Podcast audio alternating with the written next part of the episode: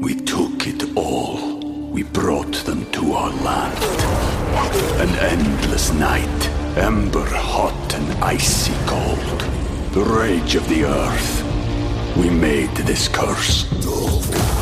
Carved it in the blood on our backs. We did not see. We could not, but she did.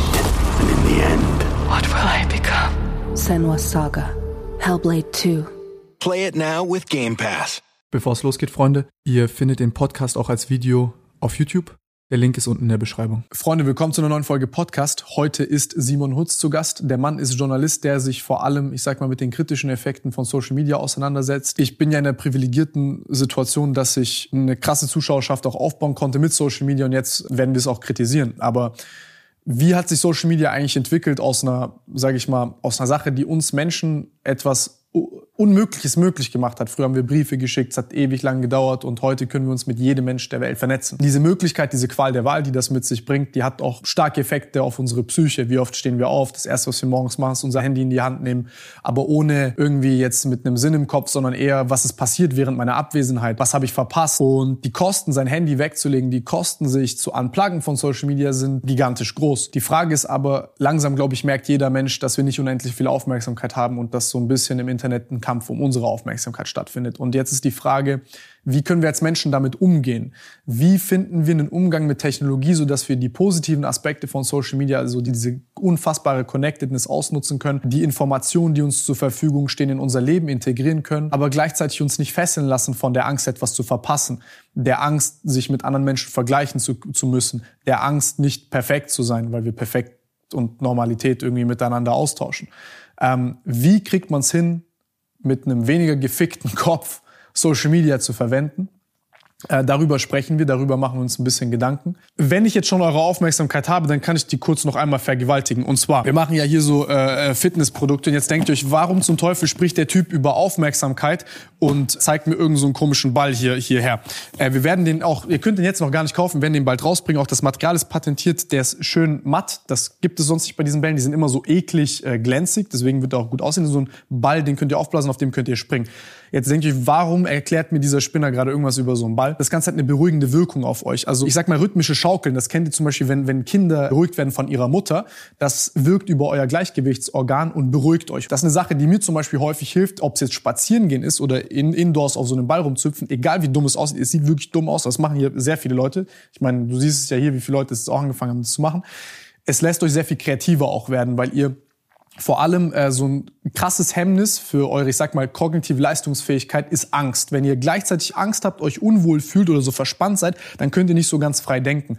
Und das Ding zum Beispiel mal mit Musik hören oder so abends vorm Schlafen gehen, ihr werdet auch sehen, wie ihr euch Sachen sehr viel besser merken könnt und sehr viel besser so die Dots connecten könnt und, und ich sag mal, kreativ sein könnt. Also neben dem obvious Use Case, dass man es auch als Sportgerät benutzen kann, ist das so eine, sag ich mal, so ein alternatives Ding, wie ich das gerne verwende und auch schon lange verwendet habe, kann ich euch als Her ans Herz legen, wenn ihr ein bisschen, also wenn ihr das mal ausprobieren wollt, also probiert's aus. Äh, kommt dann Ende März kommt das Ganze raus. Ansonsten haben wir auch ein kleines Faszienrollenset gemacht. Das könnt ihr euch jetzt mal unten reinziehen. Vielen Dank. Viel Spaß mit dem Podcast, Freunde.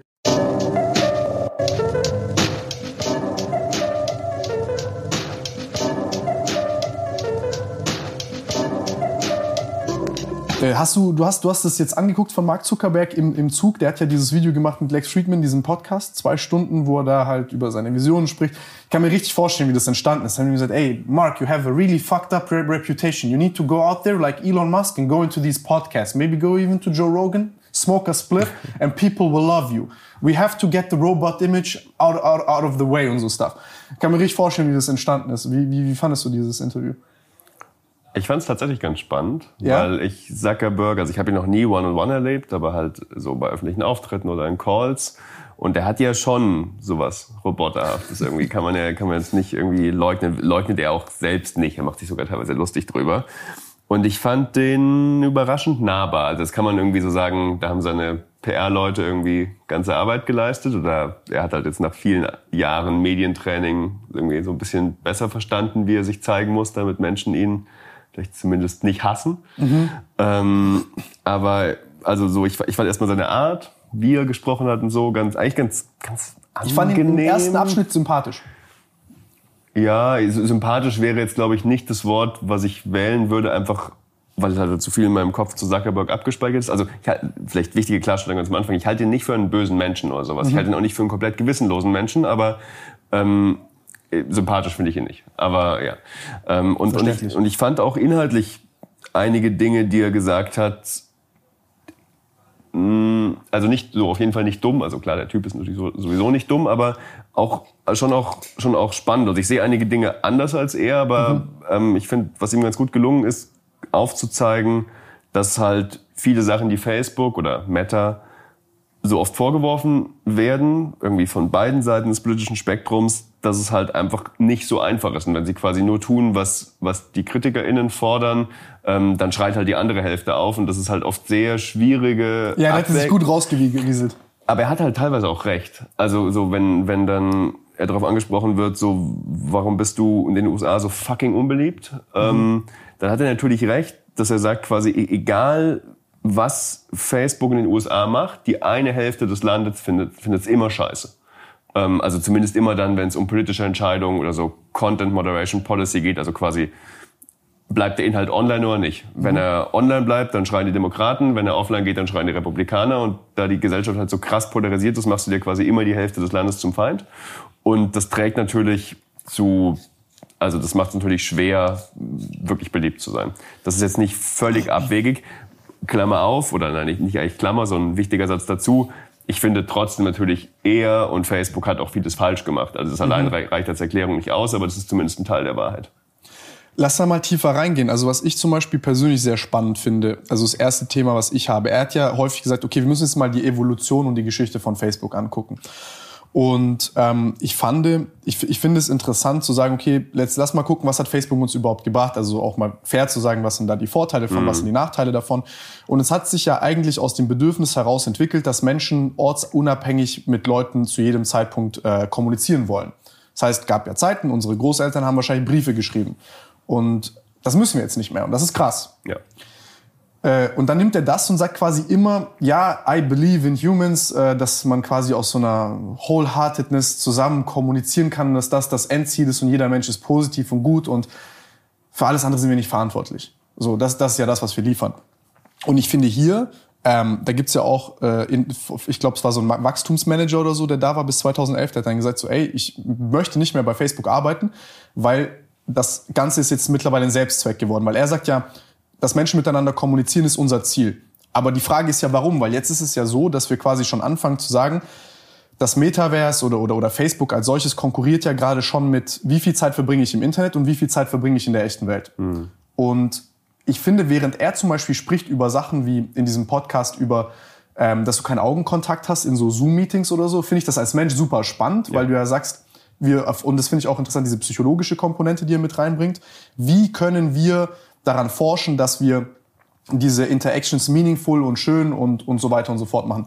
Aber wenn ich da jetzt ein, ein System drauf packe aller Glücksspiel und sage, ich mache eigentlich eine Informationslotterie draus, damit du noch mehr Zeit darauf verbringst auf Facebook, da sagt er auch offen, wir haben mehr davon, wenn Leute mehr Zeit auf Facebook verbringen, ähm, dann komme ich in so einen Prinzipienkonflikt. Das heißt, es geht ja nicht mehr um den Selbstzweck, Menschen miteinander kommunizieren zu lassen, sondern auch die Angst zu erzeugen, etwas zu verpassen an Informationen und quasi jemandem zu suggerieren, dass es sehr viel dich kostet, dich zu unpluggen von der Social-Media-Welt, weil du bist dann unsichtbar. Also ich habe ähm, mit Freunden sehr viele Diskussionen darüber geführt, wie ungerecht ich persönlich das finde. Es gibt so viele intelligentere Leute als ich, die jetzt zum Beispiel hier sitzen könnten, mit anderen Leuten sich unterhalten könnten über Themen. Aber ich bin hier, weil ich halt irgendwie mich früh selbst inszeniert habe. Hm. Das ist eigentlich sehr, sehr komisch. So. Hm. Ja, vielleicht. Aber ist, glaube ich, ganz normal in unserer Welt. So funktioniert es halt. Also ja, das sagt er ja auch. Ja, das sind ja normale Mechanismen, die auch in der normalen Welt so funktionieren ja. und so. Ähm, bin ich auch dabei. Aber ich, also was ich mich hier frage, ist, also wo, wo ich ein Problem habe, wo ich das so ein bisschen als Heuchelei bei ihm abtue, ist, okay, aber diese Invasion in ich ähm, verändere die Verhaltensweisen von Menschen dahingehend, dass sie quasi mehr Spaß haben, online zu sein. Nicht, weil sie Spaß dran haben, sondern sie stehen morgens auf. Wie viele Leute stehen morgens auf und nehmen ihr Handy als erstes in die Hand? Sie wissen gar nicht warum, weil sie irgendwie Angst haben, was zu verpassen oder einfach schnell wieder da drauf wollen. Und da kannst du mir erzählen, was du willst das, das ist nicht in Ordnung, aber er profitiert davon. Und ja, voll. ab diesem Zeitpunkt sind wir so, haben wir eine, in den letzten Jahren eine Linie überschritten, wo das halt, ähm, wo ich mich frage, zahlen wir einen höheren Preis, als wir, als wir eigentlich haben? Oder geht es langsam in die Richtung, dass wir anfangen, einen höheren Preis zu zahlen, als eigentlich wir Nutzen haben daraus? Und darüber würde ich gerne auch mit dir sprechen.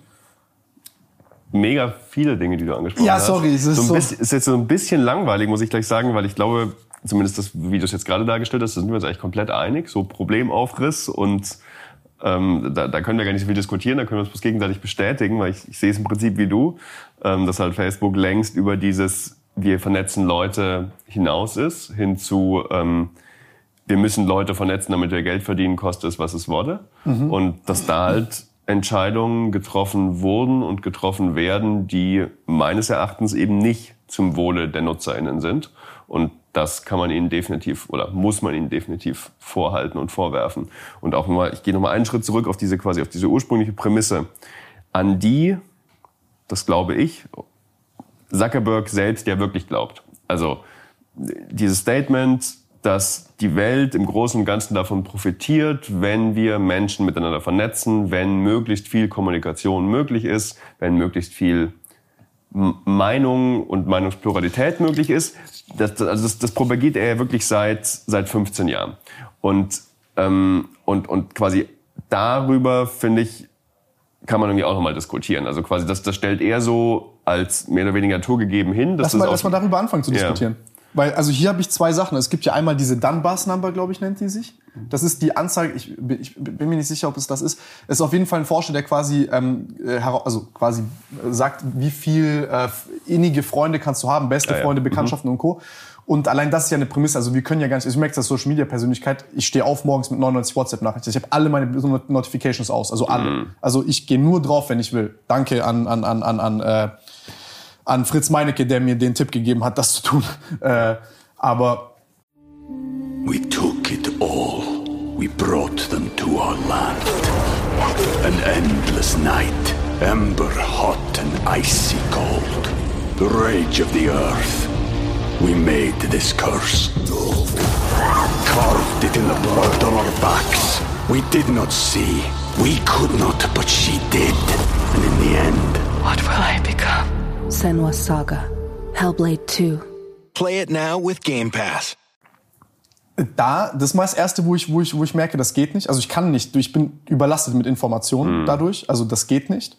Ähm, und auf der anderen Seite habe ich, also ich finde auch diese Prämisse zu sagen, ich habe jetzt einen Anteil zum Beispiel 50 Prozent, den ich in der virtuellen Welt verbringe und 50 Prozent, den ich in der realen Welt verbringe.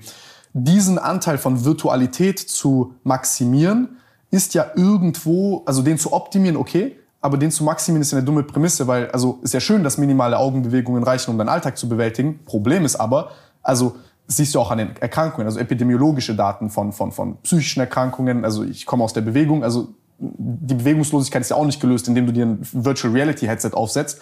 Deine Augen werden ja auch schlechter und so weiter und so fort. Ähm, also das sind so Probleme, die unter den Teppich gekehrt werden bei dieser ganzen Geschichte. Und es ist ja auch nicht irgendwie offensichtlich und selbstzweckhaft, dass wir sagen, wir maximieren unsere Zeit online nur, indem wir in der Lage sind, das zu emulieren. Also ich will so sagen, du sch- schmeißt da so Baby with the Bathwater raus. Ja. Ja, wobei, also ich finde, das ist jetzt schon wieder ein Schritt weiter. Ich würde erstmal quasi nur sagen, du hast jetzt die ganzen, die ganzen negativen Begleiterscheinungen genannt. Also quasi, es führt zu krassen Stress, das führt dazu, dass Leute unfassbar viel Zeit auf mit ihren Handys verbringen, möglicherweise in Zukunft in VR und AR. Kontrollverlust. Ja, ähm, und, und quasi jetzt einfach nur, wenn wir sagen, wenn wir das mal ausklammern und nur sagen, globale Vernetzung ist immer gut.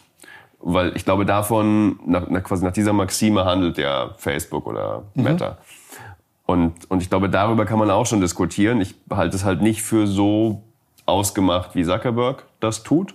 Ähm, und selbst wenn man jetzt eben hingeht und sagt, es ist erstmal cool, wenn die ganze Welt, so quasi das globale Dorf und dieser frühe Traum des Internets und alle Menschen sind miteinander vernetzt und können immer in Echtzeit miteinander reden.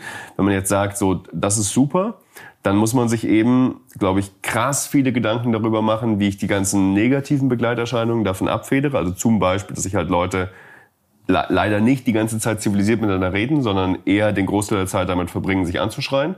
Ähm, erstmal virtuell, aber dann halt oft schwappt es auch in reale Gewalt über. Und ich glaube quasi diesen Schritt, so, ich, also Facebook vernetzt die Welt und sich dann aber frühzeitig Gedanken darüber machen und welche Maßnahmen muss ich ergreifen, damit die negativen Begleiterscheinungen nicht überhand nehmen, den sind sie, glaube ich, gar nicht oder zumindest viel zu spät gegangen. Und das ist so der zentrale Vorwurf, den ich ihnen mache, dass sie halt immer nur den Nutzen ihres Produkts gesehen haben und mhm. sie haben vielleicht die Schattenseiten wahrgenommen. Ich meine, die haben auch Forschungsabteilungen, die sie darauf hinweisen und so, aber eh immer so, ja, ja, das ist auch, das ist so ein bisschen lästig und oh, jetzt müssen wir noch irgendwie nach Myanmar schauen und nach Indien und irgendwie da Afrika, ach ja, da ist Facebook ja auch blöd und so, aber, aber im Großen und Ganzen ist es ja schon ziemlich cool. Was passiert denn da? Ähm, in den Ländern, die ich jetzt gerade angerissen habe. Ja, weil, weil das war, das wusste Myanmar und so wusste ich nicht, bevor du es mir nicht gesagt hast. Genau, also zum Beispiel so Myanmar ist, glaube ich, so das, das bekannteste Beispiel, wo für Facebook gone wrong. Ähm, ich meine, es gab ja einen offiziell noch nicht, ich glaube, die UN nennt es nicht Völkermord, aber es gab zumindest einen Massenmord, kann man glaube ich sagen, ähm, an den Rohingya, also eine, eine die muslimische Minderheit in dem Land, wo ich glaube fast 30.000 Menschen umgebracht wurden, wo anderthalb Millionen Menschen geflohen sind. Also wirklich grauenhafte, ja, grauenhafter Massenmord. Ähm, und warum? Ähm,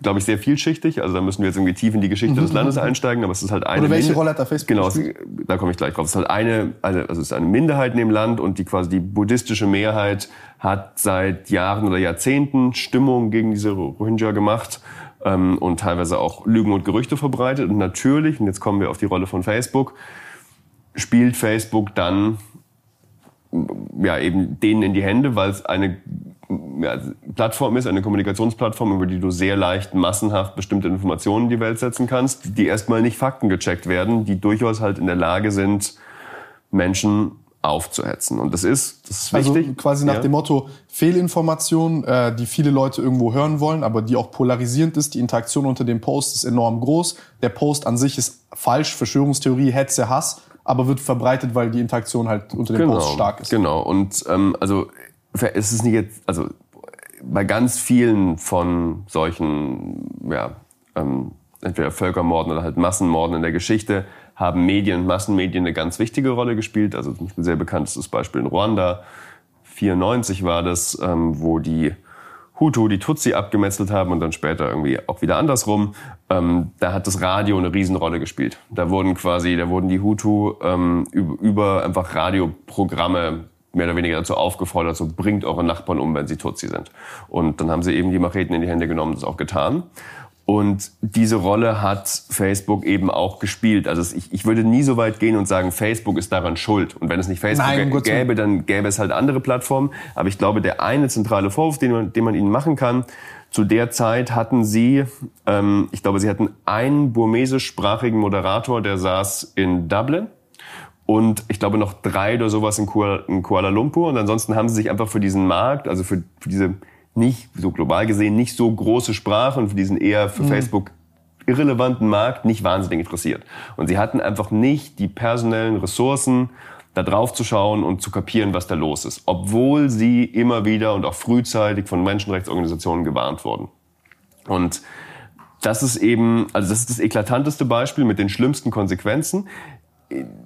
Menschen wurden nicht umgebracht, weil es Facebook gab. Ansonsten so die Informationen hätten sie auch anders erreicht. Nein, aber, aber sich verantwortlich aber dafür zu fühlen und auch quasi an die Öffentlichkeit ranzutreten und zu sagen, ey, wir haben Scheiße gebaut, wir haben gesehen, dass unser System ähm, dazu im, im, imstande ist, falsche Informationen zu verbreiten, die die Wahrscheinlichkeit erhöht, dass Gewalt gegen Minderheiten entsteht oder Gewalt generell. Und wir wollen jetzt folgende Schritte dagegen einleiten. Ich, ich persönlich finde das wichtig, als, als Unternehmen auch transparent. Ich will jetzt nicht sagen, dass es nicht schlimm ist oder so, aber ich kann nachvollziehen, dass man da Fehler macht. Ja. Fairerweise Zuckerberg hat es sogar selbst gesagt. Er hat mehrfach gesagt, so, wir müssen da mehr tun. Mhm. Ähm, es blieben halt einfach meines Erachtens zu lange leere Worte. Mhm. Zu sagen, wir müssen da mehr tun, ist das eine, mehr zu tun ist das andere. Mhm. Und sie haben aber auch später, also dann Jahre später, das schon aufgearbeitet. Sie haben mit unabhängigen WissenschaftlerInnen das Ganze quasi nochmal erforscht, geschaut, wie hat Facebook dazu beigetragen, auch ziemlich kritische Forschung dazu publiziert. Das fand ich, das fand ich gut, aber so, das ist halt, ja, nachher ist man immer klüger. Ähm, und was ich mir halt wünschen würde, dass sie halt aus, aus diesem Versagen ist ein hartes Wort, aber aus diesem Fehler, so kann man es glaube ich schon nennen, so würden sie es vermutlich sogar selbst nennen, ähm, dass sie daraus mehr lernen und das sehe ich halt bislang nicht. Also wenn ich mir jetzt in quasi die Rolle anschaue, die Facebook in anderen Weltregionen teilweise spielt, also zum Beispiel in der arabischsprachigen Welt, ähm, dann, dann sehe ich da halt ähnliche Muster, vielleicht bislang noch nicht mit so krassen Konsequenzen, aber halt auch in, in Ländern, wo es, wo es irgendwie viele Dialekte oder unterschiedliche Sprachen gibt, da werden halt nicht ModeratorInnen für jeden, für jede von diesen Sprachen angestellt. Oder es gibt dann ein oder zwei Leute. Das heißt, Facebook weiß gar nicht so genau, was bei denen auf der Plattform los ist. Mhm. Und, und jetzt kann man irgendwie sagen, ja, das wäre ja krass und es gibt hunderte Sprachen auf der Welt und es ist Wahnsinn und, und so. Ja, aber fucking nochmal, ihr seid eine, eine globale Plattform, ihr seid eines der mächtigsten Unternehmen der Welt, ihr verdient Dutzende Milliarden im Jahr. Ähm, dann so, dann ist es halt einfach deine Verantwortung so, wenn du halt. Wenn du den Service dort anbietest, dann halt ja, richtig. Genau. Sonst und, lass es. Und das kann man so, das würde ich Ihnen tatsächlich vorwerfen und das war für mich auch die, ich glaube sogar die eindrücklichste Erkenntnis aus den Facebook-Files. Es war eben so ein, so ein Set aus Dokumenten, die vergangenes Jahr geleakt sind oder geleakt wurden, die viel Einblick in Facebooks interne Mechanismen gegeben haben und wie sie da diskutieren. Und öffentlich wurde über viele andere Dinge diskutiert. Ich fand das Krasseste wirklich, wie, wie wenig Beachtung sie lange Zeit allen Märkten geschenkt haben, die für sie finanziell eher, eher irrelevant sind. Also es gibt halt so FED, Nordamerika, die USA, Kanada, dann so einige europäische Staaten ähm, und quasi überall da, wo das Geld liegt, wo die Werbekunden warten, da haben sie halt auch viele Content-ModeratorInnen und da achten sie drauf. Aber Wie halt so die zehn Minuten, nochmal zehn Minuten im Durchschnitt Verweildauer von einem Amerikaner im Gegensatz zu, ja, sollen die sich da abmetzeln, da gucken wir nicht drauf. Das ist jetzt ein bisschen, bisschen überspitzt. zugespitzt, aber Nein, so in, in, der Tendenz nicht völlig falsch. Aber, ja. Nein, aber man muss ja auch irgendwo klar, dass ähm, ich habe ich hab hier eine Frage. Ähm, du, hast, du hast dir das ja alles angeguckt, du, du warst ja auch in dem einen oder anderen Investors Call, wo, wo Zuckerberg, also Zuckerberg drin war. Und äh, also wie, wie, wie, wie haben die Leute dort gesprochen? Weil es gibt jetzt sehr viel, also ich habe zum Beispiel bei dem Softwareprojekt, was wir machen, hm. war auch jemand, der zum Beispiel bei EA und Facebook und Co. das äh, abgelehnt hat, ein Angebot von denen, weil er einfach gesagt hat, ich kann mich mit denen nicht identifizieren. Da haben wir auch drüber gesprochen, dass da super viele Leute auch wegen dem Image da gar nicht mehr hingehen wollen. Hm. Also es ist ja auch, wie soll ich sagen, das hört sich jetzt ein bisschen dumm an, aber spätestens jetzt muss ihnen ja auch klar sein, dass das äh, geschäftsschädigend ist, was sie ja. machen. Wenn, wenn sie sich nicht, also jetzt mal, lassen wir mal das moralische verpflichtet sein beiseite, was schlimm ist, aber das verleitet Menschen selten zu Taten, leider. Ja. Aber ich halte den, also den, den schlechten Ruf von Facebook, ich glaube, den kann man jetzt einfach mal als gegeben hinnehmen, mhm. ähm, zeigen ja auch immer wieder Umfragen und Studien, dass das mhm. einer der unbeliebtesten Tech-Konzerne ist. Ähm, und dass viele Menschen Facebook vor allem Misstrauen entgegenbringen. Mhm. Ähm, ich habe den lange Zeit für eher irrelevant gehalten. Also zum Beispiel nach Cambridge Analytica, also diesen so ja, Datenschutzskandal, der eigentlich gar keiner war. Das war so ein wie auch immer Medienphänomen und sehr hochgekocht. Ich glaube, es gab, gibt ganz andere Sachen, wo man sich viel mehr über, hätte, über Facebook hätte aufregen können. Aber jedenfalls, das war ja so Boom und, und hat irgendwie so vielen Menschen nochmal gezeigt, ähm, dass Facebook eben nicht immer sorgsam mit Daten umgeht. Da war, äh, also es, es gab ah Gott, es gab Schlagzeile um Schlagzeile von wegen, jetzt lösche ich meinen Facebook-Account und alle anderen sollten das tun und so. Und das, das Vertrauen war im Keller und passiert ist nichts, also gar nichts. Wenn man sich die Nutzerzahlen angeschaut hat, so es blieb einfach konstant. Ähm, das ist immer so eine, ja, so, so eine mediale Scheindebatte und das ändert vielleicht das, also das, das Gefühl von den Leuten zu Facebook, aber nicht ihr Verhalten. Also ist dann immer das eine, so zu fragen, wie findest du Facebook? dann sagen sie ja scheiße, ja nutzt du es ja klar. Ähm, weil am Ende ist es halt immer noch, es gibt dann diese Netzwerkeffekte, also wenn alle deine Freunde auf diesem Netzwerk sind, dann bist Klar. du auch da, weil du musst da sein, um mit denen zu kommunizieren und irgendwelche blöden, nein, nicht, nicht blöden, irgendwelche eigentlich coolen Alternativen, ähm, gibt's dann irgendwie Ello und sowas, so, die sind halt nie durchgestartet, weil da war halt niemand. Und ein soziales Netzwerk ohne Menschen ist halt ja, ein bisschen langweilig.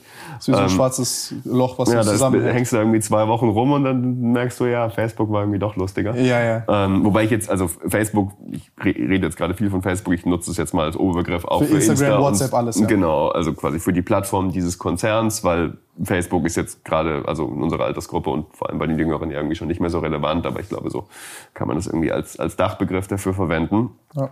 Ähm, genau, also so, ich wollte eigentlich sagen, ich habe das lange Zeit für nicht so relevant gehalten, weil aus dem Vertrauensverlust eben keine entsprechenden Handlungen gefolgt mhm. sind. Ähm, ich glaube, mittlerweile haben wir einen Punkt erreicht, wo es schon ein Problem ist, ähm, aber trotzdem halt immer noch, also Facebook ist der größte Kommunikationsanbieter der Welt. Irgendwie über die drei Plattformen hinweg, ich weiß nicht, drei wie viel Milliarden Menschen nutzen die Plattform einmal pro Monat? Also unfassbare Zahlen. Insta sind wir jetzt auch bei zwei Milliarden, also sehr riesig.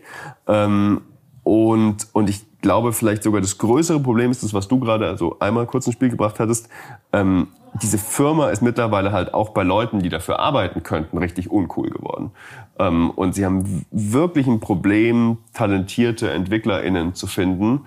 Äh, und das, also gerade jetzt für, für diese ganzen Metaverse-Projekte brauchen sie halt einfach massenhaft Leute, die, die richtig gut sind. Und dieser, also dieser War for Talent, den es um Silicon Valley gibt, den könnte Facebook langsam verlieren, weil halt einfach weniger Leute für dieses Unternehmen arbeiten wollen und das tut ihnen langfristig halt richtig weh.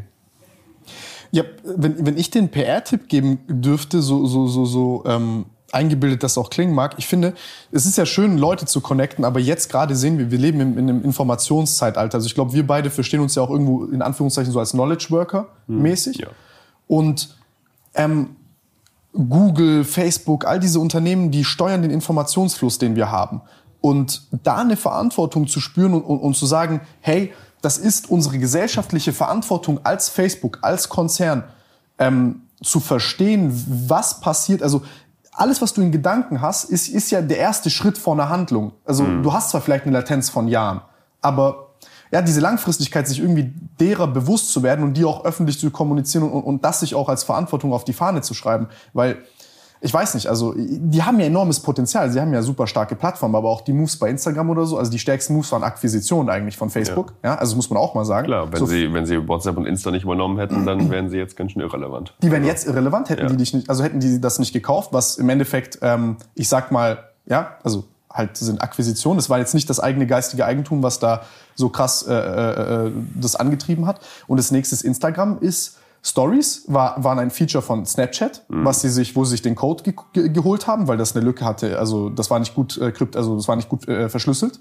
Snapchat? Das weiß ich wiederum nicht. Ich dachte, sie hätten es einfach nachgebaut. Keine Ahnung, ob sie da wirklich Oder sie haben es nachgebaut. Lass mal. Also, ist, ja jetzt, ist jetzt nicht so super schwer. Ich meine, aber das ist ja sowieso so, dass alle alles kopieren. Also äh, klar, Stories guter Punkt. Ich glaube, da wird es am eindrücklichsten. Irgendwie hat Snapchat halt 2016, 2017 groß gemacht, aber mittlerweile, es gibt ja wirklich, also jede fucking Plattform, irgendwie so LinkedIn hat ja Stories, also einfach jeder. Ja. Nur Twitter nicht, weil die so spät ankamen, dass sie die haben, also die hatten sie kurz und jetzt haben sie wieder eingestellt ähm, weil das irgendwie nicht mehr ging, aber die kamen halt auch zwei Jahre zu spät damit aus dem Quark. Aber alle anderen haben es nachgebaut und das ist aber auch grundsätzlich so quasi, dass das halt irgendjemand kommt auf eine gute Formatidee und dann bauen es alle nach. Das finde ich jetzt erstmal gar nicht verwerflich, ähm, aber trotzdem so der Grundsatzpunkt, den du und machst. zwei Trends kannst du ja. verpennen, aber irgendwann musst du auch, also wenn, wenn du ein Unternehmen bist, was sich das als ich bin der Beste auf die Fahne schreibt, finde ich Stories verpennen, dann TikTok kommt noch, damit haben die auch Riesenprobleme. Ja. Also, ja, da, da ganz kurz zu. Ja, ja. Ähm, das war spannend bei dem letzten eben Investors Call. Also das war der, nach dem, nach dem Call ist die Aktie so gecrashed. Das war jetzt quasi Anfang des Jahres. Das waren die Quartalszahlen für Q4 2021 und für das ganze Jahr 2021 und der Ausblick für 2022. Und dann ging's, dann ging's äh, nach unten. Ähm, da hat Zuckerberg eben unter anderem, also er hat über mehrere Dinge gesprochen, die drösel ich gleich nochmal auf, aber jetzt bleiben wir mal beim Thema, ziemlich viel über TikTok gesprochen. Also es fiel wahnsinnig oft das Wort TikTok und was das für eine krasse Konkurrenz für Insta auch ist. Ähm, und er hat immer wieder gesagt, dass sie, also das Problem so sinngemäß ist mit Geld bewerfen, dass sie große Hoffnungen in Reels haben, also Instas TikTok-Klon mehr oder weniger. Mhm. Und ich halte das nicht für ausgeschlossen. Also so, weil, weil Geld haben sie und fähige Leute haben sie. Und bei, bei den Stories war es auch so. Als Insta die anfangs kopiert hat, so, das ist nicht sofort durch die Decke gegangen. Das war, so, das hat lange Zeit nicht richtig funktioniert. Und, und so, es hat Anlauf gebraucht. Und, und ich könnte mir vorstellen, dass es bei TikTok halt ähnlich ist. Also, dass, dass quasi jetzt 2022 das Jahr wird, wo Reels auf Insta durch die Decke gehen. Und ich meine, die machen ja schon, wenn man sich das Design von dieser App anschaut, irgendwie alles Mögliche, um Reels in den Zent ins Zentrum zu stellen. Also quasi der Button unten in der Mitte ist jetzt mittlerweile der Reels-Button und du kommst ja gar nicht mehr drum herum und wirst weißt bombardiert du, was mein Problem ist damit? Hm? Also jetzt mal als stumpfer Nutzer, zum Beispiel bei Snapchat fand ich das auch angenehmer. Bei Snapchat war das so, okay, die, die, die App ist nicht so überladen, es ist so ganz klar, was ich dort machen kann. Und bei TikTok ist es ähnlich. Also ich gucke da jetzt Reels an, aber ich finde zum Beispiel bei Instagram, das ist schon so super überladen. Und ich glaube, dass auch manchmal, das ist auch so der Sog von Verschwörungstheorien. Je weniger daran glauben, desto stärker ist so die Gruppenkohärenz. Wenn du Ja. verstehst, was ich meine. Ja. Und bei TikTok und so finde ich, ich glaube, das ist auch so eine Sozialdynamik, die man nicht unterschätzen darf, ist so dieses, okay, wir sind ganz anders als Instagram. Mhm. Also das ist quasi nochmal die jüngeren Leute, also je jünger du bist, desto eher guckst du ja auch so, ah, jetzt meine Mutter auf Facebook, okay, jetzt Instagram. Ah, jetzt mein Vater auf Instagram, ah, okay, jetzt, also, Wobei, ich gebe dir recht, ja. Also die, die, so die jüngeren so Power-User von TikTok, Mhm. die wechseln vielleicht nicht mehr zu Insta. Mhm. Ähm, aber vielleicht ist es auch gar nicht das, was Insta in den Blick nimmt, sondern die wollen halt eben genau die Eltern von denen oder halt nicht. Mhm. Okay. So, ich bin weder auf Insta, äh, poste irgendwie einmal pro Jahr und haben auch größere Geldbeutel. einen TikTok-Account habe ich nur aus beruflichen Zwecken und auch nicht mit meinem Namen, also quasi, weil ich die Plattform beobachten muss, aber ich will da nicht aktiv sein. Und quasi, also halt genau, dass sie halt sagen, ja, okay, die so die, weiß nicht, 12 bis 20-Jährigen, ja, mein Gott, hängt dann auf TikTok rum. Also wäre wär schon cool, wenn ihr auch zu uns kommt, aber so, die werden sie sicher nicht alle zu sich holen, aber quasi auch nur zu verhindern, dass diese Abwanderungsbewegung weitergeht, ist halt, weil Stand jetzt Insta 2 Milliarden, TikTok eine Milliarde, so ungefähr. Ähm, die Platt, also Insta ist halt immer noch viel größer und quasi, wenn sie, wenn sie es schaffen, den Status quo zu zementieren, dass TikTok nicht mehr so krass rasant wächst, dann wäre das ja auch schon ein Erfolg. Und dafür müssen sie halt eigentlich nur verhindern, dass die aktuellen Insta-Nutzer, also zum Beispiel 30-Jährige, ähm, plötzlich sagen, hey, wie geil ist TikTok? Hm, okay, verstehe. Ja. Also einfach das Feature anbieten und zumindest, ja, ja, okay, okay, okay. Also dass es so ein bisschen unbequem ist, die Plattform zu wechseln. Genau. Und, und du bist halt da schon so locked in und hast alle deine Ja, Leute. stimmt. und also, ja, also es fiel sehr oft das Wort TikTok in diesem Investors Call und dann eben auch sehr oft, ja, aber wir, we believe in Reels. Und äh, ich, ich bin kein Produktmanager und kenne mich damit nicht aus, aber Ja. ich halte es nicht für ausgeschlossen, dass das funktionieren könnte. Ja, ich, ich will auch nicht, also ich will auch nicht, dass jetzt der Eindruck entsteht, dass ich hier irgendwie so ein kompromissloser Facebook-Hater bin, aber jetzt irgendwie nachzuplappern, was die alles gut machen, dass letzten Endes sie auch hier meinen Job ermöglichen, dass ich ohne Facebook und, und Social Media gar nicht in der Lage wäre, hier dieses Gespräch zu führen, dass mir so viele Leute äh, dabei auch zuhören. Das, und, und, und, dieser Fakt, dass du eine freie Meinungsäußerung hast, finde ich super stark. Und dass jetzt auch diese Fact-Checks so langsam machen, auch auf Instagram und dass das ein oder andere da ist, ist ja auch wieder ein kontroverses Thema, weil man dann sagt, ähm, zensieren die Inhalte. Und da würde mich deine Meinung nämlich interessieren zu, wie ähm, wir haben ja vor, keine Ahnung, vor 20 Jahren oder so hätte ja keiner gedenken können, dass ein Konzern zu so einer, nicht nur zu so einer Größe zu, äh, äh, aufwächst, sondern zu so einem, ich sag mal, zu so einem, das ist ja schon fast wie so ein Riesenorganismus, weil irgendwie, du hast ja auch keine Gewaltenteilung oder so dort, sondern es ist, die produzieren, die sind ihre eigene Polizei, alles, also Ja. von A bis Z. Ähm, und da frage ich mich jetzt die ganze Zeit, ich bin kein Freund von diesem, äh, ich sag mal, voreiligem, ja, wir zerschlagen die einfach und es wird auch und so. Also muss ja auch verstehen, wie, ähm, was für Synergieeffekte man daraus hat.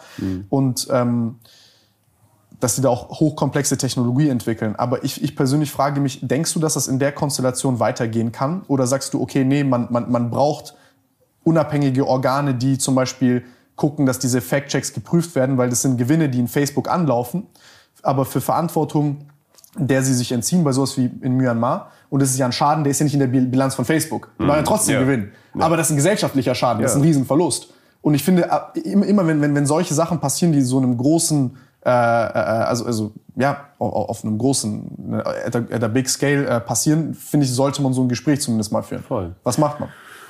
Wieder viele Themen, viele Fragen auf einmal. Ich fange mal bei Sorry. dem, bei, dem, bei dem großen Wort Zerschlagung an. Ähm, ich glaube nicht, dass es passieren wird und ich finde das gut. So, erstmal vorausgeschickt. Okay, Ich glaube, dafür ist es auch zu spät. es hätte, meines Erachtens war es ein Fehler von den Kartellbehörden, dass diese Übernahmen, die wir schon angesprochen haben, WhatsApp und Insta, Interessanter Punkt. dass die erlaubt wurden. Ich glaube, dass man 2012 und 2014 die Weitsicht hätte haben können und vielleicht auch hätte müssen, das zu blockieren. Damals wäre es möglich gewesen. Ist natürlich jetzt auch aus heutiger Perspektive super leicht gesagt. Keine Ahnung, ich kannte mich damit noch nicht so gut mit den Themen aus. Ich weiß nicht, wenn du mich damals gefragt hättest, dann hatte ich vermutlich gar keine Meinung dazu. Also so, mittlerweile sind sich alle Kartellrechtler und ExpertInnen auf dem Gebiet einig. Das war ein Fehler damals, oder fast alle. Ähm, aber ich glaube, es ist zu spät für eine Komplettzerschlagung. Warum war es ein Fehler? Naja, schau, was draus geworden ist. Schau, also drei der mächtigsten und größten Kommunikationsplattformen der Welt sind in der Hand eines Konzerns oder sogar überspitzt gesagt, mehr oder weniger eigentlich in der Hand eines Menschen. Also klar, WhatsApp und Insta sind noch so, also irgendwie eigen, nee, nee, eigenständig ist zu viel gesagt, aber so es gibt zumindest drei unterschiedliche Plattformen, die auch nochmal unterschiedliche CEOs haben, also Mossery bei, bei Insta und Cathcart bei, bei WhatsApp. Aber darüber thront halt Zuckerberg und Zuckerberg hat letztendlich, wenn er will, der kann durchregieren, der kann alles alleine er hat ja 14 Prozent Anteile, aber er hat ja diese, ich glaube, B-Aktien. Genau, B-Aktien, so letztendlich kann er jede Entscheidung, die er will, allein treffen. Also, also dort hat er doppelt, zehnfaches Stimmrecht auf genau, den 14 Prozent. Genau, also er hat quasi... So, ich würde es auch so machen, wäre ich er. Er ist er hat dieses Ding gegründet und ja. jetzt ist er halt absolutistischer Herrscher. Und ähm, das, wir sind quasi als so als Gesellschaft, als NutzerInnen darauf angewiesen, dass Zuckerberg oder halt dieses, ja, dieses Unternehmen, dieses Konstrukt sinnvolle Entscheidungen trifft, die sich an westlichen oder halt an, ja, an, an Menschenrechten, Grundrechten und so orientieren und die wir für im Großen und Ganzen für gut halten. Und in in den meisten Fällen tun sie das ja tatsächlich. Also wenn, wenn sie jetzt quasi jeden Tag irgendwie katastrophale Fehlentscheidungen oder ganz schlimme Dinge machen würden, dann, dann wäre es ja sowieso ganz grauenhaft. Ja, ähm, so in den meisten recht. Fällen ist es ja irgendwie noch ganz okay, was sie machen, würde ich jetzt mal sagen. Ähm, nur ich finde halt allein die Situation, dass eben Milliarden Menschen darauf angewiesen sind, dass einige wenige Menschen sich vernünftig verhalten, die ist ziemlich scheiße. Ähm, und es gibt ja. halt im Gegensatz zu Regierungen, die dann zumindest kurzzeitig eine große Macht haben in demokratischen Staaten, gibt es ja auch keine Möglichkeit, die loszuwerden. Also eine Regierung kann ich abwählen alle vier Jahre. Ähm, oder es gibt halt noch Institutionen, die diese Regierungen dann kontrollieren. Es gibt in Deutschland das Verfassungsgericht. Es, also so, es gibt unabhängige Instanzen. Es gibt eine Gewaltenteilung in Legislative, Exekutive, Judikative. Die haben halt bei Facebook nicht das. Quasi alles in einem konzentriert an der Spitze. Und das finde ich ganz schön problematisch.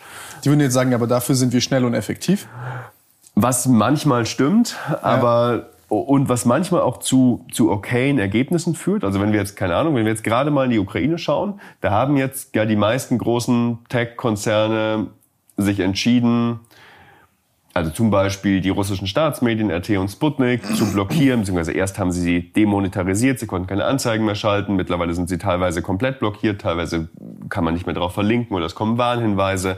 Also die haben, die haben relativ krasse Maßnahmen ergriffen, ähm, und zwar innerhalb von Tagen und halt mehr oder weniger Sachen, die sie ja einfach da haben wenige Leute diese Entscheidungen getroffen. und ich finde, ich finde das Ergebnis erstmal größtenteils, also führt es zu weit, über alle einzelnen Entscheidungen zu diskutieren, aber die meisten dieser Entscheidungen finde ich im Ergebnis richtig, weil ich finde den Prozess, der dahin geführt hat, echt falsch. Ja. Und wir haben, das ist quasi, das ist genauso wie bei Trump. Ich finde es total richtig, dass Twitter Trump irgendwann rausgeworfen hat. Aber ich finde es echt problematisch, dass Twitter alleine entscheiden kann, so einen der mächtigsten Menschen der Welt von der Plattform zu werfen. Ja. Also ich hätte mir da einfach einen anderen Weg dahin gewünscht. Und jetzt muss man aber an der Stelle vielleicht auch nochmal sagen, es ist halt nicht die Schuld der Plattform, dass es diese Strukturen nicht gibt. Also mhm, mhm quasi, ich, ich, genauso wenig wie ich von einem Unternehmen, was in einem kapitalistischen System agiert, in irgendeiner Form Moral einfordere. Also ja, wäre schön, aber klappt halt nicht, zeigt die Geschichte so meistens. Wie bei der EZB und Nachhaltigkeit. Ist halt meistens Quatsch. Dann, dann muss man halt irgendwie als Politik, finde ich, dafür Sorge tragen, dass, es, dass wir das auf eine andere Art und Weise garantieren. Und ähm, ja, genau, es ist, es ist quasi nicht nur das Versäumnis der Plattform, dass es diese Strukturen nicht gibt, sondern es ist halt das Versäumnis der Politik und ja, Kartellbehörden der vergangenen 15, 20 Jahre, die mehr oder weniger hilflos zugeschaut haben, wie diese paar Konzerne wahnsinnig mächtig werden. Und ja, 2022 ist der Status halt irgendwie so ein bisschen fucked up. Ähm, und Immerhin, also zwei Dinge noch. Ähm, zum einen gibt es vorsichtige und meines Erachtens durchaus relativ sinnvolle Schritte der Selbstregulierung. Also zum Beispiel hat Facebook das sogenannte Oversight, also mittlerweile Meta Oversight Board gegründet. Das ist ein externes Gremium, das besetzt ist mit, ich glaube, mittlerweile 40 ExpertInnen aus allen möglichen Bereichen. Da sitzen Juristen, da sitzen Wissenschaftlerinnen, da sitzen Leute aus den Medien, da sitzen irgendwie ehemalige, ich glaube, die äh, Helle Tonning-Schmidt heißt sie, glaube ich, die ehemalige Regierungschefin von, von Dänemark. Also so, so ganz bunt durchmischt und auch aus allen Regionen der Erde. Also viel auch so globaler Süden, Afrika, Südostasien, mhm. also so Stimmen, die sonst in der öffentlichen westlichen Debatte nicht so präsent sind. Genau, und das ist ein Kontrollgremium, das dafür da ist, bestimmte Entscheidungen, die Facebook trifft, zu überprüfen. Ursprünglich, als es gegründet wurde, erstmal nur Was für ähm, Entscheidungen? Genau, komme ich jetzt drauf. Ursprünglich, als es gegründet wurde, sollten erstmal nur Content-Entscheidungen überprüft werden. Das heißt, wenn Facebook einen Inhalt sperrt, sollte das Oversight Board entscheiden dürfen, wurde dieser Inhalt zu Recht gesperrt. Ähm, NutzerInnen durften sich quasi bei diesem Oversight Board beschweren. Dann schauen die halt alle Beschwerden an, treffen dann so eine Auswahl. Die entscheiden bloß über, ich weiß nicht, so ein Dutzend oder sowas Entscheidungen im Monat ähm, und treffen dann quasi so Grundsatzurteile, aus denen ah. dann im Idealfall Präzedenzfälle entstehen. Verstehe. Damit Facebook Aber cooles Konzept. Ja, eigentlich, cool eigentlich. eigentlich ein sinnvolles Konzept. Also es ist, es ist so eine Art oberster Gerichtshof. Also die, die, die machen kein Review von jeder einzelnen Entscheidung. Das ist ja völlig unmöglich. Es ist auch cool, dass du es dann nicht nur dem Algorithmus überlässt, sondern eigentlich wieder der Mensch quasi Genau, also quasi die Entscheidungen, die entweder ja teilweise Algorithmen getroffen haben oder halt Facebooks Content-ModeratorInnen, die, die sie aber oft in, in wenigen Sekunden treffen und dafür jetzt auch nicht wahnsinnig qualifiziert sind, die werden quasi an eine übergeordnete Instanz verwiesen, die dann quasi sich das anschauen kann und sagen kann, ja, das war zu Recht oder zu Unrecht. Und, und daran soll sich Facebook eben bei künftigen Entscheidungen orientieren. Das war der ursprüngliche Impuls, warum es gegründet wurde. Mittlerweile wurden aber die Kompetenzen dieses Oversight, Board, Oversight Boards ausgeweitet. Ähm, es werden nicht nur entscheid also es werden nicht nur Inhalte geprüft, die gelöscht werden, sondern es werden, können auch Inhalte geprüft werden, die Facebook bewusst online lässt. Also quasi der, der gegenteilige Fall, mhm. von denen man aber denkt, sie sollten gelöscht werden. Also quasi mit einer Begründung dann. Ja, genau. Also wollt, wollt eine Nutzerin zum Beispiel sagt, löscht das und Facebook sagt, nö, das bleibt online, dann kann man sich da auch beschweren. Ähm, also Content-Entscheidungen in beide Richtungen. Es werden, es können, glaube ich, Sperren überprüft werden von Accounts ähm, und auch so Community Standards und Gemeinschaftsstandards. Also quasi im Prinzip so, so alle Regeln und Entscheidungen, Richtlinien, die sich Facebook selbst gibt und die es trifft, können bei diesem Oversight Board landen. Unter anderem besagte Sperre von Trump. Die wurde auch ans Oversight Board überwiesen. Die haben sie dann eben überprüft und dann mit bestimmten, also sie, haben gesagt, im, Grundsatz richtig, aber so ähnlich wie ich vorhin, der Prozess war trotzdem nicht so cool. Da brauchen wir jetzt, wir brauchen mehr Transparenz, wie Facebook mit Regierungschefs umgeht. Diese richtigen also ein Prozessentwurf, wie man genau, sowas bearbeitet. Ja, die müssen, die müssen offengelegt werden. So die NutzerInnen brauchen da Einblick in diesen Teil der Guidelines und man muss eben auch eben für die für die Zukunft klare Regeln festlegen. Was ich erstmal, also ich finde das alles sinnvoll. Ich finde dieses Oversight Board eine sinnvolle Institution. Ähm, ja, aber es ist auch wieder so schnell so eine Ausweitung auf äh, Richter, Henker und Polizist auf einem Gremium. Genau, es ist halt, es ist halt, also ich war in diesem Planungsprozess, da gab es so ganz viele Workshops, unter anderem eben auch mit JournalistInnen weltweit und, und ich fand, ich hatte schon den Eindruck, die geben sich da Mühe, das möglichst unabhängig zu gestalten und sie konsultieren wahnsinnig viele ExpertInnen, aber am Ende ist es halt trotzdem ein Gremium, der Impuls kam von Facebook selbst.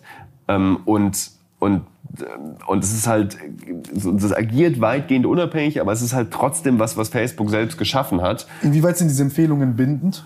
Ähm, es gibt zwei unterschiedliche Sachen, die ähm, die konkreten, also Empfehlungen, sagst du jetzt, die sind nicht bindend, die also quasi, naja, ist es schon okay. Also quasi die Entscheidungen, die sie im Einzelfall treffen, also zum Beispiel Inhalt X wird gesperrt, Oversight Board nee, sagt, nee, hättet ihr nicht sperren dürfen, dann muss Facebook den wiederherstellen. Mhm. Was sie aber gleichzeitig oft machen, zum Beispiel im Fall von Trump, ähm, sind eben noch Empfehlungen mit auf den Weg geben. Also zum Beispiel überarbeitet mal den und den Paragraph eure Community Standards. Schaut da mal rein oder wir brauchen hier mehr Transparenz oder äh, legt das mal in eurem nächsten Quarterly Report offen. Also quasi, sie geben zusätzlich zu den ganz konkreten Einzelfallentscheidungen noch so Empfehlungen mit. Die sind nicht bindend, aber mir ist bislang kein Fall bekannt, wo sich Facebook nicht daran gehalten hätte. Okay, cool. So. Ja, ist auch schwierig, sowas bindend zu machen, weil die können ja auch kommen und dann einen Scheiß vorschlagen. Also muss man ja auch. Äh, richtig. Ich, also ich finde es so lange Rede, sehr lange Rede, kurzer Sinn. damit es nicht zu kalt wird. Ja. Ich finde ähm, ich finde das System erstmal schon ganz gut, aber es ist halt wieder freiwillige Selbstkontrolle von einem Unternehmen und da, Du sagst halt, im Härtefall ist das ich, ich würde mich halt gern nicht drauf verlassen müssen. Mhm. Und es ist ja auch immer eine, eine nachgelagerte Entscheidung. Also erstmal trifft Facebook die Entscheidung und dann kann man sich beschweren und mit viel Glück entscheidet dann Monate danach das Oversight Board über diesen Fall und dann wird sie eventuell wieder zurückgenommen. Es ist gut, dass es das gibt, aber es ist halt, es ist halt immer noch nicht der Prozess, den ich mir wünschen würde. Ähm, da würde ich mir also quasi nochmal mehr, und das ist jetzt ein, ein sehr vages und großes Wort, aber so demokratische Kontrolle und Legitimierung wünschen. Ich persönlich weiß noch nicht, wie das genau aussehen soll. Man liest es immer in so salbungsvollen Leitartikeln. Wir müssen jetzt mal irgendwie, wir brauchen demokratische Kontrolle für das Silicon Valley und das ist, das ist richtig. Aber der Weg dahin ist halt super schwierig. Also wenn es quasi einen eindeutigen Weg gäbe oder wenn irgendjemand die mega geile Idee hätte, wie das geht, dann wäre es vielleicht schon umgesetzt. Ja, das in die Organisation so einzupflegen, dass du das Unternehmen auch nicht handlungsunfähig machst, ist halt nicht einfach. Ja. Also ich, ich, ich verstehe, ich, ich sag mal so, jetzt versuche ich mal aus Facebooks Perspektive das zu sehen. Ich würde halt sehr schnell als, als ähm, Facebook sagen, ja, alles schön und gut, aber äh, wir müssen es nachgelagert kontrollieren, weil sonst also was, was sollen wir dann machen? Dann postest du heute und es kommt in einem Monat online? Genau, ja. Ist ja also ist ja auch fürchterliche Vorstellung, dass quasi alles und dann wird vor, jeder Inhalt kontrolliert. Alles vor Veröffentlichung kontrolliert wird. Und dann kommt halt noch das Problem hinzu, ja, wer soll denn jetzt kontrollieren? Weil demokratische Kontrolle, großes Wort, aber heißt es jetzt Regierungen kontrollieren? Also das finde ich ja fast noch schlimmer, die Vorstellung. ja, ja. Also so jetzt schön, wir legen, leben in einer, glaube ich, schon so einem großen ganzen ziemlich coolen Demokratie und wir haben so den Jackpot. Aber kann sich auch ändern. Ja, erstens kann sich das ändern, muss man gar nicht so weit in der Geschichte zurückgehen. Und ja. ähm, so jetzt Russland oder China demokratische, haha, demokratische Kontrolle. Also wenn dann da die Regierung kontrolliert, also tun sie eh schon in China. Warst du deine Oma besuchen? Ja. Nein. Also weiß ich jetzt auch nicht. Also Regierung finde ich jetzt nicht per se automatisch die besseren Entscheider als, als Konzerne. Und da muss man sich halt schon auch genau überlegen, was das für Instanzen sein sollen. Aber, und jetzt, sorry, nochmal einen Schritt zurück. Ich hatte ähm, ja quasi gesagt, so 2022 so ein bisschen, bisschen ja, schwieriger Zustand.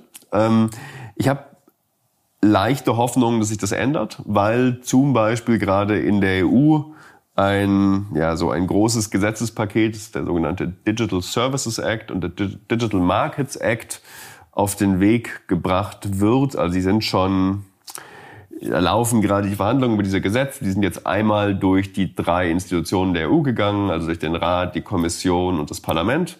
Und jetzt müssen die sich noch über den genauen Gesetzestext einigen und dann wird sich das noch ein bisschen hinziehen und im Idealfall wird der noch im Laufe des Jahres verabschiedet. Also das werden beide der? Gesetze. Ähm, das ist also der Digital Markets Act ist eine vereinfacht gesagt eine Regulierung, die versucht fairen Wettbewerb zu ermöglichen. Mhm. Das quasi Startups auch wieder eine Chance haben, sinnvoll mit den großen Plattformen zu konkurrieren, nicht sofort aufgekauft werden. Also quasi so diesen, ja, einfach den, da geht es viel um Kartellrecht und viel um Wirtschaft. Und, und ich finde vieles, was da drin steht, auch wirklich sinnvoll. Ähm, und bei dem Services Act geht es teilweise um inhaltliche Regulierung, aber angenehmerweise, und das finde ich wirklich gut an diesem Gesetz, so wie es bislang eben der Fall ist, es macht keine, also es macht keine konkreten Vorgaben, wie die Plattformen mit Inhalten umzugehen haben. Das fände ich wiederum problematisch. Also dann wären wir wieder an der Stelle, der Gesetzgeber oder halt die Regierung schreibt vor, wie sich genau Plattformen zu verhalten Schreiben haben. Sie das vor? Nein, eben, das, das machen sie nicht. Mhm. Ähm, das finde ich gut, sondern es geht eben viel um die, um die Strukturen und Prozesse. Also es geht viel um Transparenz. Es, also ein sehr wichtiger Aspekt. Das ist aber bei Software auch der richtige Weg. Also da sind die gut beraten. Ja. Also das, das ist bei Software ist wirklich dieses dieses Überprüfen über also das, das die Prozessprüfung bei Software ist immens wichtig. Genau und also da so, liegt doch der größte Genau ein ein großer Punkt, der mir auch ein bisschen Hoffnung macht, ist quasi äh, dieser DSA schreibt so, also versucht die Plattformen, die, so diese Black Boxes, die diese Plattformen ja. sind, ein bisschen zu öffnen. Also zumindest für Forschung und Wissenschaft, weil im Moment ist es ja so, Milliarden Menschen nutzen diese Produkte und innerhalb dieser Produkte werden ganz viele Entscheidungen getroffen, aber ich als einzelner Nutzer habe überhaupt keine Ahnung, warum diese Entscheidungen getroffen werden. Ich sehe immer bloß den Outcome. Ja. Und, und ich kann nicht in den Maschinenraum blicken. Ja. Und das soll sich zumindest so ein bisschen ändern. Also jetzt nicht so die, die Rechte für die einzelnen NutzerInnen, die sind überschaubar, aber schon auch ein Schritt nach vorne. Ähm, äh, aber vor allem so Forschung und Wissenschaft sollen mehr Zugriff auf diese Daten bekommen und das halte ich auch, das halte ich wirklich für krass wichtig, weil im Moment sind wir halt bei ganz vielen Sachen, die Facebook sagt oder nehmen auch YouTube und TikTok und wie auch immer mit rein darauf angewiesen, im Prinzip das, das blind zu glauben, weil wir können es nicht überprüfen. Wenn Sie sagen, ja, unsere Algorithmen wirken so und so und wir haben das geprüft und da haben wir einen AB-Test gemacht und es war so, dann das kann schon sein und ich würde jetzt mal irgendwie davon ausgehen, dass Sie einem nicht ins Gesicht lügen, also hoffe ich. Nein, aber die, die testen das ja laufend die ganze Zeit. Also sie wissen es ja selber nicht. Ehrlich gesagt. Ja. Sie wissen es ja immer erst im Nachhinein. Ja. Also Ja, aber ich, also so, so quasi, ich, ich, kann es halt als Außenstehender, als Journalist oder als Forscher an der Uni, ich kann halt nie überprüfen, stimmt das, was die uns jetzt eigentlich gerade gesagt haben. Und, und das, wenn sich das ändert, das fände ich schon, das fände ich sehr wichtig und ich bin mit einigen WissenschaftlerInnen in Kontakt. Ich hatte da Ende des vergangenen Jahres mit jemand gesprochen, der in Oxford zu Instagram forscht oder so generell zu Auswirkungen von Technik auf psychisches Wohlbefinden von NutzerInnen. müssen wir einladen. Niklas Johannes, guter Typ. Cool. Ähm, und genau, und der, der hat halt gesagt, ähm, wir haben im Prinzip, wir haben überhaupt keine Möglichkeit, ähm, diese Plattformen zu durchleuchten und diese, und jetzt kommen wir wieder auf diese Facebook-Files, diese Studien, die da drin standen, über die so, über die sich wahnsinnig viele Menschen aufgeregt haben. Da ging es dann um den, Kannst du auch die Kohorte schön aussuchen. ja, um, die, um, den, um den Einfluss äh, von Insta auf Mental Health von Teenagern. Das Ja. hat, sehr- das hat so eine riesen, riesen Debatte ausgelöst, ging dann in den USA durch die Decke. Und er meinte halt, ähm, so diese, er kann diese Aufregung nicht ganz nachvollziehen, weil ähm, die- man weiß überhaupt nichts über diese Studien und also das, das, was man weiß, das sind keine guten Studien, das sind Korrelations- und keine Kausalitätsstudien und so. Und er würde halt total gern das unabhängig überprüfen, aber er bekommt halt die fucking Daten nicht. Und, und genau, und wenn, wenn da was passiert, ähm, das fände ich echt einen großen Fortschritt. Okay, aber das spricht ja schon Bände, dass sie die Daten nicht veröffentlichen. Also sich in die Öffentlichkeit zu setzen und wie wir haben unabhängige Studien gemacht. Auftraggeber ist Facebook. Interessen sind klar. Und äh, ich verstehe gar nicht, warum ihr euch da so aufregt. Nee, nee, nee, stopp, stopp. So, ganz so war es nicht. Ähm, also einmal der Ablauf erzählt. Facebook-Files, es waren ja Leaks. Also es Ja. war ja nichts, was Facebook selbst veröffentlicht hat, sondern es waren interne Studien, die so eine Whistleblowerin, Frances Horgan, die früher für Facebook gearbeitet hat, Medien zugespielt hat. So ungefähr 10.000 Seiten Material. Und da gab es unter anderem Studien, darin, die Facebook für sich selbst angestellt hat, die Forschungsteams innerhalb von Facebook angestellt haben, ähm, die sich mit dem Einfluss von Instagram auf die mentale Gesundheit von Teenagern beschäftigt haben. Und diese Ergebnisse von diesen Studien wurden, und ich nehme Facebook wirklich nicht wahnsinnig gerne in Schutz, aber in dem Fall glaube ich, so kann man das schon tun. Also zumindest teilweise. Die wurden sehr selektiv zitiert. Sehr. Okay. Also ähm, äh, da stand, also ein, ein Beispiel. Ähm, Teenager wurden gefragt, die, die in bestimmten so Feldern ohnehin schon Probleme haben. Also da waren so Sachen wie Körperwahrnehmung, Umgang mit Essstörungen, Angstgefühle, Depressionen, mangelndes Selbstwertgefühl. Zwölf von diesen Punkten. Und dann wurden Teenager gefragt, die quasi schon vorbelastet waren, wie trägt Instagram dazu bei, bei, bei eurem Gefühl zu, Ah, zu dann diesen, wird die Selbsteinschätzung. Genau, zu diesem Okay. spezifischen Problemfeld. Und bei elf von diesen zwölf ähm, Punkten hab, hat eine Mehrheit gesagt, oder äh, es gab quasi, es gab drei Antwortmöglichkeiten. Ich fühle mich besser, es ändert nichts, ich fühle mich schlechter. Und ähm, und dieser quasi bei, bei elf von den zwölf war, ähm, haben mehr Leute gesagt, ich fühle mich besser, als ich fühle mich schlechter. Meistens war, war es die Mehrzahl, die haben gesagt, es ändert gar nichts, aber quasi der, der positive, die positive Selbsteinschätzung war weiter verbreitet als die negative Selbsteinschätzung. Und bei einem einzigen, bei der eigenen Körperwahrnehmung, ähm, hat eine relativ geringe Mehrheit der weiblichen Teenager gesagt, ich fühle mich schlechter durch Instagram. Und natürlich war das der einzige Punkt, der zitiert wurde. Also quasi die Überschriften waren dann, Instagram trägt dazu bei, dass sich Mädchen unwohl in ihrem Körper fühlen, was schon allein falsch ist, weil es nur darum ging, dass sich Mädchen, die sich schon unabhängig von Instagram also Unwohl gefühlt haben unwohl gefühlt haben, das verstärkt quasi dieses, Mhm, ähm, dieses Gefühl. Ähm, und dann ist es halt so, wenn du halt, wenn du halt einen von zwölf Punkten zitierst und alle anderen so unter den Tisch fallen lässt, dann ist es irgendwie nicht so ganz fair. Da verstehe ich, dass sich Facebook ein bisschen ungerecht behandelt fühlt. Und Verstehe dann, ich. und dann kommt auch noch dazu, dass es krass geringe Stichproben waren, dass die Studien, also das sagt jetzt zum Beispiel eben dieser Niklas Johannes aus Oxford, dass die halt wirklich wissenschaftlich, methodisch nicht besonders sauber waren. Das waren Korrelations- und keine Kausalitätsstudien. Selbsteinschätzungen. Ja, gut, da die- kann, kann man halt in dem Fall nicht anders machen, aber die, also die Stichproben waren nicht riesig. Ähm, die, die Fragen sind nicht veröffentlicht, die genau gestellt wurden. Das war bloß so, das war halt das Einzige, was wir kennen, ist quasi ein, also ein Slide aus einer internen Studie, wo bloß die Ergebnisse drauf standen. Ähm, äh, da, da gab es noch so andere Sachen wie 6% der Teenager in den USA und 13% der Teenager in, in UK sagen, dass Instagram ihre Suizidgedanken verstärkt. Ähm, und am Ende kam halt irgendwie raus, also es wurden bloß diese Prozentzahlen zitiert und dann wurden sie zu absoluten Wahrheiten erklärt. Und es kam, glaube ich, raus, wir sprechen irgendwie insgesamt über ein Dutzend Leute, die das gesagt haben. Also mini, mikroskopisch kleine Stichproben, die überhaupt bei keiner wissenschaftlichen Befragung jemals durchgehen würden. Ähm, quasi mehr oder weniger Zufall. Und die schaffen es halt dann in weltweite Schlagzeilen. Und sowas finde ich halt hart problematisch. Aber, ähm, äh, also ich habe ja bloß versucht, quasi den Prozess zu erläutern, wie diese Studien in die Öffentlichkeit gelangt sind. Ähm, Facebook hat sich dann auch entsprechend verteidigt und im Prinzip alles gesagt oder so ähnlich gesagt, wie ich es jetzt sage, womit sie halt ausnahmsweise recht hatten, fand ich. Ähm, äh, äh aber quasi, ich würde mir halt wünschen, dass Facebook einen Schritt weitergeht, nämlich dann quasi sagt, ja okay, ähm, so diese Studien habt ihr jetzt falsch zitiert und damit es in Zukunft nicht mehr passiert, Überprüfen hier es. sind Ja. die Daten. Liebe Forscherinnen und Forscher, ihr könnt jetzt mal selbst schauen. Ähm, ihr behaltet jetzt quasi Zugriff äh, auf irgendwie alles, was wir erheben und, und macht doch mal selbst und checkt mal. Und das passiert halt nicht. Ja, das sind, das, sind, das sind zwei Sachen, die ich gerne sagen will. Du musst mich erinnern an eine und das ist, äh, den Algorithmus quasi selber zu machen. Und das andere ist, was ich mich frage, ist in diesem Fall, wenn sie das öffnen würden, ist das erste, das erste Negative, was du hast, ist, dass andere Leute das nachmachen können. Also, Nee. wieso nicht?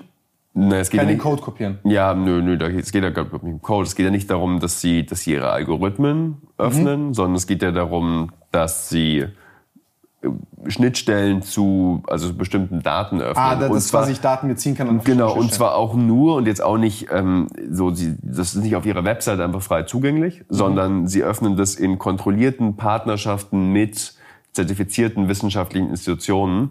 Ähm, also eine Sache, es, es gibt solche Projekte, Social Science One heißt eins, seit, seit Jahren, wo Facebook versucht, mit der Wissenschaft zusammenzuarbeiten die allerdings bislang, also gescheitert ist vielleicht zu viel gesagt, aber die alle bislang nicht richtig vorangekommen sind. Und Facebook zitiert immer Datenschutzbedenken. Die sagen halt, äh, ja, das ist, das ist irgendwie zu krass, wenn wir da ForscherInnen den Zugriff geben, weil die halt potenziell ganz viel über einzelne NutzerInnen herausfinden könnten. Ich verstehe bis zu einem gewissen Grad, dass sie vorsichtig sind, weil Aber unter kann es nicht anonymisiert werden? Ist nicht, ist nicht so ganz einfach. Also es könnte, glaube ich, also pseudonymisiert werden kann es, aber anonymisiert, so dass es gar nicht mehr zurückverfolgbar ist, ist, ist immer Kannst du immer quasi aus dem Muster sozusagen auf den einzelnen Genau, schließen. genau. Also so die, triangulieren die, mäßig. meisten, die meisten vermeintlich anonymen Daten sind oft nur pseudonym. Also das heißt, mit genügend Rechenpower und großen Datenmengen kann man eben doch wieder einzelne Leute. Also quasi nehme ich sozusagen 15 anonymisierte Datenpunkte, verknüpfe, dann, dann- habe ich einen wie einen Fingerabdruck von jemandem und dann komme ich schnell auf die einzelne Genau, Person. so mehr oder weniger. Ähm, und, und quasi mit Blick auf diesen... Scary, wenn man sich das mal überlegt. Ja, ja. Aber so, das, das gilt für ganz viele Datensammlungen, die, Ja, wenn quasi versprochen wird, ihre Daten werden anonymisiert, dann erstmal vorsichtig sein. Also stimmt oft nicht. Ähm, wo war ich jetzt? Sorry. Ähm, was habe ich gesagt?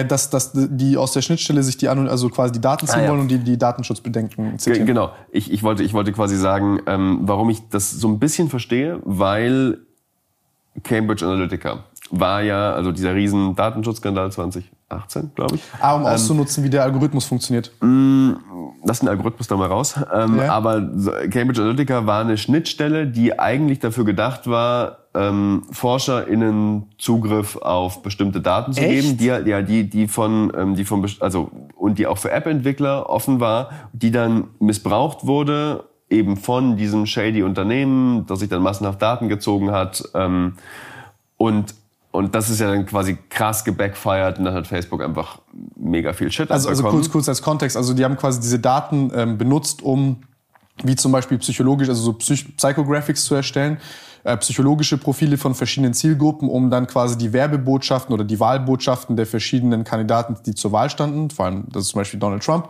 ähm, gezielte Wahlbotschaften an die Rezipienten zu verfassen, um die Wahrscheinlichkeit zu erhöhen, dass man die nicht überzeugen muss, sondern die schon, man schon weiß, auf welche Botschaft springen die am ehesten an, um das dann auch so entsprechend zu formulieren und zu missbrauchen. wenn du das jetzt gerade nochmal so ausführst, dann müssen wir jetzt doch leider noch einmal tiefer einsteigen.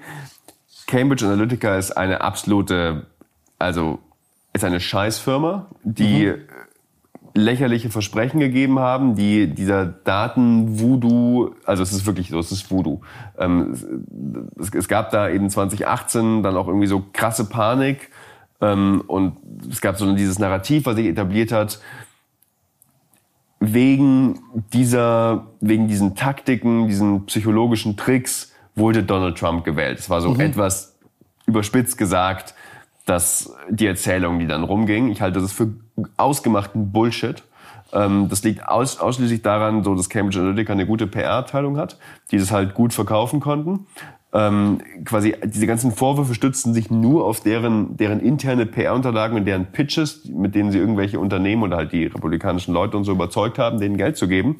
Ähm, letztendlich sind das total normale Taktiken, die unter anderem auch Obama schon in seinem Wahlkampf davor eingesetzt hat, nur da hat sich keiner darüber aufgeregt. Es ist, es, das ist total normal, dass du versuchst, also dass du was versuchst, mhm. über deine Zielgruppe rauszufinden, dann entsprechende ähm, Botschaften ja, in die Welt setzt und ähm, also auch Cambridge Analytica ist nur eines von sehr vielen Unternehmen, mit denen die Republikaner an dem Wahlkampf vor Trump gewonnen hat, 2016 müsste es gewesen sein, ähm, mit denen die zusammengearbeitet haben. Also und das wurde dann so zum zum universalen Bösen und Facebook als der quasi als der Steigbügelhalter von Trump und ich halte es für unfassbar unterkomplex. Also mhm. und und es hat auch quasi so jetzt historisch ähm, alle späteren Untersuchungen, es hat dem nie standgehalten. Also, also der Effekt war nicht so groß wie Leute. Nein, nein, nein, wirklich nicht. Und, und vor allem, also das irgendwie auf Cambridge Analytica runterzubrechen, auf diese Daten, die über diese eine Schnittstelle abgeflossen sind, die dann wiederum diese komische Datenklitsche eben genutzt hat, äh, das ist wirklich Bullshit. Also ja, Facebook hat zu Trumps Wahlsieg beigetragen, aber, aber nicht wegen, nicht wegen Cambridge Analytica. Also auch ohne Cambridge Analytica wäre der Typ Präsident geworden. Ja, so, das kann man, das kann man sehr safe, glaube ich, sagen. Soweit würde ich mich aus dem Fenster lehnen. Und, aber quasi, und jetzt kommen wir wieder Habe ich aber die Praktik ungefähr richtig beschrieben? Ja, das, also, das ist deren Versprechen. Also quasi so, sie, sie, genau, dieses, diese psychometrischen Modelle und, und, ähm, muss ich kurz aus. Witzigerweise, der, der Professor, Alexander Kosinski, der unter anderem damals in, ich glaube, Stanford geforscht hat und diese, ähm, diese Modelle nicht unbedingt populär gemacht hat, aber ähm, die, an denen sich dann auch Cambridge Analytica orientiert hat, der ist mittlerweile mein Nachbar. Warum auch immer. ist, also ja, ich weiß auch nicht. Der wohnt jetzt in Berlin neben mir. Der ist, also weiß nicht, vor so einem Dreivierteljahr oder sowas eingezogen. Ich hatte irgendwann ein Paket und dann hat er in der Tür geklingelt und ich so, Moment, ich, kenne dieses Gesicht. Dann habe ich auf das Paket geschaut, da stand da Kozinski drauf. Dann habe ich ihm in die Hand gedrückt und gesagt, warte mal, wir haben schon mal über Skype gesprochen. Und dann, also er hat sich natürlich an mich erinnert, aber ich habe den damals interviewt und das war, das war sehr lustig. Aber jedenfalls, also genau, das, auf den geht es zurück und diese Modelle hast du, glaube ich, richtig beschrieben. Aber quasi der Schritt, den Cambridge Analytica gegangen ist, sie halt sagen, nur weil es diese, die, diese Persönlichkeitsmodelle gibt, ähm, lässt sich das halt so leicht auf aufs Netz und auf Werbung übertragen und Menschen sind so wahnsinnig beeinflussbar, den halte ich halt für falsch und zu kurz gegriffen. Ähm, wir waren ja eigentlich dabei, zu, äh, das, ich versuchte quasi zu erklären, warum ich es erstmal nachvollziehen kann, dass Facebook ein bisschen vorsichtig ist, was diese Schnittstellen angeht. Und dann habe ich gesagt, quasi diese krasse Aufregung über CA, also Cambridge Analytica, ähm, hat sie halt zurückhaltend gemacht, weil damals haben sie so eine Schnittstelle, also eine bestimmte Schnittstelle API zur Verfügung gestellt und die wurde missbraucht und sie wollen verhindern, dass das nochmal passiert. Das große Aber, ich glaube mittlerweile halte ich es für unglaubwürdig. Also so, mhm. das, das sagen sie jetzt seit Jahren und, und ich glaube, so diese Datenschutzbedenken sind so ein bisschen zum Selbstzweck geworden. Und meines Erachtens, ja, das mag alles kompliziert sein, da, da irgendwie das abzusichern, aber wenn die ein wirkliches wirtschaftliches Interesse daran hätten, ähm, also wenn das eine Funktion wäre, die deren Umsatz steigern könnte oder so, dann wäre das längst umgesetzt. Aber da habe ich eine Frage. Also da denke ich mir jetzt Folgendes. Okay, wir sagen jetzt, wenn, wenn, wenn die Schnittstellenzugänge liefern, dann kann man da jetzt keine Reverse Engineering Scheiße machen und den Algorithmus oder das geistige Eigentum von Facebook stehlen. Das heißt, okay, das ist jetzt schon mal, diese, diese, diese Bedenken sind aus dem Raum, mhm. sondern ich ziehe mir quasi nur gezielt Datensätze, die ich zu Forschungszwecken benutze. Genau. Dann, ich jetzt als in Anführungszeichen Unternehmer würde sagen, was spricht denn dagegen? Ich habe Universitäten als Vorentwicklungsabteilungen und als Prüforgan. Klar, das ist ein gewisses Risiko, mhm. aber eigentlich, also wenn ich jetzt zum Beispiel gucken würde, den State of Social Media right now, dann leben wir in einer, ich sag mal, Aufmerksamkeitsgesellschaft. Mhm. Also Aufmerksamkeit ist mehr oder weniger, ich sag mal, das Äquivalent zur Währung. Ja. Das forme ich um. Und jetzt aber ist ja auch die Frage, äh, diese Aufmerksamkeit muss ich ja auch noch koppeln, wenn ich jetzt auf Produktivität und Kaufkraft und so weiter kommen will irgendwann. Also ist ja nicht nur die reine Aufmerksamkeit, die ausreicht, ähm, um, um quasi Menschen zu beeinflussen, sondern es ist ja auch irgendwo, ich sag mal, ähm, es wie Lernen ist auch positiver Affekt. Also Happiness. Ganz mhm. plump ausgedrückt würde ich jetzt sagen, okay, wie kann ich diesen KPI Happiness maximieren? Und dann würde ich mich, dann, dann, also, oder psychische Gesundheit, psychisches ja. Wohlbefinden. Also, dass ja. ich zumindest mal nicht schade, dass ich zumindest mal neutral bin. Ja, also so als, als Minimum. Ähm, dass quasi ich keine psychischen Kosten habe als Nutzer.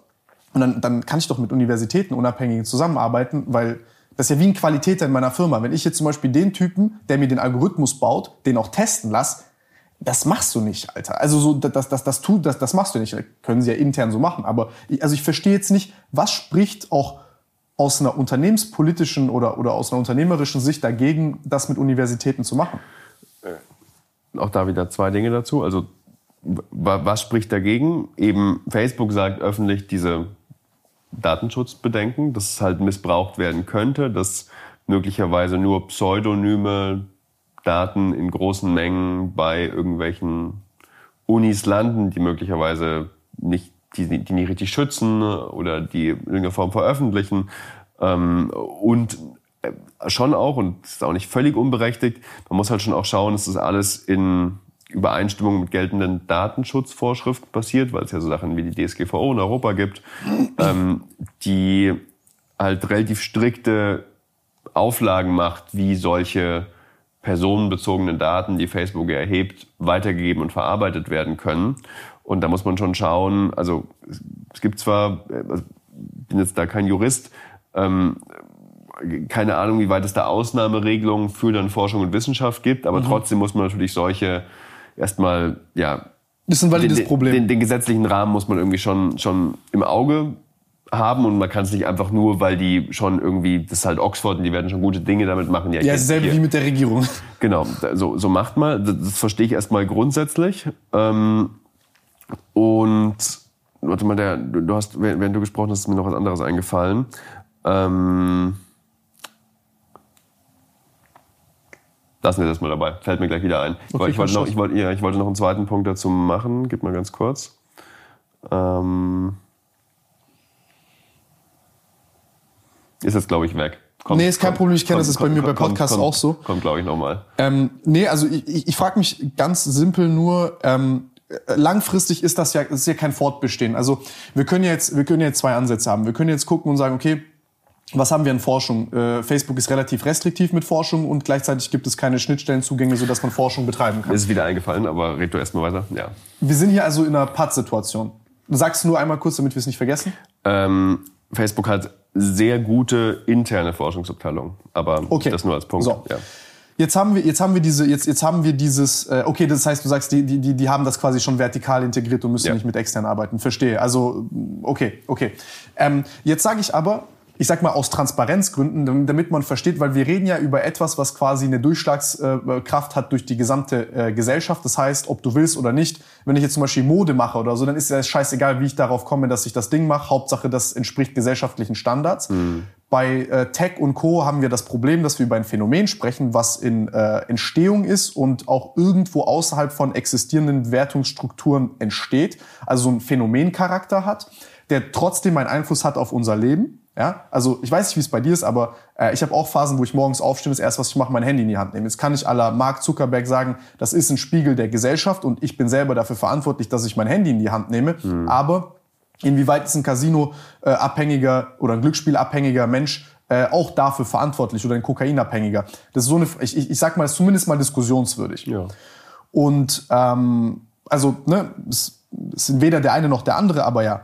Und jetzt finde ich hier frage ich mich, du melkst ja die Leute auch aus. Also es ist ja, ist ja oder keine Ahnung, dieses berühmte Statement von diesem von dem Netflix-CEO damals, unser größter Konkurrent ist, ist Schlaf. Mhm. So als halber Joke. Und dann denke ich mir so, also wie kurz gedacht ist das? Das kann mag drei, vier, fünf Jahre vielleicht funktionieren. Bislang funktioniert schon 15 Jahre lang. Also ja, aber jetzt, jetzt hilf mir mal auf die Sprünge. Bin ich, ein, bin ich ein naiver, idealistischer Vollidiot, der jung ist und sich irgendwie die Welt als tollen Ort vorstellt, wo auch ein Unternehmen die Verantwortung dafür hat? Oder jetzt andersrum pragmatisch gesprochen, denke ich mir so, dass in der Natur der Sache liegt doch, dass wenn jemand dieses Problem löst und jemandem eine äh, Opportunity gibt, quasi auch glücklich und emotional ausgeglichen zu sein und diesen, dieses Angebot zu nutzen, also Herr darüber zu sein. Also ich mhm. zum Beispiel wünsche mir bei YouTube oder bei Google oder bei, ähm, bei Facebook und all seinen Services, wünsche ich es mir zum Beispiel, mir meinen eigenen Algorithmus bauen zu können. Mhm. Also jetzt baukastenmäßig. Nicht, nicht, nicht, dass ich wissen muss, wie der jetzt funktioniert, aber zum Beispiel ich muss fünf Accounts machen auf YouTube. Auf dem einen gucke ich Trash, auf dem einen gucke ich mir dann keine Ahnung, welche Vorlesungen an mit 300 Klicks. Äh, aber das kann ich nicht machen, weil die mich sonst sofort zuscheißen. Wenn ich einmal ja. Trash gucke, dann scheißen ja. die mich komplett zu. Und das ist halt so, ich gebe die Kontrolle ab an etwas und habe eigentlich so powerful Tools, so starke Tools eigentlich. Und äh, irgendwie versagen die dabei. Also ich habe so manchmal das Gefühl, auch in der Art und Weise, wie dieser Algorithmus mich, äh, mich führt, habe ich manchmal so das Gefühl, was für ein Menschenbild habt ihr eigentlich? Mhm. Also für mich ist dieser Algorithmus manchmal nicht nur ein Spiegel der, der, der Gesellschaft, sondern es ist eine Verzerrung des, also des Spiegels der Gesellschaft. Es ist ein, ist ein aktives Eingreifen, ein aktives Aufzeigen von einem Menschenbild, was ich auch gesehen habe, als man äh, Mark Zuckerberg hat reden hören. Der Mann, dass er dann auch sagt, ja, wer beeinflusst dich? Journalisten, Analysten, äh, meine Familie, meine Freunde und der Intellektuelle und, und, und, und die Leute, die mit mir im Board sind oder andere Tech-Leader. Und ich denke ich mir so, hä, Digga, ich, mir kann auch eine Putzfrau eine super Idee geben. Sorry, dass ich das so sage, aber ja. bitte, also, und das ist jetzt kein irgendwie so ein politisch korrekter Spruch, den ich hier bringe, mhm. sondern das ist wirklich die menschliche Realität. Ja. Also wie disconnected man davon sein kann, finde ich, und da würde ich ihn, würde ihn nur eine einzige Sache würde ich ihn fragen, die alle. Lasst ihr eure Kinder Social Media verwenden? Mm, Zuckerberg würde ich sagen, ja. Also, also weiß ich nicht, keine Ahnung. Aber ich, ich, glaube, ich glaube nicht, dass Zuckerberg seinen äh, beiden, ja im Moment noch relativ kleinen Kindern äh, Facebook oder halt Insta verbietet. Aber genau, also einige Tech-CEOs, also jetzt besonders bekannt äh, Steve Jobs, äh, genau, hat ja iPad-Beispiel. Genau, das, das iPad-Beispiel äh, verbieten ihren Kindern das, beziehungsweise lassen sie erst sehr spät da dran. Ähm, wobei ich, also das ehrlich gesagt auch nicht für wahnsinnig nachahmenswert halte, weil, also ich glaube, so man muss ja, also wenn ich Kinder hätte, würde ich mir wünschen, dass meine Kinder Medienkompetenz entwickeln. Mhm. Und ich glaube, man entwickelt keine Medienkompetenzen, die ich sage, aber bitte erst ab 13 ähm, irgendwie ein Handy haben oder, oder ab 16 oder wie auch immer, weil das ist Teufelszeug, sondern die Realität ist ja eine andere. Es geht ja darum, dass sie damit irgendwie einen Umgang damit lernen. Ähm, also das. Aber ich wüsste nicht genau, wie ich es meinem Kind beibringen sollte. Also ich werde da überfragt. Im Moment. Ja, ja, das ist eine krasse Herausforderung, weil wir ja vielleicht auch selbst noch gar nicht den idealen Umgang damit gefunden haben. Ähm, und trotzdem. Also das ist auch eine Designaufgabe. Ja, also es sind, glaube ich, zwei Aspekte. Das ist einerseits der, die Verantwortung der Rezipienten, ja. so irgendwie einen guten Umgang damit zu finden. Und da bin ich ich würde mal sagen, ich bin verhalten optimistisch. Also ähm, das liegt vor allem daran, dass ich nicht kulturpessimistisch werden möchte, weil das Nee, so, ist auch leicht und so schwermütig. Genau, ja, ja, und also historisch betrachtet waren die Kulturpessimisten ähm, sehen nie so gut aus, weil also es haben sich auch schon Leute über die Eisenbahn, über den Buchdruck, ähm, über Schachspielen, übers Fernsehen, übers Radio, über Computerspiele. Es war alles der Untergang der Welt und unsere Jugend verdummt und das ist alles ganz, ganz schlimm. Und ja, the kids are alright. Irgendwie so ist okay. So sind ja auch Infografiken entstanden die super sind. Ja. Aus Faulheit. Also ich, ich bin. Ich bin also genau, genau, da muss man, glaube ich, so ein bisschen aufpassen, quasi das jetzt, das jetzt zu sagen so und und in der Vergangenheit, ja, das hat nie nie gestimmt, ähm, schon okay, aber diesmal Smartphones sind wirklich das Teufelszeug. Ähm, deshalb würde ich jetzt dieses einfach, Mal ist es Apokalypse. Genau, deshalb würde ich jetzt erstmal sagen, ja, wir lernen halt als Gesellschaft. Und das Internet und Smartphones und Social Media sind ja immer noch vergleichsweise ganz schön neue Medien, wenn man jetzt so Medien über einen großen Zeitraum anschaut und dass wir quasi noch nicht die Kompetenz entwickelt haben, damit ideal, ideal umzugehen, ähm, finde ich gar nicht so erstaunlich. Und jetzt kommt das große Aber in dem Fall. Die Verantwortung liegt eben nicht nur auf Seite der mhm. Rezipienten, sondern auch auf Seite der Entwickelnden. Und das finde ich, das hast du ja schon mehrfach gesagt, so diese Casino-Mechanik oder sowas, das finde ich echt problematisch, weil halt diese Apps bedingungslos darauf getrimmt sind, dass Menschen möglichst viel Zeit damit verbringen und da ja schon gezielt Mechanismen eingesetzt werden, die echt so Schwachstellen der menschlichen Psyche ausnutzen. Also dieses ganze, äh, quasi irgendwie jede Benachrichtigung erzeugt eine Dopaminausschüttung. Natürlich ist alles rot, alle, alle Benachrichtigungen. Alles ist die, alarmierend. Weil es die Signalfarbe ist und so. Blut. Genau, standardmäßig ist, ist, natürlich, ist natürlich alles an und alles blinkt und vibriert und ist wie so ein Wettrüsten auch. Voll, natürlich. Und, und ich meine, es um, gibt. Um, um, um den Diebstahl deiner Aufmerksamkeit. Ja, es gibt Kurse im Silicon Valley, die heißen How to Get Them Hooked. Also so quasi, wie mache ich meine Nutzer abhängig, mehr oder weniger. Aber und, diese Rhetorik feiern die dann auch. Also ich finde das ja, auch mega, lustig. Also mega. einerseits in der South Park-Folge. Ja. aber How to Get Them Hooked. Ich finde so also, Sektencharakter. Ist halt, du musst. Genau, ist halt schon ein bisschen gruselig.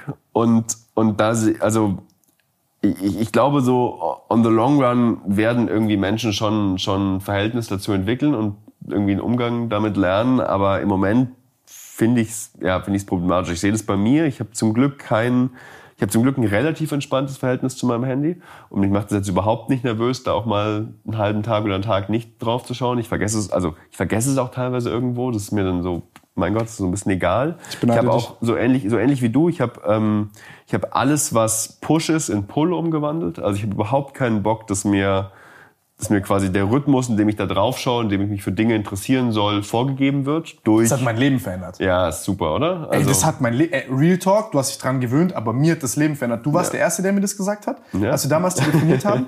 ja, nein, ich, ich finde, guck mal, ich finde, ich finde, wenn mir jemand, ich bin, ich bin ein ganz schwieriger Typ, also du hast mich ja mittlerweile kennengelernt, ähm, ich finde dich nicht schwierig, aber also. ja, aber bei sowas schon, wenn du mir zum Beispiel einen Tipp gibst oder ich weiß, jetzt sagst du mir, ey, hör doch mal den Song oder guck dir den mm. Film an oder mach doch das jetzt bei deinem Handy. Du hast mir so eine schöne Erklärung da auch geliefert. Dann habe ich auch nochmal mit Fritz gesprochen und dieses, also Push in Pull umwandeln, also dass quasi mein Handy mir nicht diktiert, was für einen Rhythmus ich habe. Genau. Ähm, und ich nicht diesen, weil dadurch eliminiere ich diese, diese Angst, was zu verpassen oder Angst, eine Konversation zu verpassen oder nicht erreichbar zu sein. Ja, und, und halt auch den Drang, da ständig drauf zu schauen, weil es könnte ja mich jetzt eine neue Benachrichtigung erwarten und die könnte ja wichtig sein. Super wichtig. Und quasi immer super wichtig. Und also quasi diese Unsicherheit ist ja, ist ja genau dieses Prinzip, Leute stehen ja. vorm Spielautomat und drehen nochmal, weil diesmal könnte ja der Hauptgewinn und die fünfte Insta-Notification, die ich bekomme, die könnte ja von meiner großen Liebe sein, die jetzt mein genau. Foto geliked hat. So. Genau. Und, und oh nein, ist es nicht, aber, ja. aber es hat könnte sich schon geil ja. angefühlt. ja. Ähm, genau, und, und also wenn du halt Leute in den Kernspintomographen schickst und irgendwie schaust, so was passiert da im Hirn, dann siehst du halt, ja, da sind Hirnareale aktiv, die sind halt auch bei Drogensüchtigen aktiv. Also ich, ich bin ganz vorsichtig damit und ich würde jetzt nicht sagen, ähm, ah, Social Media Sucht, Smartphone Sucht finde ich schwierige Begriffe. Also die, ich glaube, die. Ja, man nennt das Problematic Use und. Genau, also die gibt es vielleicht für, für einen kleinen Teil der Bevölkerung. Es gibt ja auch schon Entzugskliniken und sowas, aber ich würde es jetzt quasi nicht, nicht irgendwie flächendeckend sagen. Und ich finde auch so Leute wie Manfred Spitzer, so ein Populärwissenschaftler, der irgendwie die ganze Zeit irgendwelche Thesen vertritt von wegen, Smartphones verdummen unsere Kinder und unsere Hirne degenerieren und so. Das, das macht mich irgendwie alles wütend. Das ist, das ist alles auch so, auch so super unterkomplex, weil wir auch ganz viele Fähigkeiten und Möglichkeiten gewinnen dadurch. Ich würde ja nicht, ja. also ich, es ist ja nicht so eindeutig, ich würde ja nicht darauf verzichten wollen. Ich finde, mein Smartphone macht mir im Gro macht mir in erster Linie mein Leben leichter. Ja. Es, hat, es hat problematische Nebeneffekte, aber es macht auch vieles einfacher. Und so, so diese, also irgendwie so diese Ambivalenz geht halt oft verloren und es ist dann immer so eine Seite und alles ist dunkel und macht abhängig und bla. Aber und weißt du, was da mir so das, das Problem ist, was ich da habe? Also, mhm. ich will jetzt nicht zu sehr in diese, dein Hirn geht kaputt und oh, TikTok 15 Sekunden Aufmerksamkeitsspanne mhm. geht flöten und Kinder werden dumm und so. Ich meine, müsste ich mich erstmal mit jemandem unterhalten, der zwei Jahre TikTok benutzt hat, um ja. mein eigenes Bild zu machen oder ja. selber auch benutzen. Und ja, ich merke dann auch, ich habe so ein bisschen Gedächtnisprobleme, wenn ich 900 TikToks angucke in zwei, drei Stunden ja. so, dann vergisst du auch irgendwie schnell und bist in so einem State, wo du so denkst, so Alter, wurde gerade meine Seele vergewaltigt, was zum Fick ist gerade los? Ganz komisches Gefühl, aber äh, auch ganz interessante und coole Sachen dabei. Also du bist dann da, da ja. und ich so, Alter, wie kreativ können Leute sein oder oh mein Gott, ganz verrückt oder wie auch immer. Ähm, aber auf der anderen Seite, was mir persönlich so ein bisschen fehlt, ist so ein Leitbild. Also vielleicht ist es zu viel, vielleicht erwarte ich zu viel, aber ich habe so kein ähm, wenn ich mir zum Beispiel vorstelle, okay, was ist jetzt die Weiterentwicklung von einem Smartphone, was gibt es mir, was ich gerade nicht habe, dann ist es eigentlich, dann ist es das, was es mir nimmt irgendwo. Also mhm. so in, in dem Zustand befinde ich mich gerade. Also ich denke mir so, äh, das ist ein sehr scharfes Schwert, aber es ist sehr schwer. Ja, ja. Weißt du, was ich meine? Ja. Und ich denke mir so, ey, Alter, ich, dieses Ding, wenn ich, wenn ich, wenn ich meinen Umgang mit Technologie und, und das ist so eine Sache, die ich über Jahre die ganze Zeit, also ich bin da sehr sensibel, was das angeht, Mhm. Ähm, dann, dann merkst du selber, was für, was für einen riesen Unterschied das für dich persönlich machen kann. Weil es ist das stärkste Tool, was wir Menschen haben, ist eigentlich unser Handy, more or less. Ja. Mal so, ich würde mal sagen, was, was jeder Mensch irgendwie zur Verfügung hat. Und ähm, zu lernen, damit umzugehen, aber auch, ich sag mal, das weiter zu design, designen und zu empowern, ähm, da steckt sicherlich ein Wert drin, der für mich noch so ein bisschen unterentdeckt ist. Und äh, da finde ich es halt schade, dass, dass, dass, dass, dass, dass, dass die Entwicklungsrichtung, zum Beispiel bei einem TikTok oder bei einem Instagram, Facebook und Co., halt eher in diese Richtung geht, wie kann ich einen weiteren Mechanismus in den Algorithmus packen, der noch stärker die Aufmerksamkeit, also dieses Wettrüsten nach Aufmerksamkeitsdiebstahl, das, ich finde das schade, weil es ist ja nicht nötig. Also es ist doch, wir haben doch erkannt, dass es genügend ist. Also es kürzt sich jetzt auch langsam alles weg. Also ich bin jetzt in so einem State of Exhaustion, wo ich so denk so, ey, ihr habt mein Hirn so gefickt, so ich, ich kann nicht mehr. So lass mich einfach in Frieden. So das ist genug jetzt. Ich brauche ich brauch Pause von dem Scheiß. Vielleicht geht's auch nur mir so. Nee, das glaube ich nicht. Aber ja.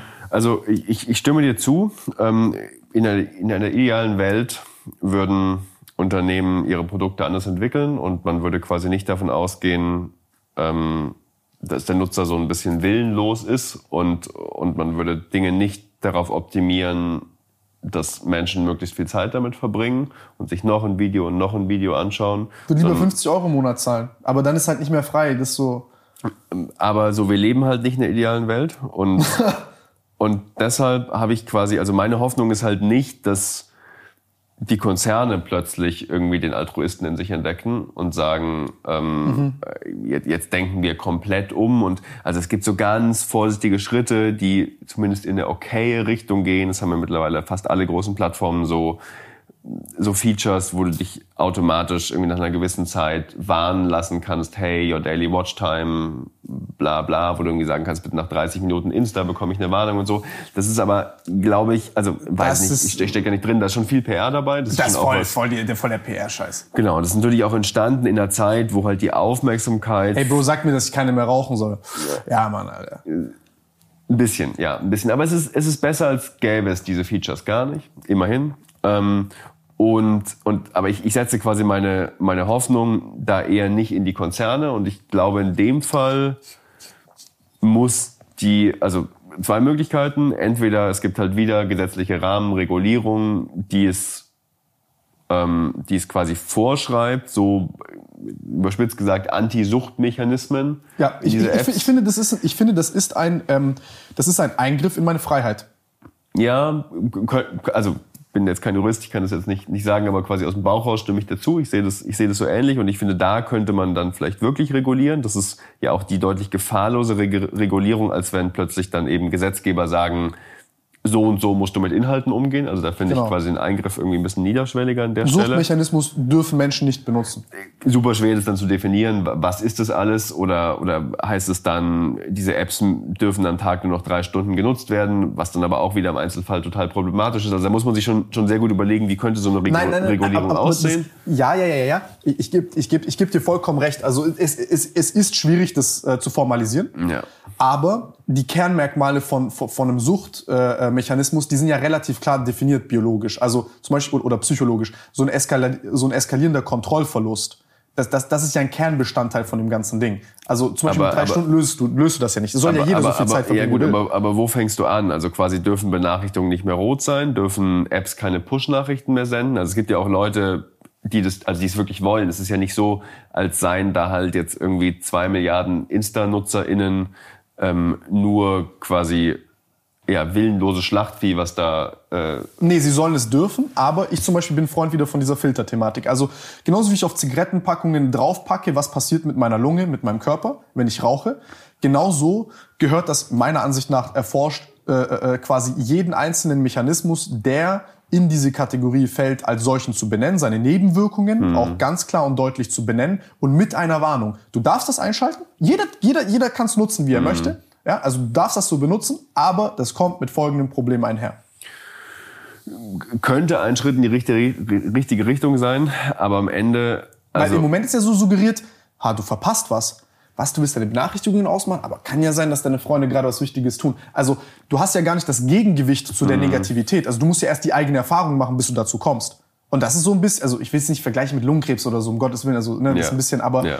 äh, ich sag mal, es ist auch nicht so der fa- faire Weg. Also äh, zumindest, also allein, allein mal so der sehr simple Weg äh, zu sagen, zum Beispiel Push-Nachrichten sind standardmäßig aus statt an. Ich glaube, das würde schon was helfen.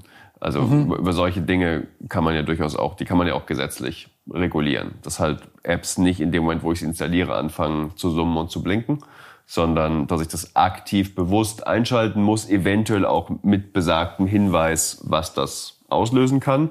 Ähm, könnte sein, dass es trotzdem fast alle anschalten, weil sie es halt wollen. Ähm, aber das wäre zumindest ein Schritt in die richtige Richtung. Ähm, und, und trotzdem glaube ich, also quasi, ich hatte ja gesagt, es gibt zwei Sachen, die ich, auf die ich Hoffnung setze. Das sind eben nicht die Entwickler, sondern das ist vielleicht so ein gesetzlicher Rahmen. Und es ist aber auch die, so die Medienkompetenz der Nutzerinnen und Nutzer. Und ich glaube schon, dass sich da eben im Laufe der kommenden Jahre noch irgendwie ein, oder ich hoffe, ein besserer Umgang damit, damit entwickelt. Ähm, Prinzip, ich, also man muss, ich glaube, was, was total spannend wäre, wäre sich jetzt mal anzuschauen, wie, wie nutzen denn Kids und Jugendliche soziale Medien und Smartphones, die, ähm, die quasi ganz natürlich damit aufgewachsen sind. Also es ist bei denen, ist es bei denen wirklich noch problematischer als Das wäre krass interessant. als bei Erwachsenen oder oder haben die haben die irgendwie einen vernünftigeren Umgang damit gefunden, vielleicht auch weil sie gar nicht mehr so krass unterscheiden, weil sie halt du hattest am Anfang relativ oft gesagt so virtuelle Welt, reale Welt, digitales, reales. Ich glaube nicht, dass es für 14-Jährige diese Kannst Unterscheidung Nee, es gibt es nicht und es verschmilzt ja auch tatsächlich und vielleicht vielleicht müssen wir uns auch echt von unserer Vorstellung verabschieden, dass Kontakte in der virtuellen Welt weniger wert sind. Also ja, sie sind anders und ich sitze dir jetzt in dem Moment viel lieber gegenüber und interagiere mit dir und sehe deine Gestik und schaue dir jetzt in die Augen und sehe quasi deine Bestätigung. Das ist für mich ein anderes Sprechen und ich glaube, das geht auch allen Menschen so.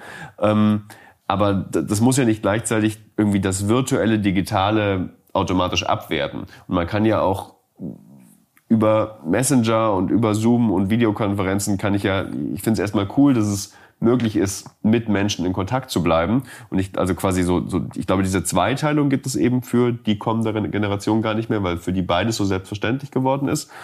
Und vielleicht entwickeln die auch, also ich würde es mir wirklich hoffen, einen, einen in irgendeiner Form gesünderen Umgang mit digitalen Medien und Tools.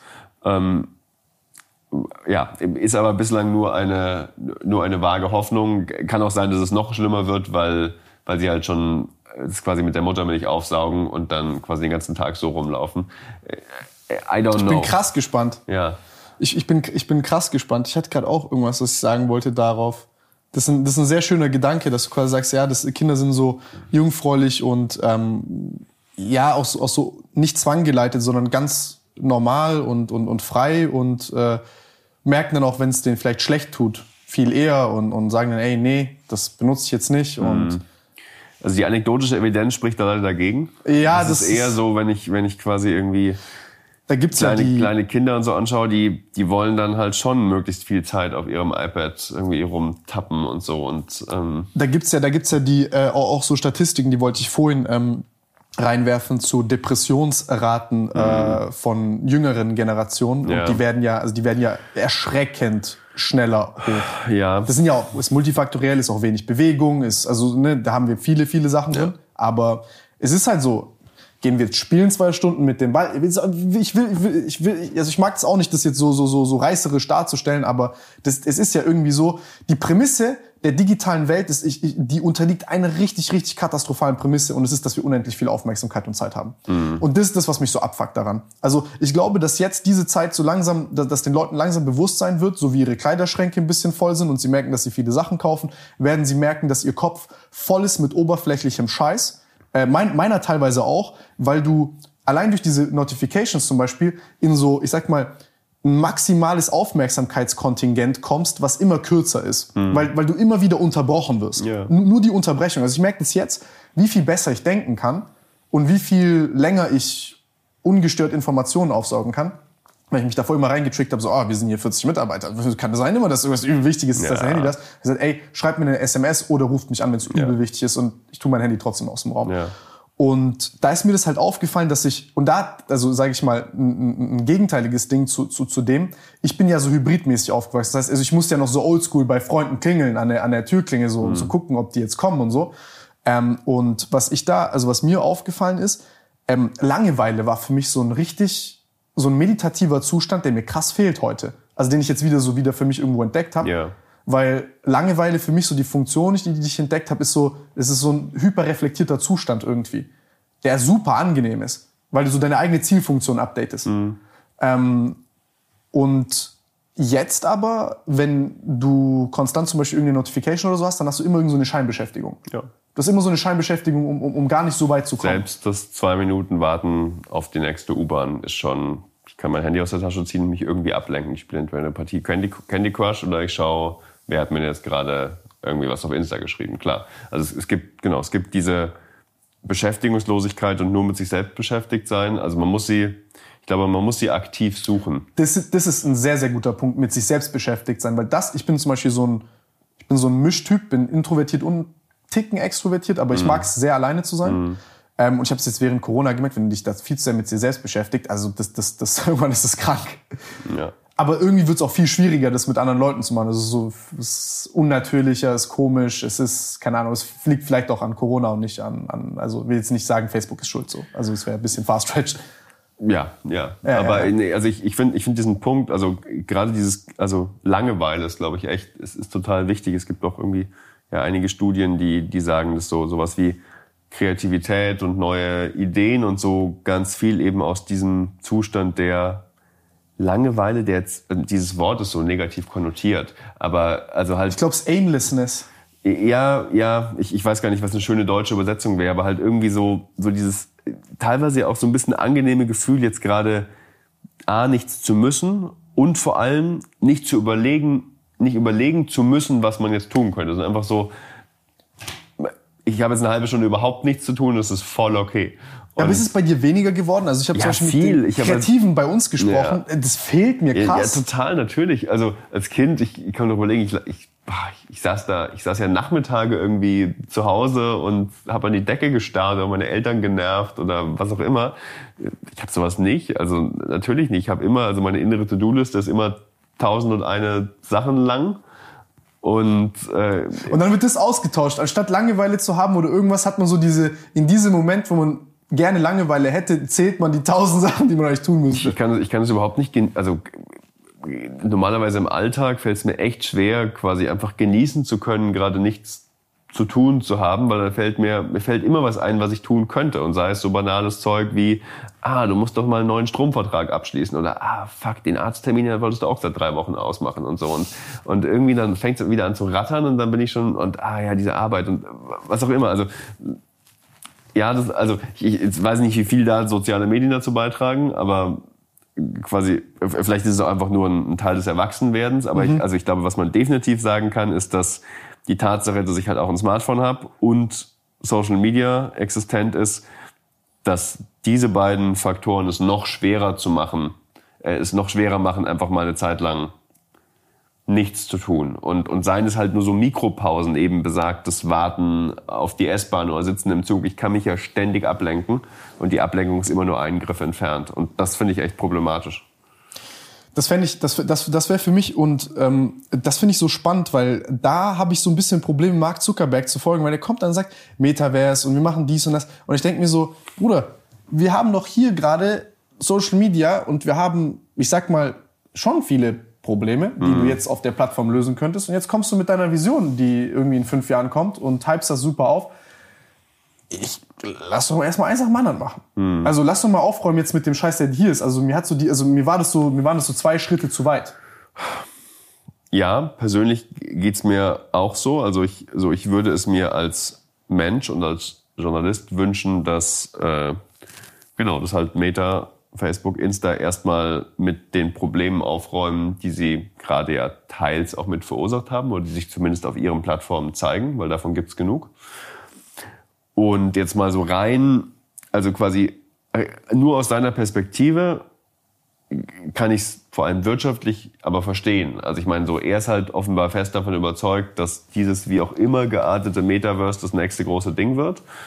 Und Facebook hat eine Sache wirklich ziemlich verkackt. Sie haben es nicht geschafft, ein eigenes mobiles Betriebssystem zu entwickeln. Das Hm. ist ein schwerer strategischer Fehler, weil sie dadurch total abhängig von, ähm, von Ja, Apple und von Google Apple. sind. Ähm, und die haben quasi die Kontrolle Das über Ads-Tracking und so. Genau, also sie- siehst du jetzt quasi auch, also dieses ähm, dieses ATT, äh, also das das äh, Apps, äh, doch Apps Tracking Transparency äh, Framework, was Apple da mit iOS 14.5 vorgestellt hat, das hat ähm, Facebook ungefähr 10 Milliarden gekostet im vergangenen Quartal, einfach weil sie halt Schlechter die Ads tracken können und genau, also also die die Person. weniger Daten sammeln können, Werbung weniger zielgenau wird, diese personalisierte Ad-ID ähm, weniger wirksam ist, ja. Ähm, und also ich, so, ich finde das gut, ich, das ist alles sinnvoll, was Apple da macht, aber zeigt halt, wie, ähm, wie krass diese Gatekeeper-Funktion von Apple und Google ist und ich glaube auch, wie krass sich auch Zuckerberg in den Arsch beißt, dass sie es halt nicht hingekriegt haben, sowas auch zu entwickeln. Also es gab ja durchaus ein Facebook-Phone, aber es ist halt krass gefloppt und kam zu spät und war einfach auch schlecht.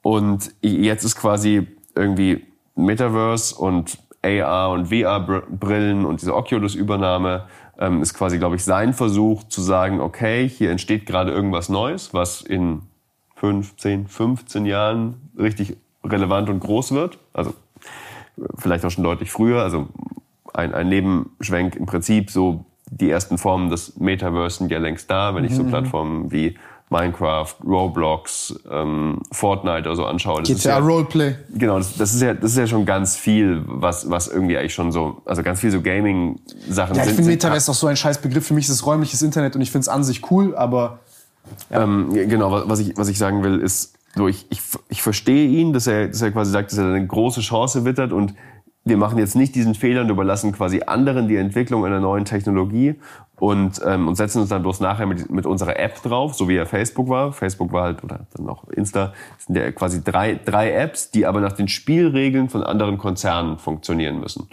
Ähm, und da haben sie keinen Bock drauf und diesmal haben sie die Hardware, also ihre VR-Brillen selbst in der Hand.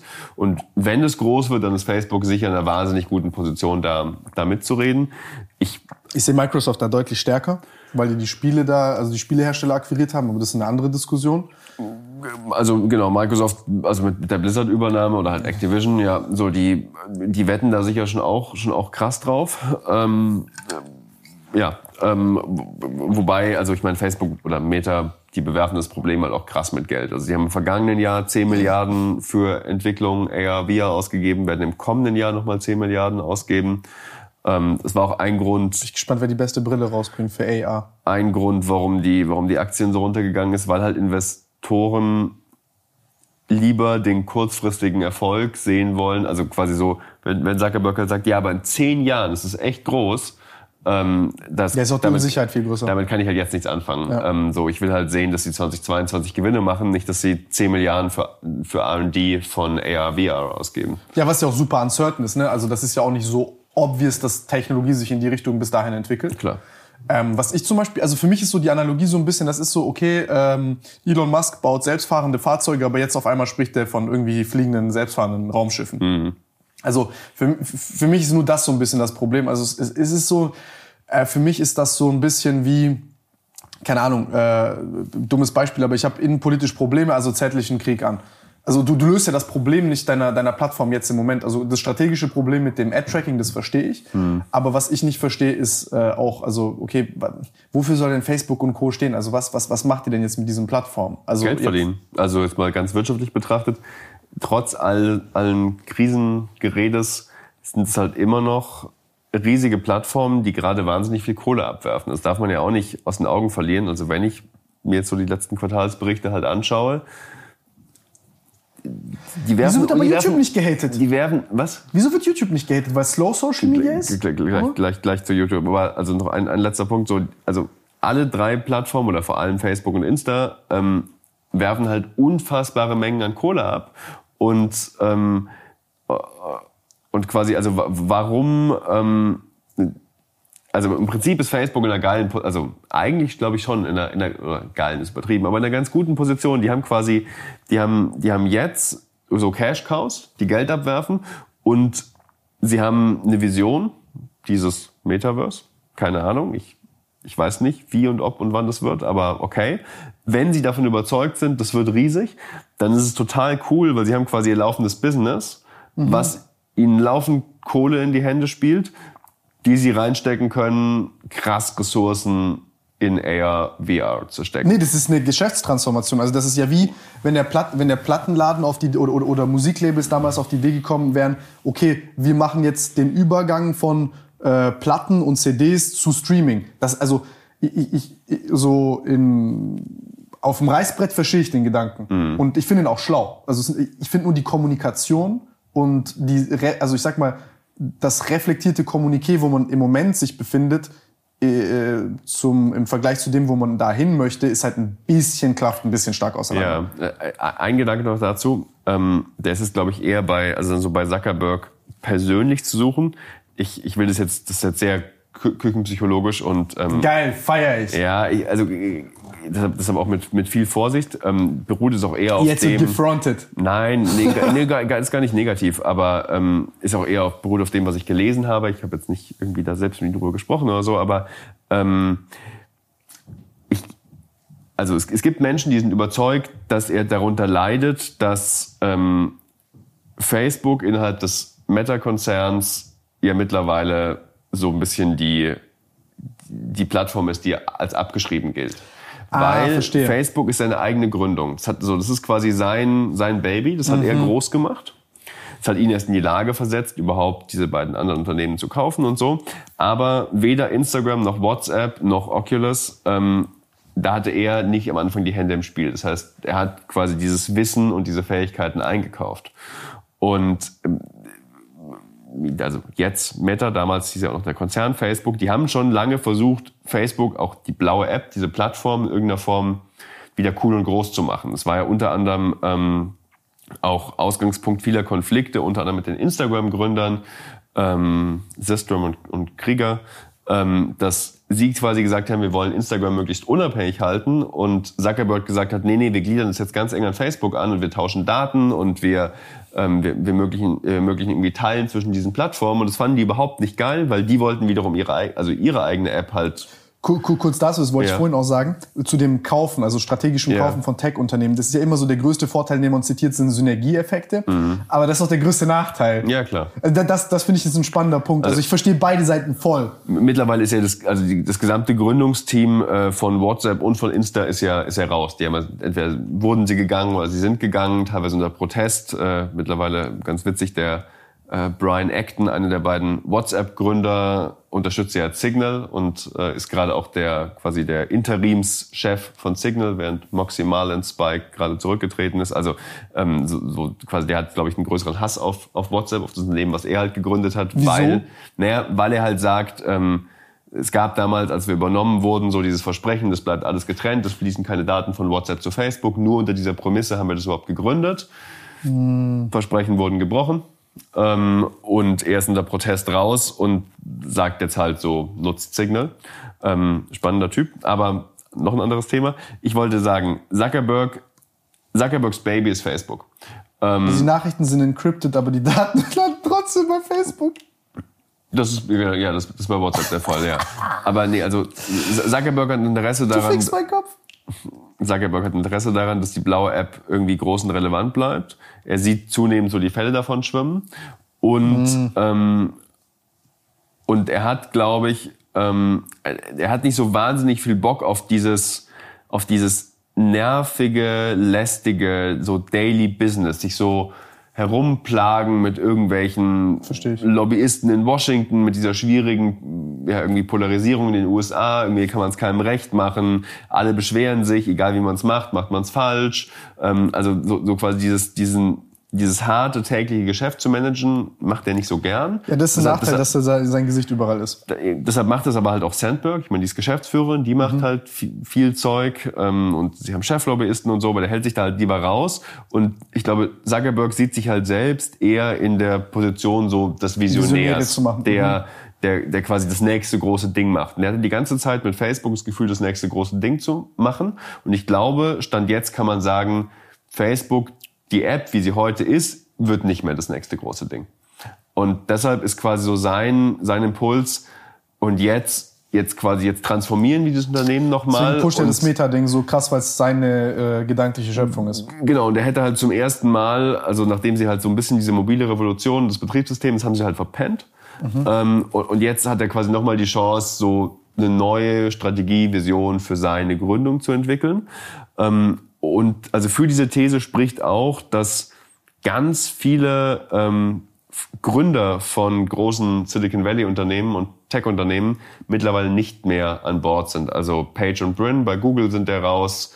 Ähm, bei Twitter sind alle Gründer, jetzt Dorsey ist ja gerade zum zweiten Mal wieder gegangen, nachdem er... Wie Page und Brin sind bei Google raus. Naja, die, also die sind ja Kein nicht mehr, operatives die, Ja, die Geschäft. sind ja nicht, also niemand, genau, niemand führt mehr das operative Geschäft. Die machen irgendwie Remoon-Shots da und, Ja, und ja.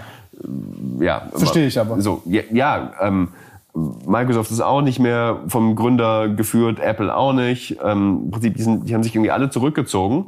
Ähm, und Zuckerberg ist, glaube ich, glaube ich, der einzige, also von den, von den ganz großen Jobs war ja noch damals bei Ding, bei Apple war der noch, aber gut. Ja gut, also ja war, aber War, ja. also ja auch nicht mehr. Also stand jetzt würde ich, würde ich jetzt- also vielleicht vergesse ich auch irgendwas, aber ich glaube, es ist quasi der einzige ganz große Tech-Konzern oder zumindest Plattform, wo wo noch der der hat das operative Geschäft noch geführt. wer Zu- Zuckerberg. Nö, das operative Geschäft nicht, aber Ja. Mhm. also ja, das, das macht so teilt sich ja mit Sandberg auf, also Sandberg ist COO, sie ist äh, er ist CEO. Ähm, Sie ist CEO oder so. Ja, Ah, genau. okay. Ähm, weil er halt auf dieses Daily Business nicht so viel Bock hat. Verständlicherweise, wie auch immer, ist halt anstrengend. Das war auch das Erste, was wir hier gemacht haben. Ja, aber, aber er macht halt, er ist halt trotzdem immer noch der mit Abstand mächtigste Mann Ja. bei Facebook. Und auch das Das ist, ist auch ja. gefährlich, wenn du vom Tagesgeschäft zu weit weg bist. Und das ist sinnbildlich das, wenn du vom Tagesgeschäft so weit weg bist, du diesen äh, äh, Druck hast, ey, ich, ich möchte meine Idee. Ich glaube, das ist ein sehr großes Problem mit kreativen Leuten. So wurde ja auch Jobs auch häufig so, so viel Stärken, wie der hatte, auch, dass das so eine kleine Schwäche war, dass er auch so Ideen von anderen als seine eigenen verkauft hat. Ähm, ich fühle das teilweise. Äh, Ich empfinde mich manchmal auch als kreativen Menschen vielleicht. Äh, inwieweit es jetzt so ist, ist eine andere Sache. Aber ich, ich verstehe, ich sag mal, die Emotionen, die das auslöst in einem Menschen, wenn du eine Idee hast, die für dich lohnenswert ist, verfolgt zu werden, die andere Leute vielleicht noch nicht so ganz sehen in ihrer Gänze. Ich finde es cool. Ich meine, es hat ja bei mir mit YouTube zum Beispiel angefangen. Ich sag, ich mache Fitnessvideos. Alle sagen mir, geh studieren, Alter, bist du behindert. So, also vielleicht bin ich dann auch in so eine Richtung gekommen. Deswegen kann ich mit sowas sympath, also ich, ich, ich kann das verstehen.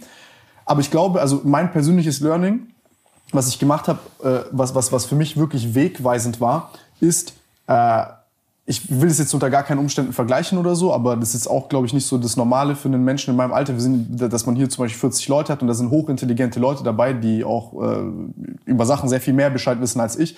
Aber ich sag mal, sich als jemand zu verstehen, der eine gute Entscheidung trifft und über sehr viele Sachen sehr wenig weiß und sich so ein bisschen selber zu humbeln und einfach zu sagen, ey, wenn ich eine coole Idee habe, habe ich eine coole Idee, dann kann ich die kommunizieren. Aber es kann ja auch sein, dass allein in dem Zuhören zwischen der Idee von dir und ihm und ihr was Cooles rauskommt und ähm, man sich eher versteht, gute Entscheidungen zu treffen, also die im Sinne des Unternehmens sind und sich da selber klein zu halten, weil diese, dieser Ego-Komplex, den du dann dadurch aufbaust, der ist wirklich sehr, sehr problematisch. Aber ich kann vollkommen nachvollziehen, woher das kommt. Weil wenn eigentlich alles, was du gekauft hast, und in dieser Tech-Ding ist es ja genau das, also dieser, ich sag mal, so ein Elon, wieso mag man den? Weil man denkt die ganze Zeit, das ist sein geistiges Eigentum, was er da hat. Ist auch viel gutes Vermarkten von einem Elon, selbst. Elon Musk ist übrigens so, das ist vielleicht das einzige Beispiel, wo der quasi der Gründer immer noch ähm, was führt. Aber nur weil ich ja vorhin überlegt habe, gibt es noch irgendein anderes Ah, okay, Beispiel? genau. Fällt mir jetzt gerade ein, ja. Und, und ich verstehe das, dass man dem so nachahmen möchte, aber ich finde zum Beispiel, als ich jetzt das, den Podcast von Mark Zuckerberg angeguckt habe, ich finde es einerseits faszinierend, wie er über die Sachen spricht, dass er zum Beispiel sagt, ey, der Datastream ist nicht derselbe, wie wenn wir auf äh, Zoom reden, als in der Realität, weil du hast super viele Cues, die optisch äh, äh, mediated werden, die wir mit Kameratechnologie nicht hinbekommen und wir wollen das ändern. Und dann finde ich das auch irgendwo cool, aber so dieses, warum willst du etwas machen, das fehlt mir so. Also es ist so voll, äh, ich weiß nicht, alles, was er kommuniziert, sind für mich, äh, es fühlt sich so reißbrettartig an. Ja. Weißt du, was ich meine? Ja. Und dann, das ist für mich, kein, du bist für mich dann Schachspieler, kein Visionär. Also nicht, dass ich das Ja. jetzt äh, runterbrechen will, aber ähm, ja, vielleicht fehlt mir doch ein bisschen so dieses David gegen Goliath-hafte, aber keine Ahnung, ich weiß nicht. Nee, das, das verstehe ich schon. Ich würde jetzt Zuckerberg auch nicht als, als großen, also ich nehme ihn nicht als großen Visionär Ich auch nicht. Ähm, letztendlich muss man aber halt sagen, er ist einer der mächtigsten Menschen der Welt, der ja auch so bei allem Negativen, so was Facebook sicher mit sich bringt, auch irgendwie krasse Dinge erreicht hat. Aber weißt du, was da das Und- Problem ist, meiner Ansicht nach? Sind diese B-Aktien auch, dass der Typ selber durchregieren kann. Weil, wenn, wenn er sich rechtfertigen müsste vor anderen Menschen, wieso man das jetzt so tun müsste, dann hätte der, dann hättest du allein dadurch ein Organ. Also ich habe das ja, also ich, ich, mache das ja selber auch nicht anders. Also das, das wäre ja, also egal wie, wie man, man steht sich am Ende des Tages selbst am nächsten, aber jetzt mal ganz rational betrachtet, es ist für ein Unternehmen super dumm, wenn ein Mensch alleine durchregiert und Entscheidungen trifft, ohne zumindest also eine Partei überzeugen zu müssen. Also es ist meine persönliche Meinung. Ja, da- das ist, glaube ich, gar nicht so kontrovers. Da Ja. bin ich sehr bei dir. Aber, aber damit fickt er sich selbst. Das, das ist so eine, äh, ja.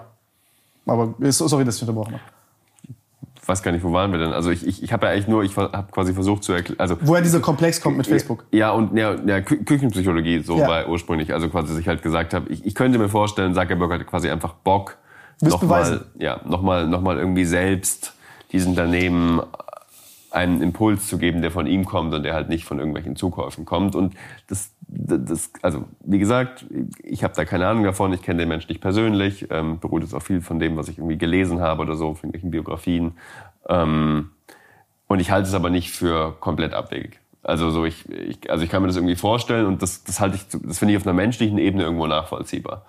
Ähm, aber natürlich würde ich mir trotzdem, und darüber sprachen wir schon, wünschen eigentlich, so Facebook hat genug, oder Meta hat genug Shit, mit dem sie quasi in der Gegenwart irgendwie auch aufräumen könnten. Also, Ja, ich, ich, ich, ich sehe das mal für mich so. Also warum benutzen wir Facebook, Instagram und Co. Nicht, weil es so ultra geil ist. Klar, es ist cool irgendwo, aber eher, weil es nichts anderes Besseres gibt. ja, also zumindest, zumindest nichts Großes. Ich, also ich, ich halte es sogar für Also du hast ja, du gehst, willst nicht rausgehen, weil die sozialen Kosten zu groß sind, Genau, weil du also unsichtbar ich, bist. ich, ich halte es ja für theoretisch möglich, dass in der Zwischenzeit längst, Geist aus dir. längst irgendwie sieben kleine Apps entwickelt wurden, die in der Theorie viel geiler sind. Aber die Nutzer fehlen. Genau, das, so es bringt ja nichts. Und ich, also mittlerweile ist es halt, äh, glaube ich, an einem, also, also an einer Größe angelangt, wo, wo diese Netzwerkeffekte einfach so groß sind, dass es echt schwierig ist. Weißt du, wie witzig? Ich finde es so super ironisch. Wir sind so im Jahr 2022, aber eigentlich ganz, ganz ehrlich, wir diskutieren gerade über ein Königreich. Also so in einer Nutshell. Also Facebook ist wie ein Königreich. Ja. Also es ist, es, ist, so, klar. es ist nichts anderes. Ja. Also ich finde es ich find's irgendwie so, ja, ich finde es ironisch, ich finde es witzig, ja. Ich finde es sehr, sehr lustig. Aber äh, naja, ich sag, sag mal schon progressives Königreich, weil wir können ja hier auch uns unterhalten. Und äh, der Marc ist uns auch nicht böse, dass, dass, dass, dass, dass wir das hier machen, was ich auch sehr weil löblich der, weil finde. der Markt das nicht mitbekommt. Aber Ähm, oh, dazu, dazu habe ich, äh, ich, ich weiß nicht, was es bei Facebook, da kommen wir wieder zurück, aber ah, da, da gab es doch, da, das fand ich interessant. Ähm, ich wollte jetzt eigentlich nicht die ganze Zeit nur über, über Schlimmes und Schlechtes reden, aber ich fand es auch interessant. Ihr habt ja da bei der Süddeutschen so eine, äh, das, das hast du mir netterweise äh, zusammengefasst und vorbereitet, war mit den ähm, magersüchtigen Frauen und dass der Content krasser ausgespielt worden ist danach auch, dass der, dass der Algorithmus das gepusht hat. Ja, also äh, vielleicht erkläre ich noch mal kurz, worum es ging. Ja, ja, ja, sehr aber gerne. Genau, also wir haben zusammen mit Kolleginnen von NDR und WDR ähm, uns angeschaut, wie ja, Mädchen und junge Frauen Instagram nutzen und so mit der Leitfrage, trägt Instagram womöglich dazu bei, dass eben, eben besagte Mädchen, weiblichen Teenager in die Magersucht rutschen können. Ich glaube, also man muss sehr vorsichtig sein, da kausale Zuschreibungen zu machen. Ich glaube nicht, dass, ähm, dass Instagram dann irgendeine, also dass die schuld daran sind. Also das Pro Problem hat andere Ursachen. Aber am Ende ist also quasi Das diese erhöht die Wahrscheinlichkeit, dass es passiert. ja, es ist halt, es ist halt so eine verstärkende Funktion. Ich meine, genauso, wenn ich jetzt irgendwie mir Germany's Next Topmodel anschaue oder halt irgendwelche Werbung draußen auf Plakaten, Frauenzeitschriften, da werden ja überall problematische Schönheitsideale ähm, propagiert. Und, und quasi so, so, wir leben halt in einer Gesellschaft, wo es irgendwie als gesund oder cool gilt, schon krass dünn zu sein. Und, und Instagram ist da quasi nur ein, so ein, Teil davon. Ähm, aber ich glaube schon, ein, so ein wichtiger Teil, weil halt auch Insta einfach im Leben von vielen Mädchen so eine große Rolle spielt, weil es großen so Gruppendruck gibt, ganz viel vergleichen mit anderem. Ich glaube, es ist auch bei Männern so, dass, also ich glaube, jeder Mensch vergleicht sich. Und das ist dort, glaube ich, ein großer Pitfall bei Social Media. Ja, also Perfekt wird so das ist natürlich völlig recht. Also so Essstörungen gibt es natürlich auch bei Männern, fällt ja oft so ein bisschen unter ähm, irgendwie unter Training als Beispiel bei mir jetzt. Genau, also die, die äußern sich oft anders und ähm, ich glaube, ein, ein wichtiger Unterschied ist, also Anorexie ist halt einfach eine krass gefährliche Krankheit. Ja. So 10 bis 15 Prozent sterben. Und, ähm, und das hast du jetzt halt bei irgendeiner Form von Sportsucht oder sehr exzessiven, zwanghaften Training und super gesundem Essen in der Form nicht. Also man schadet seinem Körper, glaube ich, schon auch damit. Aber es ist, äh, du musst Eine halt andere Dimension von Schaden, ja. Genau, also es ist, es ist Ganz halt anderer Ballpark. Genau, es ist, es ist noch krasser. Dementsprechend haben wir jetzt, wir haben zumindest da nur mit weiblichen Protagonistinnen gesprochen, einfach so, weil, weil diese Szene auch davon dominiert wird.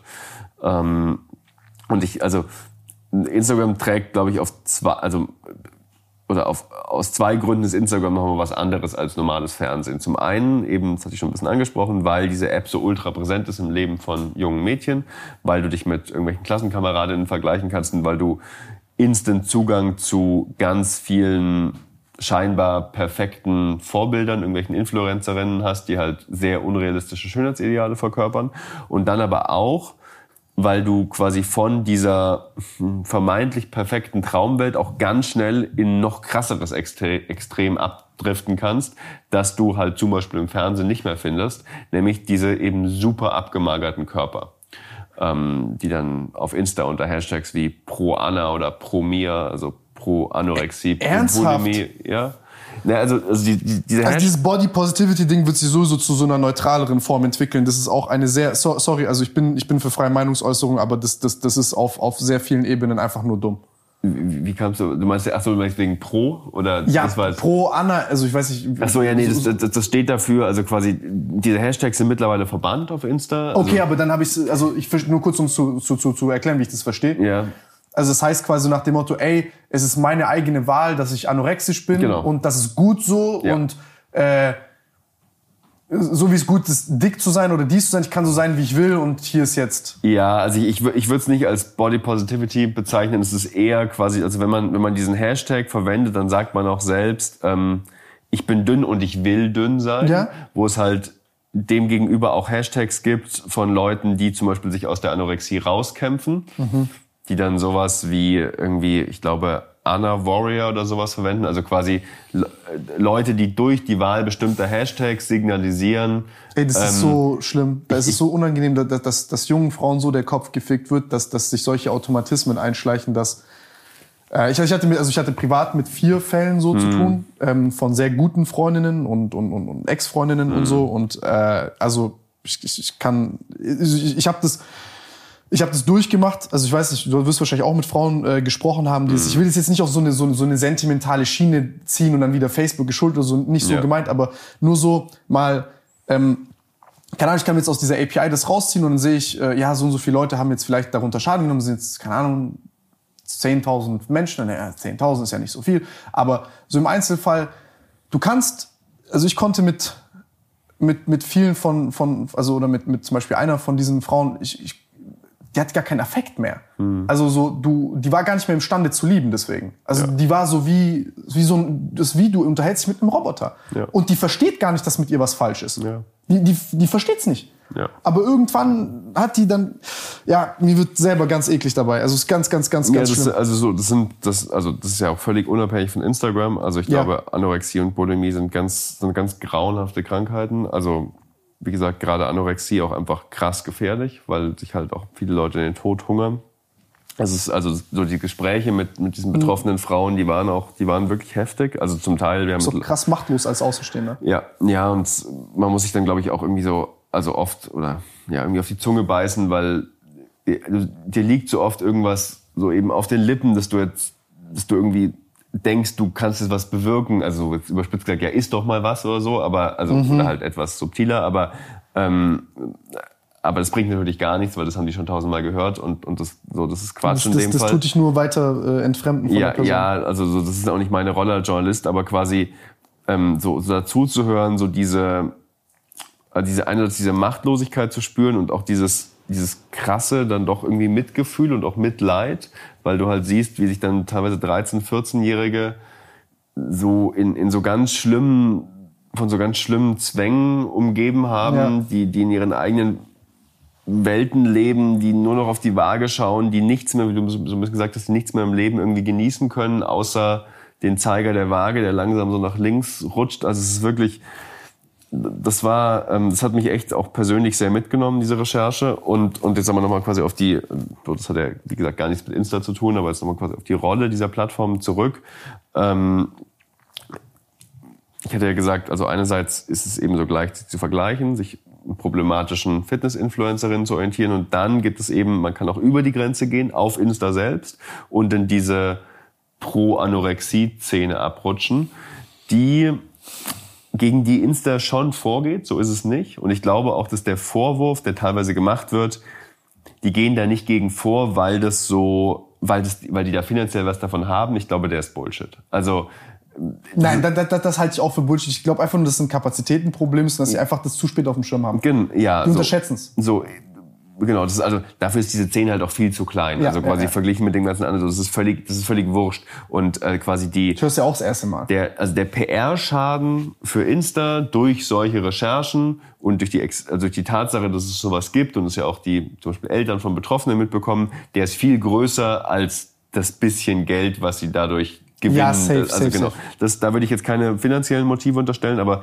eher so wie du. Also sie werfen da meines Erachtens immer noch zu wenig Kapazitäten drauf. Ich würde nicht sagen, dass sie es nicht ernst nehmen. Also wir hatten mhm. auch einige Hintergrundgespräche mit den zuständigen Policy Managern und sowas von, von Instagram. Ist etwas, was du, du, du kannst dort nichts gewinnen, sondern eigentlich kannst du nur ähm, Reputationsschaden abwenden. Also so aus einer ganz, ganz, ganz das, nüchternen das Perspektive. Ist ja, das ist ja bei allen Sachen, was so Hate Speech, politische Inhalte und ja. so angeht. Du kannst nie was gewinnen. Also wenn, wenn du es richtig machst, dann sagen alle ja, okay, diesmal haben sie es richtig gemacht, aber quasi es wertet das Bild genau. nicht auf. Und wenn du es falsch machst, dann ist es scheiße. Also ähm, und, und wenn du es zu proaktiv machst, dann ähm, wirst du so schnell als Zensurmaschine verstanden. Also die sind echt in einem tough Spot, muss man und sagen. Das, und das ist in dem Fall auch, auch eben nicht so ganz einfach. Das wollte ich dich fragen. Genau, ja. weil du, also du kannst ja nicht, ähm, du kannst ja nicht irgendwie sagen, okay, also wenn die Rippen so weit vorstehen, ähm, und man das auf dem Bild irgendwie, wenn man das Gefühl hat, ich könnte jetzt da eine Hand drunter legen oder sowas, dann muss ich das Bild löschen. Das ist ja irgendwie Quatsch. Also quasi, wo, wo ist, wo ist technologischen Riesenproblem, menschlichen Problem. Technologisch kannst du es eh nicht, kannst du es nicht lösen, weil du kannst nicht sagen, du kannst kann nicht deinen Algorithmen beibringen, dein Machine Learning System löscht Bilder von dünnen Menschen, also ja. das funktioniert ja nicht, sondern also quasi in den Gemeinschaftsgender stehen halt so Sachen drin wie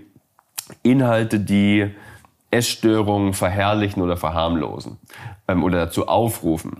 Und dann musst du halt, du musst ganz viel über Captions gehen, also nicht über Bilder. Mhm. Du musst halt schauen, was da drin steht und da musst du versuchen, aus dem, was dabei steht, rauszulesen, ruft da jemand dazu auf und sagt quasi, das ist cool. Oder was ja auch der Fall ist, was es ja auch gibt, sagt halt, hey Leute, ich bin gerade äh, im Krankenhaus, in der, in der Klinik, ich lasse mich gerade therapieren. Ähm, ich will da rauskommen, aber hier bin ich. So, genau. Und, und so aus. so jemand zu löschen, das wäre das wäre fatal. Das also wäre sehr fatal. Instagram ist quasi ist so Teil des Problems und Teil der Lösung. Und ja. und da quasi den den richtigen so Middle Ground zu treffen, das ist halt nicht immer einfach. Ich ich sehe dieses Dilemma und ich glaube aber trotzdem, dass sie dass sie trotz allen Anstrengungen immer noch zu wenig tun. Und eine Sache, die ich, also die ich echt problematisch finde, ähm, ist die Tatsache, dass Instas Algorithmen meines Erachtens dazu beitragen, dieses Problem zu verschärfen. Einfach indem, also der Content gepusht wird. Ja, genau. Wir haben da, wir haben viele Test-Accounts erstellt, also so Fake-Accounts von halt irgendwie jungen Mädchen, irgendwas ins Profil reingeschrieben, irgendwelche zusammengeklaubten Fotos genommen und dann geschaut, wie die wachsen. Und es war halt schon so, dass ähm, die Accounts, die sehr extrem waren, schneller gewachsen sind als die, die nur dünn waren. Ähm, das war so, das war schon statistisch signifikant mit mehreren Versuchsanordnungen. Ähm, also wir, wir können jetzt nicht sagen, das war jetzt das war jetzt nicht super wissenschaftlich, weil wir da wieder uns viel der Zugriff auf die Schnittstellen, wir können das nicht, nicht skalieren. Aber quasi drei Medien haben das unabhängig voneinander gemacht. Wir bei der SZ, NDR, WDR und noch Tamedia in der Schweiz und wir kamen alle zu ähnlichen Ergebnissen. Also ich glaube, da tragen Instas Algorithmen dazu bei. Und, zweiter Punkt, ganz wichtig, ich bin, also ich würde jetzt nicht sagen, dass, dass Insta allein schuld, aber, aber das ist also ich, ich finde quasi fast das größere Problem als diese irgendwie krass eindeutigen Anorexie-Konten sind Fitness-Influencerinnen oder so Beauty-Influencerinnen, die quasi ihren, ihre absurd Körper präsentieren und so tun, als sei das völlig normal. Und quasi, ähm, äh, und, und quasi. Das ist alles ein Produkt von Willenskraft. Ja, und halt von sehr, sehr, sehr wenig Essen. Ähm, und äh, also das, äh, ich, ich finde das, also ich glaube schon, dass, dass man quasi das ist eine fine Line. Das ist eine sehr fine Line. Also und Insta kann sich ja nicht hinstellen und sagen, ähm, irgendwie die Accounts von riesigen Fitness-Influencerinnen abdrehen, weil die machen ja nichts Verbotenes. Aber ähm, in irgendeiner Form finde ich, vielleicht ist es auch gar nicht Aufgabe von Insta, sondern halt dann von LehrerInnen, Eltern oder sowas. In irgendeiner Form muss es halt gelingen, dann gerade Teenagern beizubringen, so hey, diese Körper, die du da siehst, das ist halt nicht normal. Und wenn du halt äh, so, die hungern halt. Und das ist nicht cool und in keiner Hinsicht erstrebenswert. Ich, ich weiß jetzt nicht, ob, also jed, ob jede Fitness-Influencerin hungern muss, nein, zwangsläufig. Auch nicht, auch nicht, nein, stimmt, nicht, nicht Nein, jede. ich, ich verstehe, was du Ja. meinst, aber ich habe hier eine Frage. Ja. Ich habe hier eine Frage. Und zwar, weil ich sehe das größtenteils so wie du, aber jetzt lass mal so, ich sag mal, wir wir machen das so moralisch relativistisch und wir sagen, es gibt kein richtig, gibt kein falsch. So, und das ist unsere Begründung für freie Meinungsäußerung. Ich, mein persönliches Empfinden, dass das sehr prävalent ist, so in Deutschland diese Art Dinge zu sehen. Ähm, ich finde die zutiefst schwachsinnig.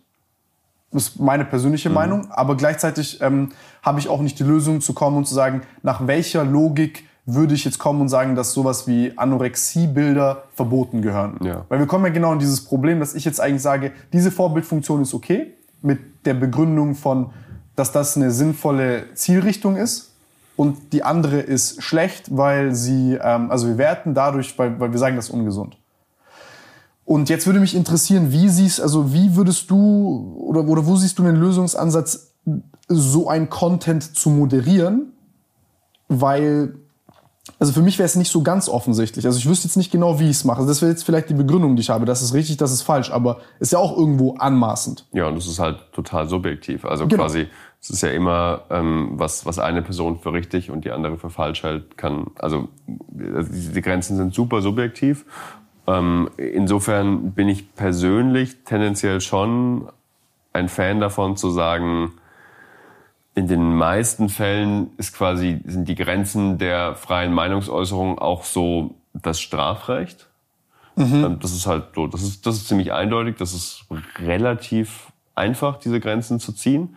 Da sind wir halt bei ja, strafbarer Hetze und Hass, also bei äh, irgendwie ähm, bei Mordaufrufen, bei Aufrufen zu Gewalt, bei bestimmten Arten von Beleidigungen und so, die, die quasi, die müssen Plattformen löschen. Ähm, und ansonsten fürchte ich, auch wenn es mir wirklich widerstrebt, mu- muss quasi irgendwie so das, das Spektrum der, mein, der freien Meinungsäußerung noch relativ groß sein. Also, und, und dann, Das heißt, ver verbieten ist nicht die Lösung. also, nee, äh, nee, glaube glaub ich nicht. Ähm, andererseits, man kann halt, glaube ich, auch noch quasi im Rahmen des Strafrechts ganz schön viel eklige Dinge ähm, sagen und tun, die auf Facebook oder halt auf anderen Plattformen verstärkt durch Algorithmen, verstärkt durch die Logik, dass grenzwertige, polarisierende Inhalte immer besser funktionieren, dass sie viele Interaktionen einsammeln, dass sie dadurch gepusht werden, dann große Reichweiten Das ist so ein erzielen. Bug im Menschen. Ja, so ein bisschen, ja. Den, den aber halt die Plattformen verstärken, also Ja. mit, mit der Art und Weise, wie die aufgesetzt sind. Genau. Ähm, Ah, diskutiert doch noch mal in den Kommentaren, streitet euch noch eine Runde. Ja, hier, Ja. Meanwhile wird euch präsentiert von Kellogg's. ja. Spaß. Ähm, und quasi, also die, diese ganzen, diese ganzen Logiken führen halt dazu, da, dass man auch mit nicht eindeutig strafbaren Sachen schon, schon echt viel Scheiße bewirken kann. Ähm, aber, ich- also, quasi im Prinzip seit, es gab ja diese, ich mag das Wort Flüchtlingskrise nicht, aber die Zeit, als viele Geflüchtete nach Deutschland gekommen sind, das war so 2015, 2016, ähm, da ist erstmal die Dis erstmals die Diskussion über ja, Hasskommentare so groß geworden, weil halt sich einfach viele Idioten sehr krass rassistisch geäußert haben. Mhm. Und im Prinzip seitdem ist es ja so ein ständig schwelendes Thema, auch so. Hey, Beleidigung ist doch freie Meinungsäußerung. Genau, wo, wo, wo zieht man halt die Grenze? Und so frag, frag zwei Leute. Noch drei Fake-Accounts machen und. Frag zwei Leute, kriegt drei Meinungen. Ähm, und, und ich, ich bin, also ich, so, ich, genau, ich glaube, löschen, also möglichst viel löschen ist nicht die Antwort, zumal so, wenn halt, keine Ahnung, wenn wir irgendwie mal ein anderes gesellschaftliches Klima in Deutschland haben und irgendjemand anders an der Regierung ist, dann gibt's halt auch schnell dann Forderungen, andere Arten von Inhalten zu löschen. Und, und deshalb finde ich so, also das, das, der ganz grundlegende Rahmen ist das Grundgesetz und dann müssen wir uns irgendwie nochmal auch mit Blick auf die Algorithmen und deren potenziell verstärkende Funktion nochmal bestimmte andere Arten von Inhalten anschauen ähm, und überlegen, ob man da frühzeitig eingreifen muss. Aber ich, also ich bin, ich bin dagegen zu sagen, ähm, wir wir löschen Dinge weg, weil sie uns unangenehm sind. Ich bin auch dabei. Ich will nämlich gerade vom Rechtlichen ins Kulturelle, weil für mich ist das ja so, alles, was wir rechtlich nicht kodifizieren können, fällt in, sag mal, den Freiheitsbereich der Kultur. Mhm. So. Also da müssen wir uns dort organisieren und irgendwie mit unserem Verhalten äh, so klarkommen und, und, und, und das wählen, dass wir sagen, wir können gemeinschaftlich miteinander leben und auskommen. Ähm, und das gehört dann quasi nicht rechtlich also gehört jetzt nicht rechtlich äh, formalisiert. Da habe ich jetzt eine, eine Sache, die mir da halt aufgefallen ist bei, bei, bei Social Media generell. Social Media hat eine, ich sag mal, einen wesentlichen Unterschied zur normalen, ähm, zur normalen Dynamik, die wir, also zu einer normalen Sozialdynamik. Und das ist die Dynamik oder die Rolle des Publikums. Mhm. Man hat Publikum. Das heißt, ich habe einen neuen perversen Anreiz, so nenne ich das jetzt vielleicht, ähm, ist, ich kann jetzt was ich schade finde, ist zum Beispiel bei Hassrede oder so, wenn du das jetzt mal überlegst, dann ist es ja nicht nur, dass der Raum entsteht für die Art und Weise, wie wir Menschen uns äh, äh, äh, geben und benehmen im Internet. Also ey, ganz ehrlich, wir sind ja alle, also ich bin auch ein Arschloch. Wir sind alle irgendwo Arschlöcher und wir versuchen hoffentlich jeden Tag ein bisschen weniger Arschloch zu sein. Also das muss man ja auch mal so aus der Sicht sehen und es ist nicht nur Mark Zuckerberg und Facebook, die da schuld sind, sondern wenn ich mich im Internet so verhalte, ist es in erster Linie erstmal ich bin schuld. Ja. Also mal, das ist nicht die Plattform, das bin ich. Ja. Also mal als allererste. Ne? Aber ähm, gleichzeitig muss ich ja das auch nochmal vergleichen mit den Anreizen, die ich habe. Die Wahrscheinlichkeit, dass ich mich in einem normalen sozialen Kontext äh, jemandem sage, ey, du bist ein Arschloch oder du bist, du hast die oder die Hautfarbe, du passt mir das und das nicht, dann ist es ja alleine one-on-one, -on -one, ist es ja extrem unwahrscheinlich, dass das passiert. Mhm. Ähm, auf der anderen Seite ist es im Internet wahrscheinlicher, weil die Hemmschwelle niedriger ist, weil ich bin, ich kann anonym sein durch meinen Fake-Account, kann sein, dass mich keiner kennt und gleichzeitig ha, habe ich so dieses, dieses Phänomen, Phänomen der stillen Solidarisierung über ich like den Kommentar oder ich oder sogar ich werde laut und sag ja Mann und ich bringe so eine Sozialdynamik der Feigheit ins Rollen. So, dass ich mich verbrüder mit Leuten, deren Meinung quasi nicht im Internet da sind. Ähm, und da frage ich mich, diese, diese, diese Rolle des Publikums, ist es, ist es so eine Sache, also äh, da, ich habe mich häufig gefragt, wie kriegt man es auch hin, das sagt ja Zuckerberg selbst, wir wollen ja eigentlich reale Interaktion irgendwo emulieren. Aber das ist ja eher so ein, so ein Kolosseumsding. Das ist ja so, zwei Menschen sind im Kolosseum miteinander und können entweder einen Wettbewerb treten oder ein Team bilden. Mhm. Aber so eine normale Sozialdynamik entsteht da ja nicht so wirklich, weil das immer das Publikum, was da ist. Ja, wobei, ich meine, eine Sache, ein großer Trend in, auf allen Plattformen, der sich seit einigen Jahren abzeichnet, ist ja schon der, überspitzt gesagt, der Newsfeed ist tot. Also quasi diese ganz krasse öffentliche Kommunikation ist auf dem Rückzug. Und viele, also Kommunikation zieht sich oft in kleinere Räume zurück. Mhm. Ähm, zum Beispiel jetzt auf Facebook in Gruppen. Telegram-Gruppe. Oder auf Telegram, also generell, generell Messenger überhaupt. Also wir haben ganz viel One-to-One-Kommunikation oder zumindest also nicht halt, öffentliche Kommunikation. Halt, genau, in bestimmten, in bestimmten dann halt größeren Chatgruppen oder Kanälen ähm, und nicht mehr dieses, ich poste was auf Facebook, wo es potenziell halt irgendwie alle oder die, alle, die mir folgen, sehen können.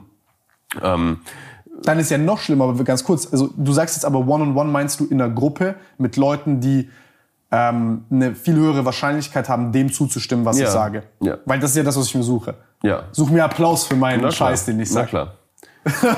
okay.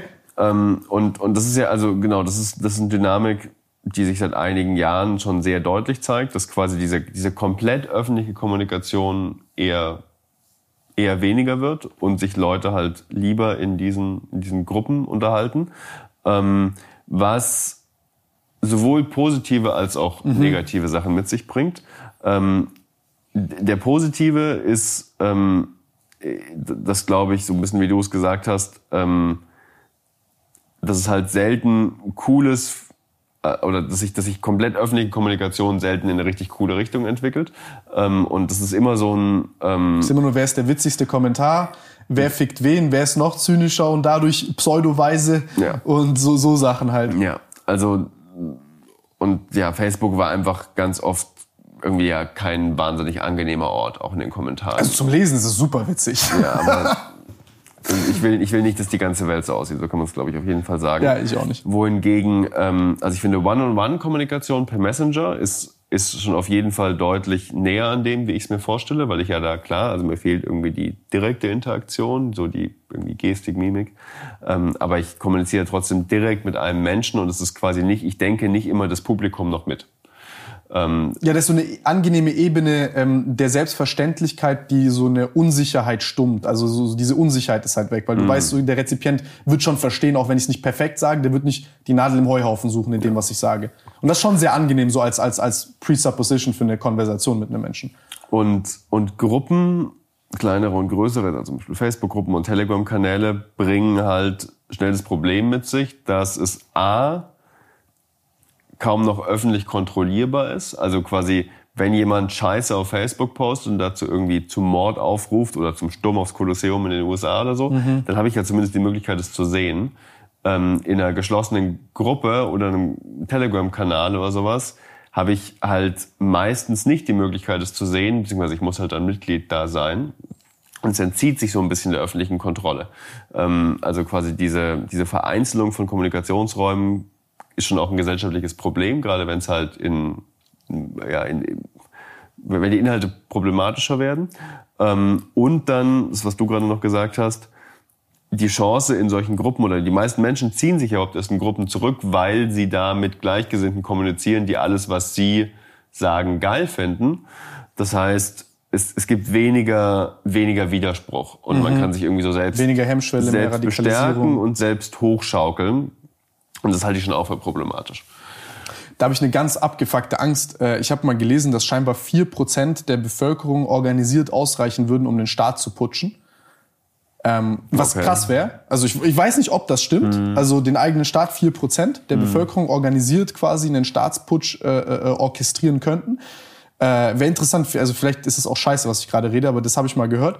Und dann denke ich mir immer so, boah, Alter, mit diesen Technologien so eine illustre Persönlichkeit, die 4%, die benachteiligt sind wirtschaftlich, also wirst immer irgendwie 4% zusammenkriegen, boah, schon, schon wenig. Und dann hast du, ja, dann habe ich halt so Horrorszenarien in meinem Kopf, also das ist halt so eher mein Kopf, aber denke ich mir halt auch so, so durch Telegram-Gruppen wäre schon, ja, also wäre schon eine abgefuckte Sache. Also, dass das so un unter Ausschluss der Öffentlichkeit stattfindet. Also, es gibt so diese zwei Extreme, so, ich sag mal, im Hintertürchen ist ein Problem, Ja. aber im Kolosseum bei Publikum und Prinzessin und Co. muss auch nicht sein, weil dann holt das auch so ein bisschen ekelhafte Seiten aus Menschen raus. Ja, aber so mir macht es tatsächlich auch echte Sorgen, was in den vergangenen Monaten oder seit Beginn von Corona auf Telegram passiert ist und immer noch passiert. Also ich halte das für eine, für eine hochproblematische Entwicklung. Also die Leute die sich da organisieren, die ganzen Corona-Leugner, die Querdenker, ähm, teilweise auch wirklich dann Mordaufrufe gegen Politiker in Sachsen im Osten, ähm, so eine sich gegenseitig hochschaukeln. Also diese Form von Radikalisierung finde ich echt problematisch, was natürlich noch dadurch unterstützt wird, dass Telegram ja auch so eine, ja mein Gott, kümmern wir uns nicht drum, Haltung entwickelt hat. Also der Gründer Alles ist äh, encrypted und safe. Nö, encrypted ist gar nichts. Ähm, bei Telegram ist überhaupt nichts encrypted, also standardmäßig. Das ist ja irgendwie so eine weit verbreitete Falschannahme. Also nichts ist Ende-zu-Ende verschlüsselt. Also es ist Transport verschlüsselt, aber das heißt nichts, die Daten können auf dem Server entschlüsselt werden. Das heißt, sollte mein Freund nicht schreiben, dass ich ein Spiel spielen will für 25 Euro auf Telegram? Was, wie, wie viel? 25 Euro, hä? Egal. Ach so, so, so, einen, einen verstanden. Odd, Odd Baggy kaufen. Mäßig. Ja, also nein, wenn, wenn du willst, dass Dinge wirklich geheim bleiben, dann, ähm, dann nicht auf Telegram Ist kommunizieren. Instagram, äh, ist, ist äh, WhatsApp sicherer als Ja. Telegram? Ja. Weil die sind ja wirklich encrypted. Ja. Also da habe ich gehört, dass Leute sagen, das ist echt stark encrypted. Ja, also äh, ja, definitiv. Also so, das ist vielleicht, vielleicht wichtig, ähm, wichtiges Grundwissen quasi. Ähm, WhatsApp nutzt, die, das nutzt das Verschlüsselungsprotokoll von Signal. Ähm, der Signal, der Signal-Gründer Maximalian Spike gilt als so eine der oder der Ah, Kryptographie. ich habe von Moxie habe ich das Ding gelesen, das, äh, äh, dieses Paper zu, zu, zu, ähm, zu NFTs und Metaverse und so. Ja, ja, ja. Das war ganz lustig, fand ich. Genau. Also auch ein total spannender Typ mit seinen Dreads und so, so ein totaler Anti-Silicon Valley-Typ, aber halt super krass, was Krypto Kryptographie angeht. Ähm, der hat dieses Protokoll für Signal entwickelt. Das hat wiederum Crypto WhatsApp, actually is not crypto. ja, äh, der hat, das hat wiederum WhatsApp für sich übernommen ähm, und implementiert. Was die Inhalte von Nachrichten angeht, ist WhatsApp sicher. Äh, und da gibt es, also ja, sind, mir- ist mir keine ernstzunehmenden Sicherheitsforscher bekannt, die da irgendwas anderes sagen. Sick. Ähm, was die Metadaten angeht, also alles um die Na außer, den außer dem Inhalt der Nachrichten. Also wer, wann, mit wem, von wo kommuniziert, Okay, haram. wer in dessen Adressbuch steht und so. Das geht zu Facebook.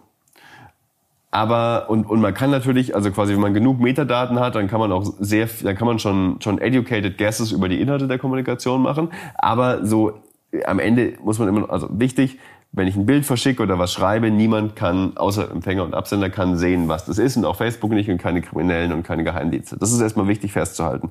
Und das ist bei WhatsApp standardmäßig der Fall. Also ich muss nichts einschalten, sondern das ist quasi von Haus aus so.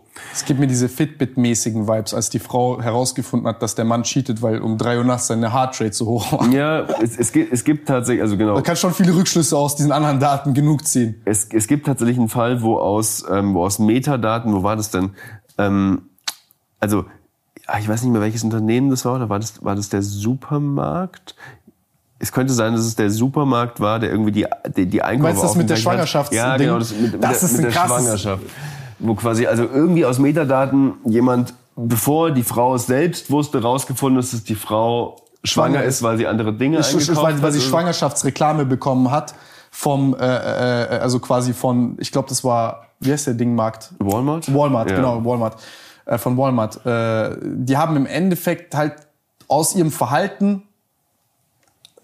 es ist länger her, das ist dieses 20, 30 Minuten Video von diesem einen YouTuber, ne? Ja. Da, daher hast du das. ich, nee, da habe ich nicht, nicht daher. Ich habe das, das ist schon, das ist auch wirklich ein altes Beispiel. Das ist, Ja, das ist sehr gut acht, erklärt Acht Jahre alt Fall. oder so, ja.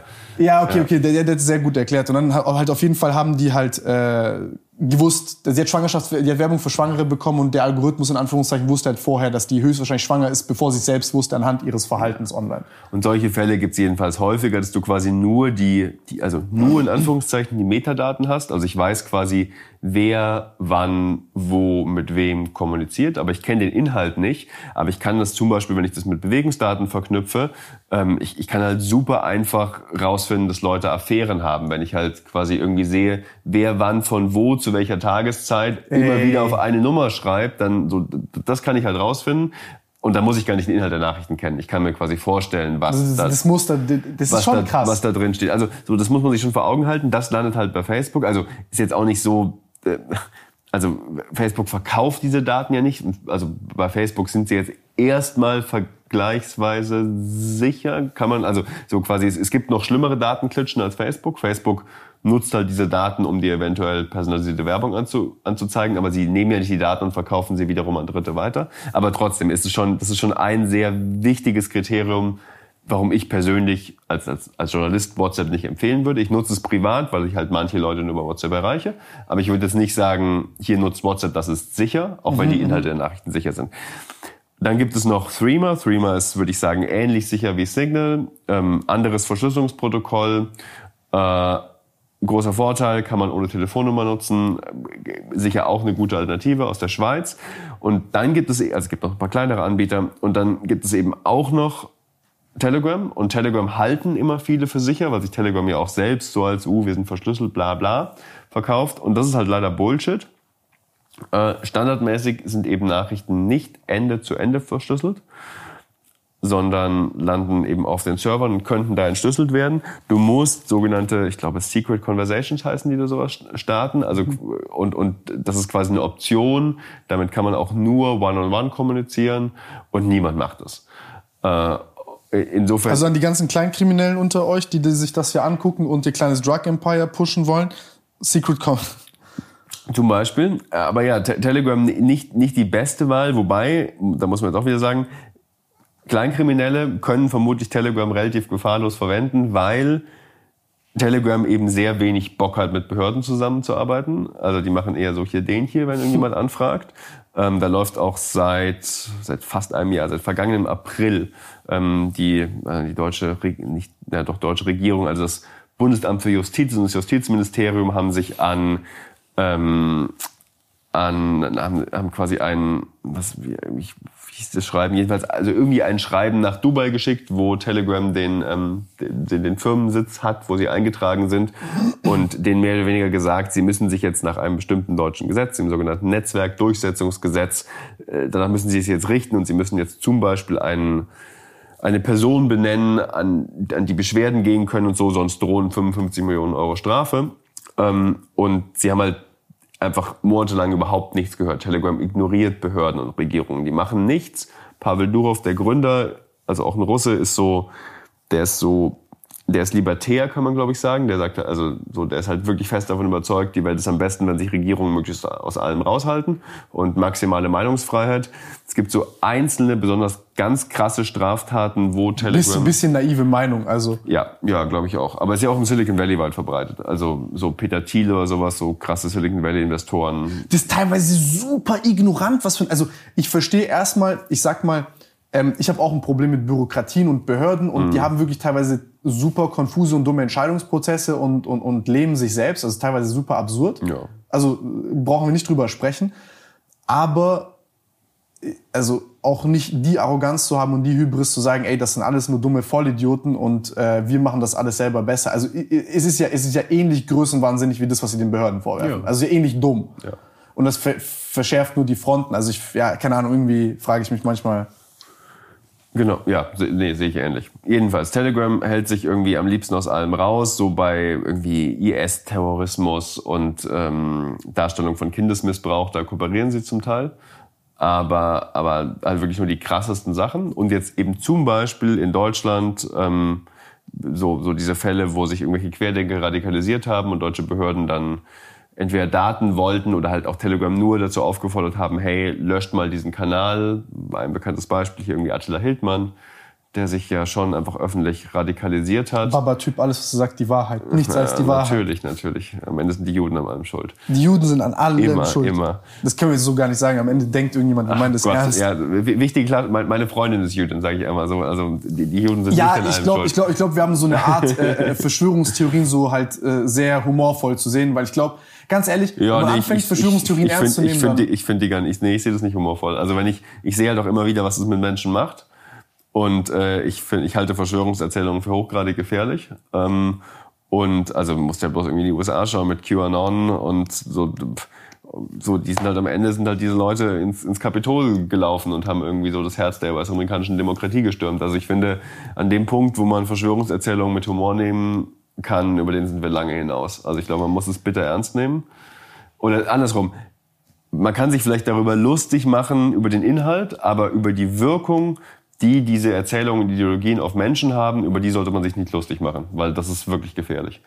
Ja, ich glaube, ich gehe mal zwei Schritte weiter, was ich bei, also ich, ich habe häufig versucht, das so, ich sag mal, empathisch zu verstehen, dazuzuhören, mit denen zu sprechen, habe ich gemerkt, du, du bist naiv, Tim, da, da, da greifen andere Mechanismen. Dann fängst du an, mit denen zu diskutieren und dann merkst du, das interessiert die gar nicht. Also so jedes legitime Argument, was du bringst, ist, ja, aber da, da Studien und Wissenschaft und dies und das und Logik, alles gekauft. Also so Totschlagargument. Äh, kommst gar nicht mehr weiter. Oder informier dich mal, du bist so ein Idiot. Also Informier, informier dich. Informier dich, genau. dich. So Mainstream-Medien, informier dich. Also Ja. so die und dann denken sie, sie sind super woke, weil sie, aber die sagen alle dasselbe. Ja. Also du, das ist wie so ein ein ein ein ein ein, ein also wieso Humor? Die kommen sich alle so krass vor, die kommen sich alle so hyperschlau vor und laufen mit so einer belehrenden Art durch die Welt und meinen, sie können Gott und die Welt belehren und sind super intelligent, weil sie äh, privilegierten Zugang haben zu einer Meinungsquelle, die nicht der Mainstream ist und der ihnen so eine Offenbarung gegeben hat der ihre Kontrolllosigkeit, die sie im sonstigen Leben spüren, füllt mit einer Form von Kontrolle, mit einer Form von privilegiertem Wissen, das ich oder du nicht hast. Und dann reden sie auch so mit dir, abfällig. Ja? Die wollen ja gar nicht, dass du daran glaubst, an das, was sie glauben oder dich krass überzeugen, sondern die wollen ja einen kleinen Zirkel haben an Leuten. Klar, und je weniger immer, daran es geht, glauben. nur, es geht nur um Selbstbestätigung. Genau. Und dann und um dieses Ernst nehmen, so dieses über einem stehen, diese Kontrolle haben. Und dann habe ich gemerkt, das, was denen am allermeisten wehtut, eigentlich ist, die Hops zu nehmen. Also das habe ich in meinem, also in meinem One-on-One-Kontakt so gemerkt. Ja. Und dann habe ich einfach nur, ich habe dann habe ich gesagt, ey, so, ich bin innerlich so viele Tote gestorben mit, mit Tote gestorben mit so Verschwörungstheoretikern zu sprechen. Ich bin nur noch da, ich versuche so, wenn er wirklich mich nach Rat fragt oder nach, nach meiner Meinung, dann gebe ich die, dann bin ich ernst, aber sonst nehme ich das nur noch hops. Ja, kann, kann, kann ich verstehen. Also Ich bin abgestumpft. Aber ich Ja. gebe dir vollkommen recht, also die, die Wirkungen davon sind absurd verheerend. Genau, daran habe ich ja zuerst gedacht. Das ist halt, das ist halt echt übel, was das also nicht, nicht mit der ganzen Gesellschaft macht, aber mit einem Teil davon. Und ähm, ja, Blick in die USA zeigt halt, wie übel das ausgehen kann. Und ja, teilweise auch in Deutschland. Also wenn sich halt dann. Aber weißt du, was so ein doppeltes Problem ist für mich hier, ähm, wo mich deine Meinung krass interessiert als Journalist, ist, ich habe hier so ein doppeltes Problem. Einerseits, ähm, ich möchte die nicht alle über den Kamm stellen, aber für mich sind das teilweise auch echt schwere Persönlichkeiten. Also es ist so, okay, wir sagen jetzt, es ist, ich finde zum Beispiel unfair, die zu disqualifizieren vom öffentlichen Diskurs, weil ich ja auch gar nicht diese Konfrontation zulasse, dass zwei Meinungen aufeinanderprallen und ich als normaler, unentschiedener Mensch sehe, also ich imitiere ja dann, wie kann ich mit so einem Menschen umgehen? Oder wie geht Mensch in Talkshow XY mit dem um? Ähm, das heißt, diesen Imitationswert finde ich, finde ich wichtig, aber auf der anderen Seite scheißen die ja auf jede Regel des Diskurses. Ja. Also auf jede Regel. Also es ist ja so, Bruder, lass Schach spielen, die kommen mit dem Basketball, äh, mit dem Basketball und prall, prellen auf dem Schachbrett Ja, rum. Und dann verstehe ich auch, dass man keinen Bock hat, die irgendwo einzuladen. Weil das ist so wie, keine Ahnung, ich lade jetzt hier, einen, also so metaphorisch, ist ein Gast ein und dann musst du irgendwie gucken, schmeißt er das Bücherregal gleich um. Mhm. So, ich habe also ich habe auf so eine Situation keinen Bock. Dann interessiert mich, Ja, ich finde das ein grundlegendes Missverständnis, dass ähm, quasi nur die Tatsache, weil ich eine bestimmte Meinung mit sehr großer Vehemenz äh, äh, ja, teile und verbreite, dass mich das in irgendeiner Weise dazu berechtigt, eine, eine große Bühne dafür zu bekommen. Also es gibt ja immer diesen Anspruch oder, oder Leute, die dann nicht in Talkshows eingeladen werden oder die seht, die wollen unsere Meinung klein halten, wir haben recht. wir, wir wurden gecancelt und so. Ich finde es halt Bullshit. Also so, ihr habt doch, also sorry, ihr habt halt YouTube und eure Kanäle ähm, und erreicht da hunderttausende Menschen. So, ich sehe nicht, wo ihr gecancelt werdet. Also ähm, keine Redaktion der Welt ist verpflichtet, mit euch zu sprechen. Zu sprechen. Ich als Journalist werde den Teufel tun und irgendwie so, so einem Typ auch noch das Mikrofon unter die Nase halten.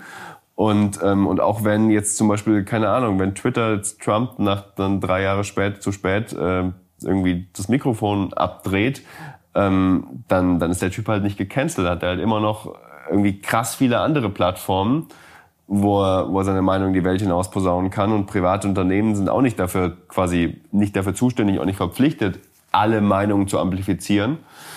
Ähm, und, und erst recht nicht Medien, also quasi dieses, diesen Anspruch darauf, ja, wir wollen unsere Meinung und unsere Sichtweise auch in Medien sehen, obwohl sie, wie du gesagt hast, A, alle Grundregeln der normalen Kommunikation und ja auch alle Regeln der Wissenschaft verletzen. Also so, es, Ja, ja. im Prinzip, jetzt merke ich schon, ich, ich kann sie dann auch nicht ernst nehmen. Also wenn ich dann irgendwie von Erde ist eine, also da stellen sich ja wirklich Leute mit aller Ernsthaftigkeit hin und sagen, die Erde ist eine plus Scheibe. eins ist und, drei. Ja, und wir sind nie auf dem Mond gelandet. Ja, nee, ist klar. Ja, kannst du schon behaupten, mach deine, kleine, deine kleinen YouTube-Filmchen, aber lass mich in Ruhe. So. Also ich verstehe diesen Anspruch nicht. Ähm, ja. Nee, ich auch nicht. Also ich, ich finde es super unangenehm. Aber ja, da sind wir, da glaube ich, äh, haben wir einen ähnlichen Grad an innerlichem Tod erreicht. Ja, ich, also ich habe ich hab viele Gespräche, nicht, ich, man kann nicht mal sagen geführt, ich habe sie versucht. Ich bin halt auf so Demos rumgelaufen und äh, den Menschen gesprochen. Aber wenn du halt als Journalist ankommst, ist schon, schon oft schon zu spät. Dann bist du halt schon Lügenpresse. Und gleichzeitig darf ich aber auch nicht quasi, ich, ich, ich darf nicht als Journalist verschleiern, dass ich Journalist bin. Einfach presserechtlich, also dann, dann darf ich es zumindest nicht verwenden. Ich darf quasi mit, mich mit niemandem unterhalten und vortäuschen, dass ich einfach Undercover Demo. Demo-Teilnehmer bin oder sowas. Also das kann ich schon machen, aber dann kann ich es halt nicht journalistisch verwenden und ich finde es auch irgendwie unredlich. Und ähm, ja, ich, dementsprechend, die, also viele dieser Gespräche haben sich sehr im Kreis gedreht oder waren ermüdend Mhm, und Sehr ermüdend. ja. Oh, fühle ich. Nee, aber ich muss, äh, um das abzuschließen, finde ich, was, also was man daraus lernen kann, ähm, ist, dass diese Men also dass, dass Menschen auch sehr, sehr empfänglich sind für klare Ansagen. Wo ich verstehe, dass man das sucht in einer Zeit, in der die Komplexität gefühlt stark Ja, zunimmt. klar. Verschwörungserzählungen simplifizieren ja immer radikal. Du hast irgendwie, du hast ein super, die basieren auf einem super simplen Weltbild und vor allem auf klaren Schuldigen. Die Juden, das Finanzkapital, wie auch immer. Ich habe irgendjemand, den ich dafür verantwortlich machen kann, dass es mir selbst scheiße geht. Aber Und- in, einer- in einer ganz komplexen Geschichte, die so narrativ irgendwie Sinn macht, spannend ist, engaging ist, äh, mit so, ich sag mal, pseudo-deeper Informationen und so und irgendwelchen verrückten Zusammenhängen Ja, und so esoterischen Mustern. Su super spannend. Es gibt einen, es gab Game Designer, die schon 2017 davor oder 2018 jedenfalls sehr frühzeitig davor gewarnt haben, dass QAnon, also dieser verrückte Verschwörungsmythos in den USA, der super gefährlich ist, weil das total geschickt gemacht ist, weil das quasi alle Mechanismen beinhaltet, die sie für ihre Games, für die Entwicklung Ja, ja, beinhalten, weil es quasi das ist eine super gute Das ist wie so eine, Schab so eine das ist Narrativschablone. eine mega gut erzählte Geschichte und die quasi, die auch allen Leuten, die diesem Narrativ anhängen, das Gefühl gibt, Teil eines ganz großen Dings zu sein. Also du kannst da, du bist irgendwie dem, dem Bösen der Welt auf der Spur und du tust was zum Guten. Du bist Teil eines so erlauchten Kreises, eines, eines kleinen Kreises der Erleuchteten. Und, und das sind quasi ja so Sachen, die alle Verschwörungsmythen ausmachen. Dass du quasi Das ist so- krass. Also das, das, das gibt also so ganz, ganz einfache äh, äh, Zweiteilung in so, ich sag mal, dein, dein, der Mensch als emotionaler Entscheidungsträger und der Mensch als rationaler Entscheidungsträger. Und da- das packt dich, das, das, das, das, ich sag mal, das hat so eine Pseudorationalität, aber eigentlich packt's dich nur an der Emotion. Ja, voll. Also ich habe mich mal auch eingelassen auf solche Sachen, weil ich so gesagt habe, okay, ich will mal diese Magic verstehen von so Sachen und habe mir dann so Sachen, also so Verschwörungstheorien gesucht, wo ich dann wirklich auch nicht viel Ahnung hatte von der Materie und ich habe dann so schon verstanden, wieso die sich so solidarisieren, wieso die das so cool finden, so die Geschichte ist übel gut und so. Dann checkst du halt drei, vier Fakten davon irgendwie oder denkst halt, ich sag mal, normal drüber nach. Ja. Aber in so einem Hirn auf Durchzug-Modus verstehe ich voll, wieso man drauf kleben bleibt. Also ich Ja. verstehe es voll. Ich verstehe es voll. Ja, also und Unsicherheit ist auch so eine gute Sache bei den Impfungen oder so. Also da ist das, das sind, ich sag mal so Sachen, wo du auch nicht eindeutig, also wenn man jetzt zum Beispiel fair ist bei den Impfungen, kannst du ja nicht sagen, ähm, Langzeitwirkungen kannst du ja auch nur sagen, ja, wir können sagen, ich bin dreifach geimpft, also ich habe damit jetzt kein großes Problem, aber ähm, ich, ich verstehe, wieso man sagt, ich habe Angst, dass sowas wie bei Contagan passiert. Und dann hast du so ein großes Narrativ. Dann hast du so ein, weil du kannst nicht abschmettern sofort. Voll.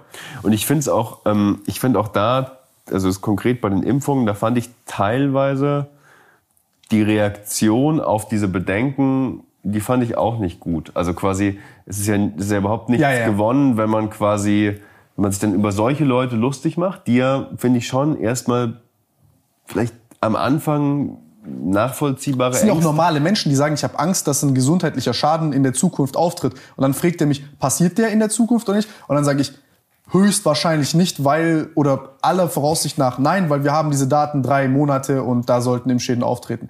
Aber dann verstehe ich, dass Unsicherheit da ist. Genau, also so ich bin, ich bin, finde mittlerweile sind wir an einem Punkt, so jetzt irgendwie nachdem diese Impfung doch eine ganze Weile irgendwie auf dem Markt ist. Ähm, Ich leb wo- noch. Und, ja, ja und und halt äh, also quasi wo, wo, wo Leute, die ähm, wo Leute, die die sich bislang nicht haben impfen lassen, ich kann es nicht, ich kann es mittlerweile persönlich nicht mehr nachvollziehen und ich finde so, das macht mich auch eher wütend und ich finde das, ich finde das super ignorant und total egoistisch, weil es geht ja fucking nochmal nicht um dich, sondern halt um die anderen Leute und so. Aber e- egal, ich will nicht über Impfungen diskutieren. Ich kann sondern- eine Sache sondern- kann ich verstehen. Ja, Ich, ich als ich als in Anführungszeichen so halber Migrant oder aus Migrantenfamilie ist auch wie drüber gesprochen wird. Mhm. Ja. Also das ist so, wenn ich das jetzt meinen Jungs erkläre, also ich habe so, ich sag mal aus meiner Vergangenheit, ich bin noch mit viel Kennex aufgewachsen und so.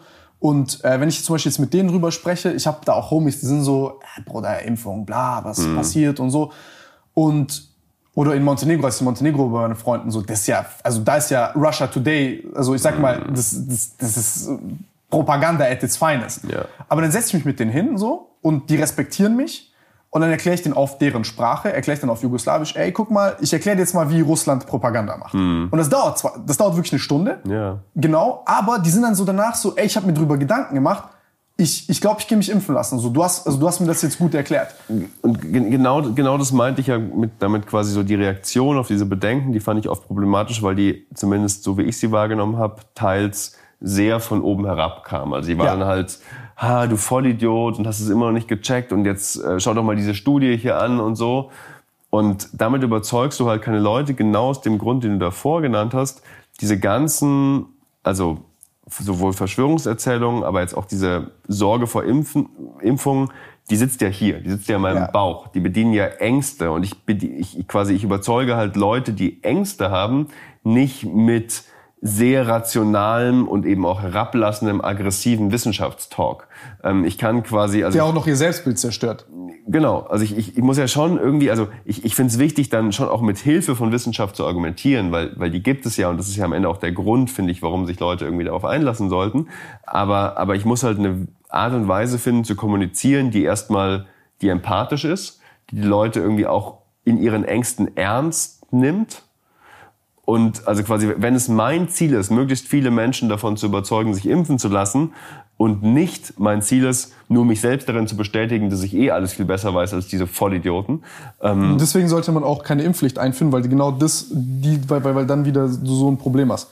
Gut, am Ende wieder dieses Gut unterm Strich, in Anführungszeichen, aber äh, Und also genau, das, deshalb, also das gilt ja nicht nur für Impfungen, sondern für wirklich für Kommunikation mit aller Art von AnhängerInnen von Verschwörungserzählungen. Ich glaube, wenn ich, wenn ich eine Chance haben will, Leute vom Gegenteil zu überzeugen, dann muss ich irgendwo auch auf so einer empathisch-emotionalen Ebene andocken. Das heißt, auch da wieder persönlicher Kontakt funktioniert viel besser. Ähm, ForscherInnen, die sich damit auskennen, sagen auch ganz oft, gute Voraussetzungen sind quasi bestehende Beziehungen. Also zum Beispiel, wenn du innerhalb der Familie versuchst, Leute zu überzeugen oder halt FreundInnen Freunde. versuchst zu überzeugen, ähm, weil da schon irgendeine gemeinsame Basis, auf der du anknüpfen kannst, wohingegen halt, äh, ich schreibe auf Twitter, ah, check diese Studie aus, führt meistens nicht zum gewünschten Ergebnis. ja, ich komme jetzt mit meinem Anzug nach Cannstatt und erkläre dir jetzt so, ey, Bre, so ein ganzes Leben, wie du es geführt hast, ist falschmäßig, Ja. jetzt komme ich und erleuchte dich. Das ist schon sehr auch äh, arrogant. Nee, ich bin, ich bin, ich bin da voll bei dir. Also, und, und was auch schade ist, dass tatsächliche Verschwörungen, die ja auch existent sind, Ja. so unentdeckt bleiben. Nämlich, Was? jetzt deine Chance. Was sind denn die großen Verschwörungen? Ich, ich weiß es nicht, aber so. es, es gibt ja schon, es gibt ja schon viel Scheiße, die abgeht, wo Ja. äh, äh, man sich das auch, also sagen, sagen wir es mal so, Russland, also gezielte Desinformation ist ja, Ja. für mich eine Verschwörung. Also das, was Russland macht, ist für mich eine Verschwörung. Ja. Ich will jetzt nicht den schwarzen Peter dazu schieben und da können wir, lass, kurz auf Toilette gehen. Ja. Und dann aber ja, Hast du, hast du das Social Dilemma gesehen? ja, ja. Hm. Wie fandest du den? Ich fand, boah, der ist schon länger her, ne? Zwei Jahre oder so? Hm, Ja, glaube ich. War, diesen, war eine Netflix-Doku. Ja, ich, ich habe die Ja, Netflix-Doku gesehen. Ich habe nur jetzt, ich sag dir ehrlich, ich habe jetzt nichts griffig daraus. Ich habe sie gesehen. Ja, ja. Wie fandest du die? Unterkomplex. Ja? Und schade, weil ich eigentlich ähm, Tristan Harris, also einen der Mitwirkenden und äh, also dem total, also ich, ich mag den eigentlich, ich finde den eigentlich gut. Der ist ein früherer, also Google-Mitarbeiter, war da Designethiker bei Google und hat dann da gekündigt und das Center for Human Technology gegründet.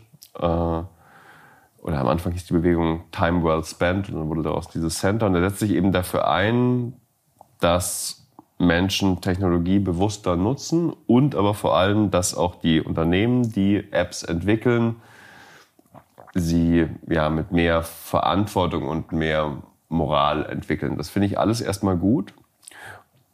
Und ich halte aber den Film für super einseitig, teilweise auch falsch. Also eher so kleinere Sachen, aber also ei- einige Sachen waren objektiv falsch. Was ich krass finde, dass es irgendwie durch das Fact-Checken geht. Und ganz viele waren halt Was so. zum Beispiel?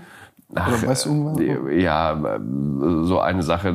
Es wurde quasi behauptet, ähm, dass äh, quasi es wurden verglichen irgendwie Smartphones und Social Media mit Fahrrädern. Und dann wurde quasi gesagt, so das eine Fahrräder sind ein Werkzeug und das andere macht die Menschen krank. Und es hätten sich ja auch nie Menschen über Fahrräder beschwert. Also quasi, es sei von Anfang an immer nur als Werkzeug gedacht gewesen. Und man muss halt einfach nur in Zeitungsarchive von früher schauen und dann findet man die gleichen Schlagzeilen oder ähnliche Schlagzeilen, die man über heute über Smartphone findet, auch früher über Fahrräder, wo es von wegen, uh, das ist alles viel zu schnell, diese Geschwindigkeit wird uns, wird, wird den Menschen irgendwie den Kopf äh, vernebeln und es wird wahnsinnig viele Unfälle geben und es ist gefährlich und so. Also, ähm, also das ist jetzt wirklich, das ist jetzt klein, aber, aber solche, solche Ungenauigkeiten und einfach in den Raum gestellten Behauptungen, die halt nicht stimmten, waren einige drin. Ähm, und ich finde aber auch die Gesamtaussage, das, also es wurden halt so, ich finde, NutzerInnen wurden als, wurden so komplett willenlos gezeichnet und die, und die Konzerne so als ganz, ja fast schon bösartige Manipulateure. Das, das finde ich irgendwie ein problematisches Menschenbild. Und dann kommt noch dazu, es waren immer wieder, es waren quasi so, so, so fast so Doc-Film-Passagen und halt so Interviews mit ehemaligen Angestellten aus der Branche. Und es war gegengeschnitten mit so einem Spielfilmcharakter, wo es um so eine Familie ging mit kleinen mhm. Kindern. Und ich fand diese ganzen Spielfilmszenen, ich fand die fürchterlich. Ich fand die echt grauenhaft. Die waren ich so, krass, die waren so Holzschnittartig, ey. Uah. Also ich find's voll krass, weil ich habe mich so voll dran gewöhnt an diese die bösen Tech Company Narrativ mäßig, mhm. dass ich das so, also ich blende es halt so für mich aus. Ich denke, also ich, ich, da sind Menschen dahinter und ich verstehe, wie die agieren und was für Fehler die halt einfach ja. machen. Also ich, ich finde es halt, ich, ich fand es so schade, weil ich meine, das war eine große Netflix-Doku, der war lange Zeit irgendwie auf Platz eins der Netflix-Charts, den haben echt viele Menschen gesehen. Und das Thema ist ja super wichtig und ich finde auch die, die Grundaussagen, die der Film trifft, erstmal, den, den meisten stimme ich zu.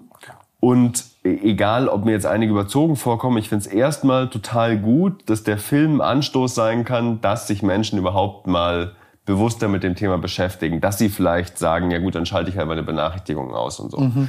Ähm, aber, aber trotzdem, also vielleicht ist es auch nur so Teil der medialen Logik, dass man halt eher schwarz und weiß zeichnet und das Grau Leute eher nicht so interessiert. Ähm, was ja, also gerade ja in sozialen Medien häufig so ist. Also je, je krasser ich in die eine in die andere Richtung auf die Kacke haue, desto eher geht's irgendwie durch die Decke. Und so, ja, aber vielleicht und Differenzierung interessiert Leute nicht so sehr. Und trotzdem hätte ich mir halt gewünscht, dieser Film, äh. dass dieser Film sich nicht ganz so einfach macht ich gehe mal von dem Film einen Schritt weg, weil ich habe den nicht so griffig. Mhm. Ähm, irgendwo, ja, ich glaube, so, so ein Grundbauchgefühl in vielen hat er erweckt und dann denkt man so, ja, Social Media ist kacke und die haben es jetzt so gutmäßig erklärt und mhm. jetzt du als Experte sagst dann, ah, okay, jetzt Teufel steckt im Detail. Aber ich glaube, ähm, und das wäre jetzt auch so mein nächstes Ding gewesen wäre, ich glaube, in der Zeit, in der immer mehr Informationen zur Verfügung stehen, ist diese natürliche Tendenz oder der Drang dazu, sich orientieren zu wollen, Klarheit zu haben, Einfachheit zu haben, mhm. immer stärker. Und ich glaube, dass deswegen auch, je lauter und klarer du in eine Richtung schreist, ähm, mit den nötigen oder den notwendigen Argumenten, dass mal so gerade noch genug ist, äh, dass, dass, dass solche Stimmen sehr prävalent sind weil das mehr Leute verstehen und Social Media auch ein bisschen, also jetzt, oder in dem Fall, weil Social Media ist ja, glaube ich, die Plattform, auf der man dann darüber spricht, ähm, ja. über so etwas, ist dann zahlengesteuert und du hast zwar eine super, also deine Meinung wiegt genauso viel wie die von, äh, äh, äh, wie soll ich sagen, von einem Experten wiegt die Meinung dann fast genauso viel wie die von irgendjemandem, der einfach sagt, ja Mann, Digga, krass, ja Mann, ich hab's schon immer gewusst, ja, ja. Mann. Ja, ich, aber ich finde das, ähm, ich meine, du beschreibst es alles und dem stimme ich zu, aber ich finde es halt problematisch. Also, ich finde es auch problematisch. Ich, ich, will halt als Journalist nicht, nicht mitschreien. Ich will halt als Journalist auch mal sagen können, ja, aber oder vielleicht oder auch sagen, ich weiß es nicht oder die Studienlage ist nicht klar und, und solche Dinge gehen halt oft unter. Also ich will jetzt auch nicht so. Äh, weißt du, wovor ich, ich da manchmal hm? Angst habe? Oder ich mich frage, das habe ich dir geschickt neulich. Ich habe mir so Infografiken, also quasi so ein bisschen so Wissenschaft zu Infografiken durchgelesen. Ich fand das super interessant, so quasi das Reasoning, wie so Infografiken entstanden sind. Da stand da quasi drin, okay, äh, dadurch, dass die Aufmerksamkeitsspanne von Menschen geringer wird und die Gewohnheitseffekte durch Social Media dazu führen, dass quasi der Medienkonsum, also dass quasi Information auch irgendwo witzig, entertaining und co mhm. sein muss. Also so, du kannst jetzt nicht zu dir kommen und sagen oder zum Durchschnittsmenschen, also oder so behauptet man oder, oder hat man die Angst, dass man das nicht zum Durchschnittsmenschen gehen kann mit einer Massenreichweite und sagen kann, äh, so und so und so, so, so sehe ich das jetzt, sondern ich habe jetzt Information, auf die Information muss ein Narrativ, auf das Narrativ muss noch ein bisschen Witz und am besten eigentlich in 15 Sekunden ein gutes TikTok packen, so mäßig. Ja. Und dann äh, habe ich so das Gefühl, dass super viel gute Information irgendwie unsichtbar wird, weil sie nicht in dieses Format passt. Ja. Aber alles, was in dieses Format passt, dann auf einmal, oh ja, man, that's the shit. Und wir uns irgendwie so künstlich dumm halten, beziehungsweise, also du so eine, ich sag mal, Zensur ist das falsche Wort, aber verstehst du, also du, hast eine, du verhinderst eine, Art von Informationsfluss. Ja. Ja, also ich, ich bin vorsichtig damit, dann zu sagen, das ist heute viel schlimmer als früher. Das gilt ja auch bei so Sachen wie, es gab mal irgendwie dann so Klagelieder über angebliche Filterblasen im Internet und so. Und wenn ich jetzt quasi in ähm, prädigitale Zeiten zurückgehe, dann gab es halt einfach Viel schlimmer. Ja, da gab es halt einfach ganz viele Menschen, die haben halt ausschließlich die Bildzeitung gelesen und die war halt in den 80er Jahren oder 70er, 80er Jahren halt teilweise auch einfach ein Lügenorgan, muss man sagen. Ähm, und ob das dann die bessere Art und Weise der Informationsbeschaffung ist, das wage ich zumindest zu bezweifeln. Also ich, ich will quasi bloß, bloß quasi diese Tendenz einbremsen, dass man jetzt sagt, bestimmte Apps oder Plattformen oder digitale Kommunikation macht uns dümmer oder polarisierter. Nee, das, genau. das will ich gar nicht sagen. Medien, Mediensystem hat schon immer seine Schwächen und ich glaube, es ist dann halt bis zum gewissen Grad so eine menschliche Neigung und du hast es ja auch ganz schön ausgedrückt. Wir sehen uns halt, oder viele Menschen sehnen sich nach relativ einfachen Wahrheiten und je komplexer die Welt wird, desto eher hole ich mir Bestätigung durch sehr einfache Wahrheiten. Ja, nee, ich habe mich nur gefragt, ob ich das manchmal so als Journalist vielleicht ein bisschen plagt, dass man so, ich meine, es ist ja auch irgendwo ein Kampf auf, nach Aufmerksamkeit und, und, und man will ja auch, dass, dass die Artikel gelesen werden Ja, und dann siehst du, wie andere Leute mit billigen Klar. Tricks und, also ich kenne das ja auch auf YouTube, wenn ich dann sehe, dass irgendjemand Kackinformationen mit einem reißerischen Titel verbreitet und ich dann irgendwie so, ey, das, das ist halt Schwachsinn, was der redet oder das ist Kacke oder oder das, das hilft jetzt nicht bei Rückenschmerzen oder was ist ich was und äh, ich sehe dann halt, wie sowas rumläuft, erfolgreich ist und dann denkst du ja auch so, ey, das nervt dich und dann fragst du dich selber, muss ich auch ein Stück weit so werden, damit ich gehört werde und dann ist man schnell in so einem, ich weiß nicht, also ich habe da persönlich dann Ja, doch, also ich glaube, dass dieses Problem kennen bis zum gewissen Grad fast alle JournalistInnen. Ähm, dass ich halt immer Momente habe, wo ich mich darüber ärgere und denke, ja, okay, dieser, dieser krass einseitige Kommentar geht jetzt voll durch die Decke, aber Leute, auch so, es ist halt nicht so einfach. Und trotzdem habe ich selten den Impuls, dann selbst so zu schreiben oder, oder so zu simplifizieren, weil das nicht der Job ist, den ich machen will. Also ähm, so, das, diese Dynamik zeigt sich ja, also bei mir, so Twitter ist das soziale Netzwerk, auf dem ich irgendwie am aktivsten bin.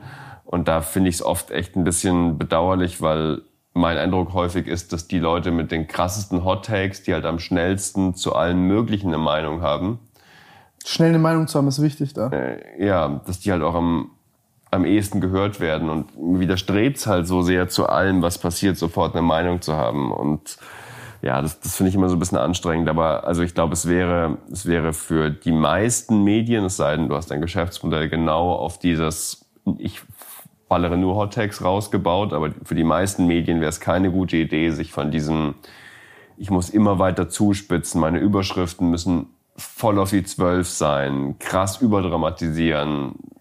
Das wäre keine gute Idee, sich darauf einzulassen, weil irgendwann, wenn quasi, wenn du immer, wenn, wenn deine ganze Startseite ständig irgendwie so klingt, als ginge jetzt die Welt unter, was machst du, wenn die Welt mal wirklich untergeht? Also so überspitzt gesagt, quasi, das ist so ein, so ein Überbietungswettbewerb, wo Ja. immer alles noch krasser, noch krasser. Und, ähm, und irgendwie erst war Trump schlimm und jetzt haben wir halt Krieg in Europa und was passiert als nächstes? Und, und also irgendwann muss man doch mal aufhören, irgendwie so die Menschen die ganze Zeit. Ja, machst du irgendwie so mehr Gedanken, was, was ist der Titel und wie sieht die Titelseite aus, als was steht eigentlich im Artikel drin. Ein bisschen, ja. ja. Aber da, da hatten wir ein übel interessantes Gespräch am Telefon, was ich jetzt, äh, es tut mir leid, dass wir das nochmal führen, aber ich fand es krass Ja, interessant. gern.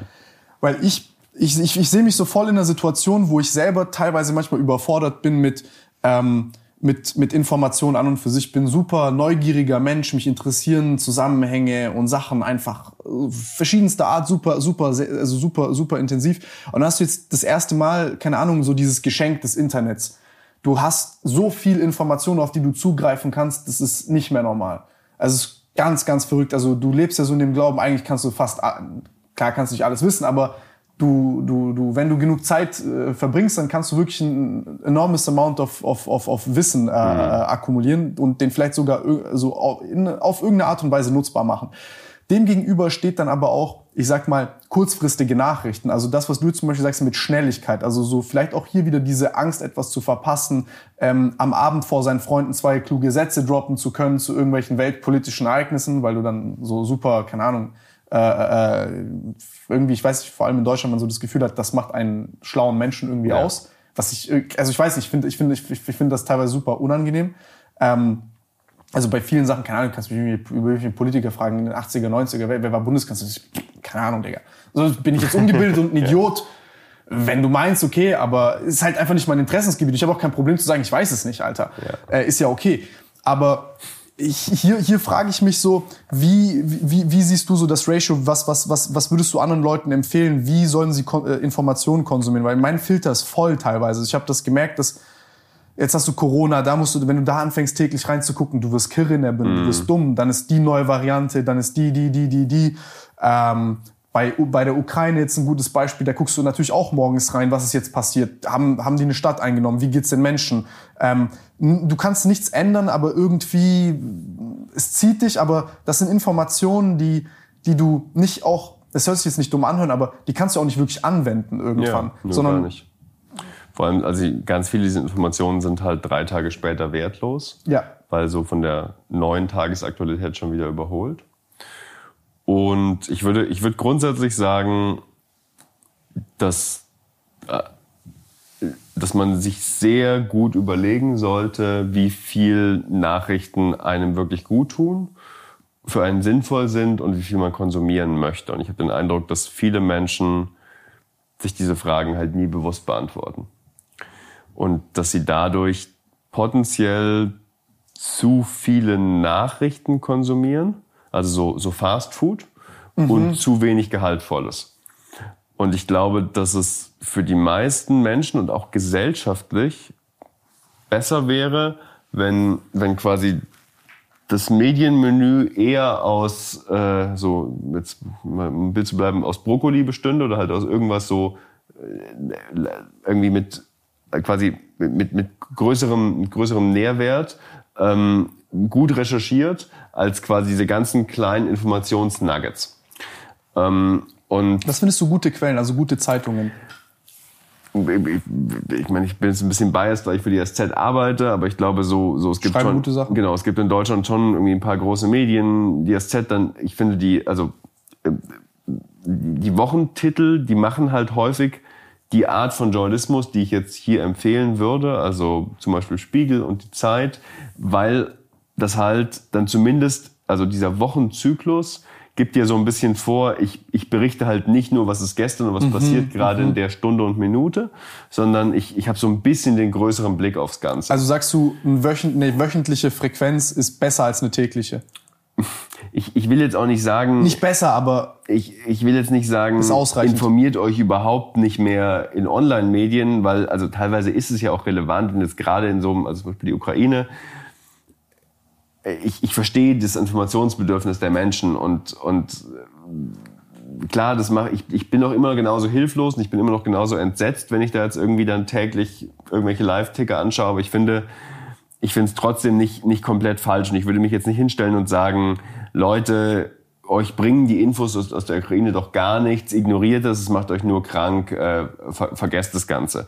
Ähm, das wäre mir, das wäre ein bisschen zu krass, aber so, so im Grundsatz würde ich sagen, lieber einen Schritt zurück, tendenziell den tagesaktuellen oder sogar stundenaktuellen Nachrichtenkonsum eher reduzieren, lieber versuchen aufs große Ganze zu schauen, lieber versuchen Texte von Leuten zu lesen oder Filme von Leuten anzuschauen oder Radiobeiträge oder Podcasts von Leuten zu hören, die die halt selbst diesen Schritt zurückgemacht haben, die länger sich ein Thema angeschaut haben, mhm. die mit ExpertInnen gesprochen haben, die dazu Wissen generiert haben und die das dann quasi irgendwie in den, in den größeren Kontext einordnen.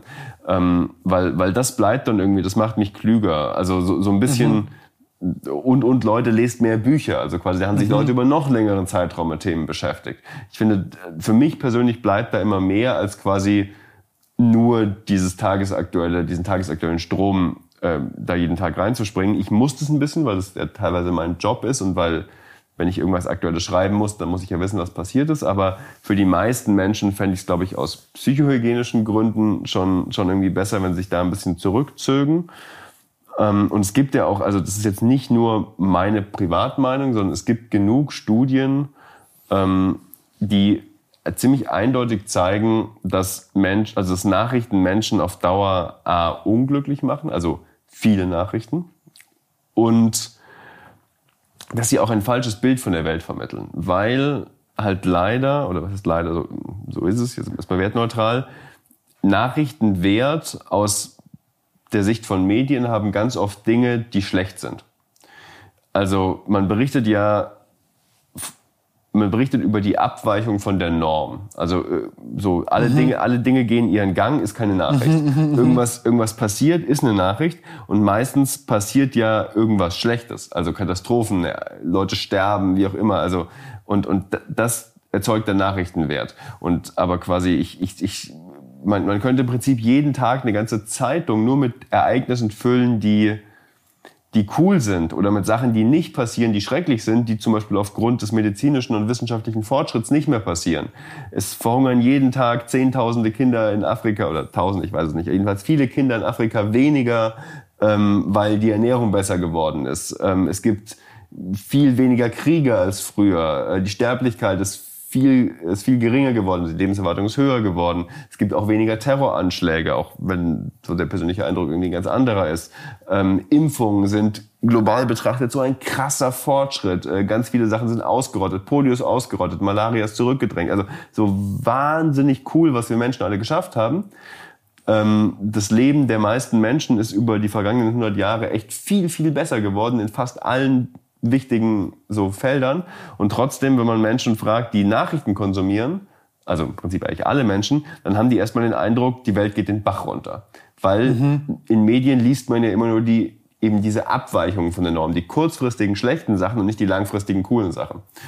Und, und deshalb finde ich es eben, ich, ich sage nicht, Leute, ignoriert Nachrichten, aber konsumiert Nachrichten bewusst und konsumiert Nachrichten irgendwie mit dem Gedanken im Hinterkopf, da ist noch mehr und versucht eben auch längerfristige Recherchen zu lesen, versucht auch Bücher zu lesen ähm, und macht euch irgendwie klar, so das wäre es, was ihr jetzt heute Abend in der Tagesschau seht oder wie auch immer, wo man halt Nachrichten konsumiert, das allein ist halt nicht die Realität. Es gibt, es gibt irgendwie noch, noch mehr davon.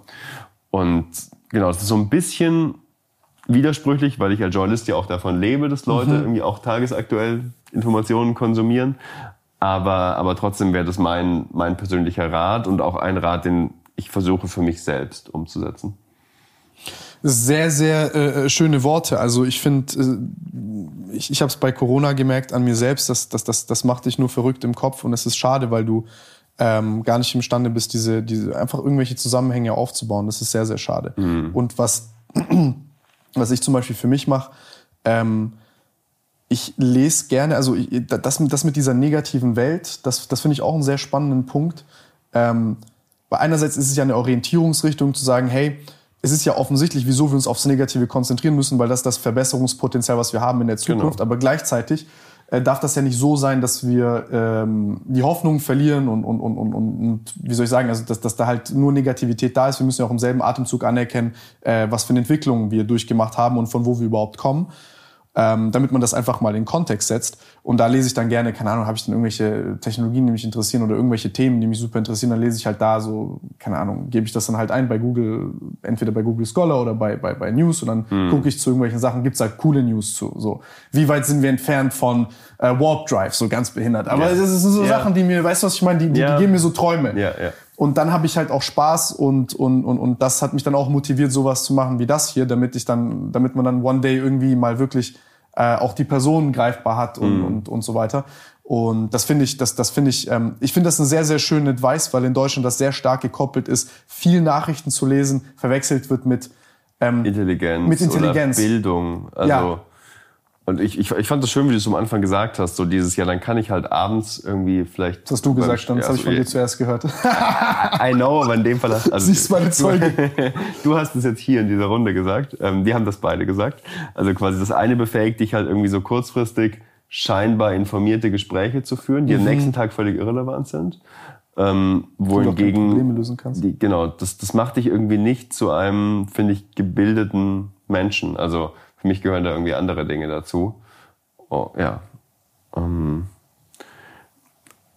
und also ich, ich, ich habe selbst versucht im Laufe der ja, so vergangenen drei, vier Jahre meine Art und Weise, wie ich generell Informationen konsumiere, ein bisschen zu verändern. Das, also es beginnt bei, das beginnt bei Nachrichten, die ich, die ich eben nicht völlig ausblenden kann, was, ich auch nicht empfehle, aber halt, die ich zumindest weniger konsumiere. Ich muss es beruflich teilweise.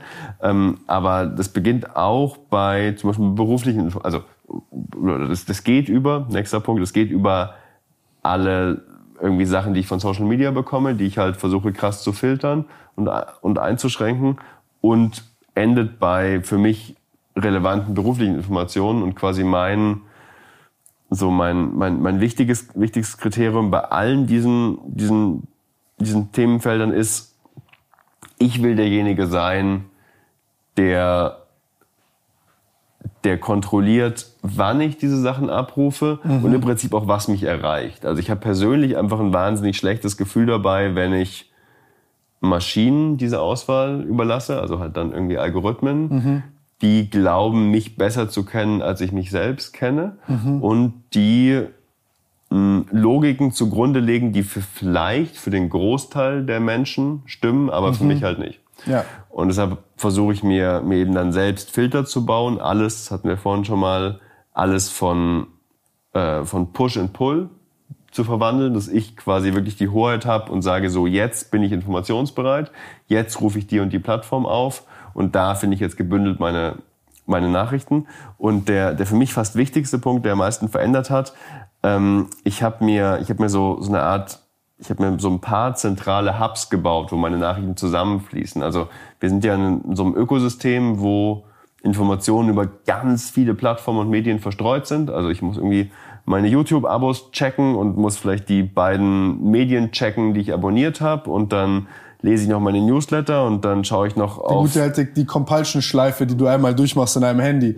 Das checken, das, dann das, dann genau. das, und, da, und das, das, macht Mich, das macht mich halt echt verrückt. Dann öffne ich drei verschiedene Apps und habe noch fünf verschiedene Messenger und ich weiß schon gar nicht mehr, wem ich wo geschrieben habe und so.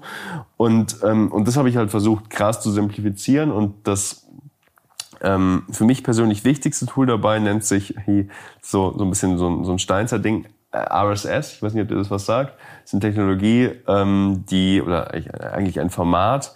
Die meisten Webseiten ähm, werfen einen, ähm, ja, einen so standardisierten Feed aus, wo quasi alle neuen neuen Einträge, also zum Beispiel in Blogs, neue Blog-Einträge bei YouTube, neue Videos, die hochgeladen werden, auf Twitter neue Posts, auf Nachrichtenseiten neue Artikel, die einen neuen Eintrag in diesem Feed erzeugen.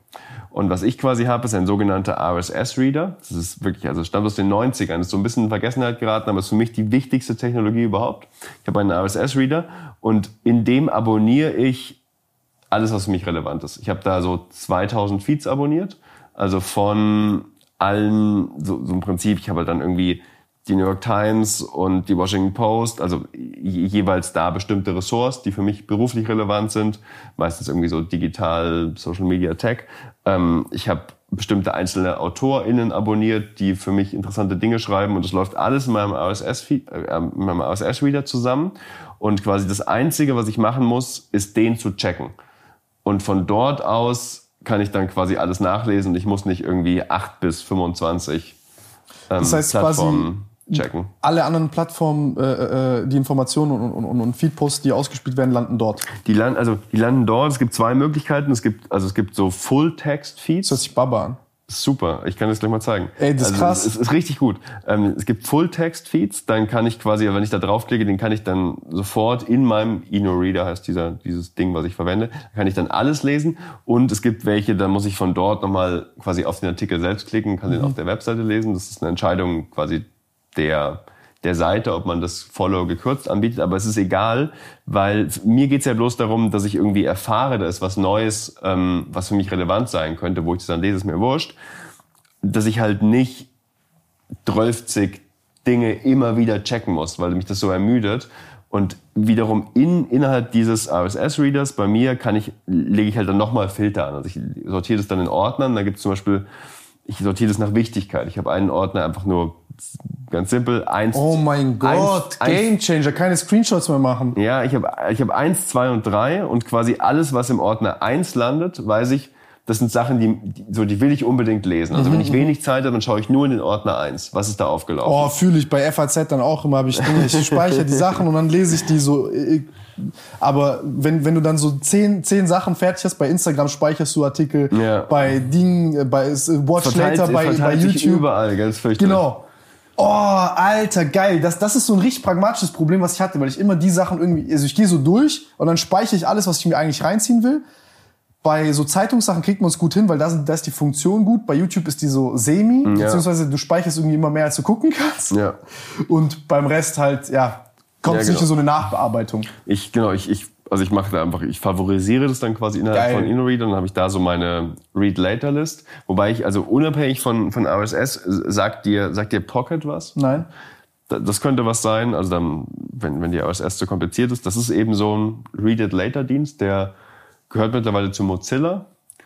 Ähm, ist auch nur einer von relativ vielen, die das anbieten. Es gibt auch noch Instapaper, das ist ähnlich. Da kannst du quasi, du kannst da Artikel und auch Videos und Podcasts von halt überall aus dem Netz reinspeichern und der Dienst bereitet dir das auf. Also es ist zum einen ein bisschen schöner, das da drin zu lesen als auf der Webseite und du hast halt eine Übersicht mit allen Sachen, die du lesen wolltest. Also quasi, du bist irgendwie in der U-Bahn, steigst gleich aus, siehst aber... Das kann ich auf dem Handy machen? ja. Den einen Text wollte ich noch lesen, den schickst du einfach zu Pocket und dann wird er gespeichert, dann kannst du ihn irgendwann anders lesen. Oh mein Gott, Game Changer, Junge. Ja. Crazy, geil. Ja. Also, Geil. Weil ich bin so ein richtiger Chaot. Also ich bin, ich, ich das, da, da, da hält mich nur mein ADHS. Ich bin dann, okay, jetzt, das interessiert mich übel. Okay, jetzt, oh, scheiß zwei Stunden den Kack gelesen. Oh.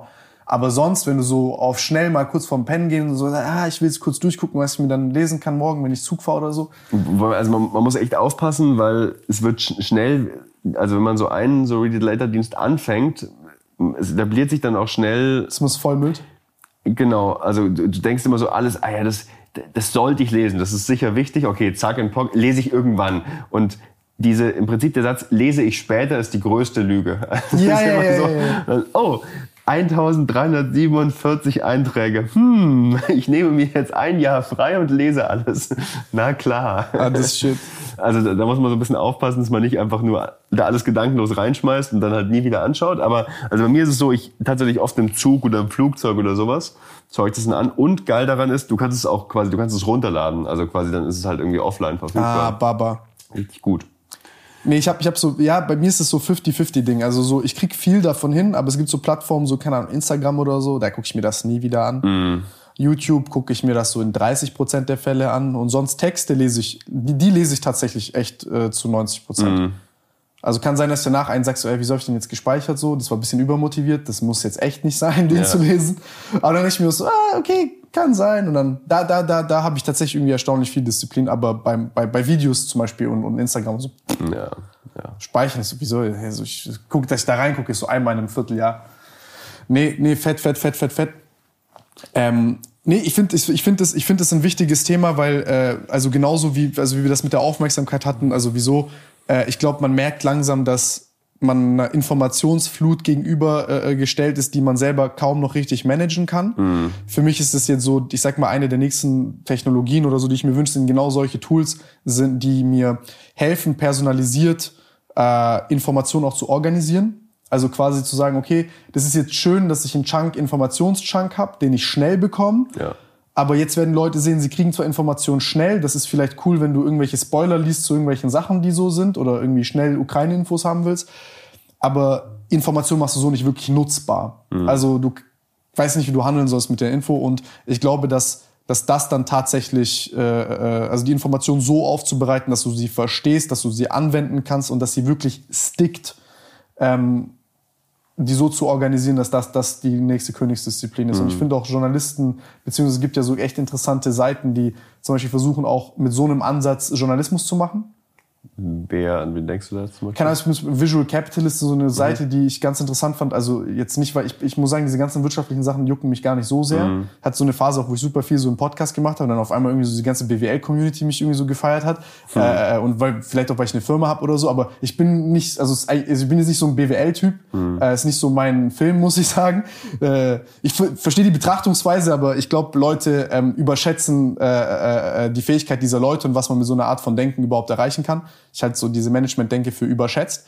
Ähm, aber ich finde, dass die zum Beispiel das ganz interessant machen, also mit der Visualisierung von Informationen. Also Ja. finde ich, ich finde es da super powerful, Ja. weil, weil auf einmal, äh, ich weiß nicht, wie oft hast du mit Menschen zu tun gehabt, die an sich, wo du denkst, die haben, die sind super expressiv und intelligent, aber die haben dann irgendwie ein Problem halt mit dem Format einfach. Und sind so halt weg von Wissen und das finde ich dann super spannend, ja.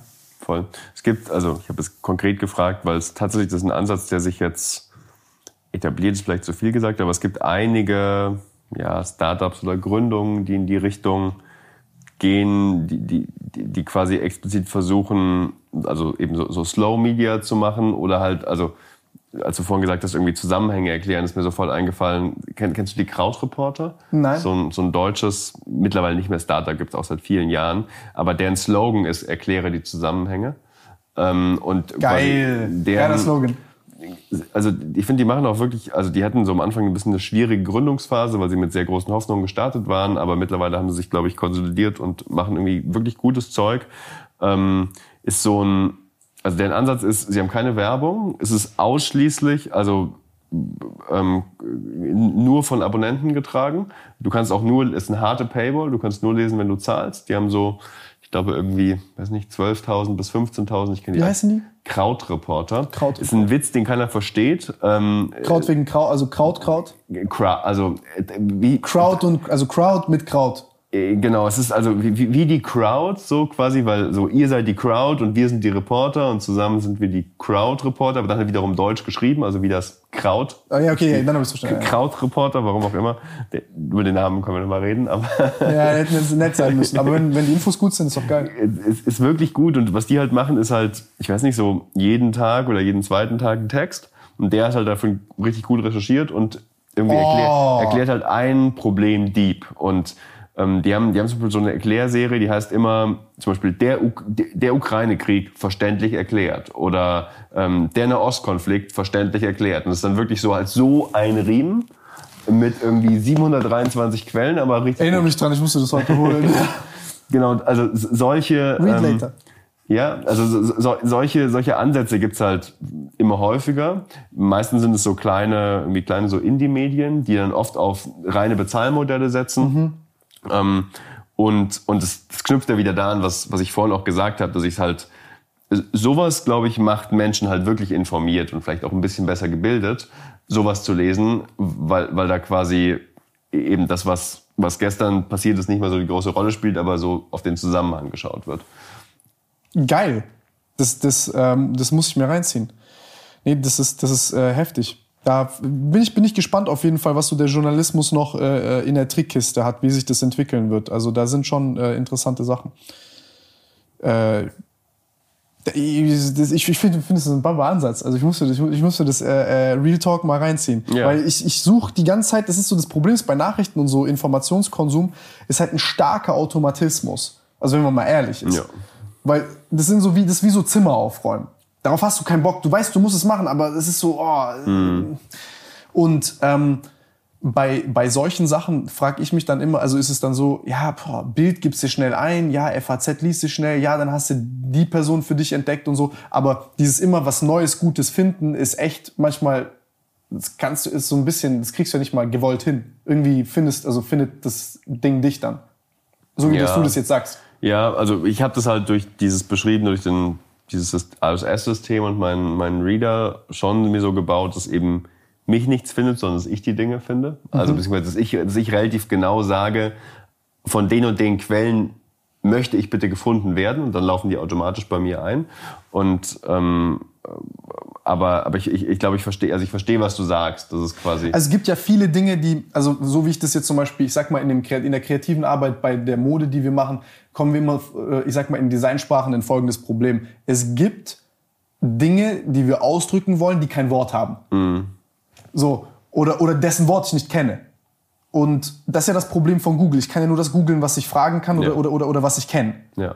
Und dann habe ich jetzt zum Beispiel so das Konzept von einer Zeitung, die zusammenhängende Informationen täglich auf. Also dann ist das so, ich sag mal, in mir drin schlummert ein Bauchgefühl, dass ich so etwas gerne hätte. Aber ich kann es ja nicht suchen, weil ich nicht weiß, wie es heißt.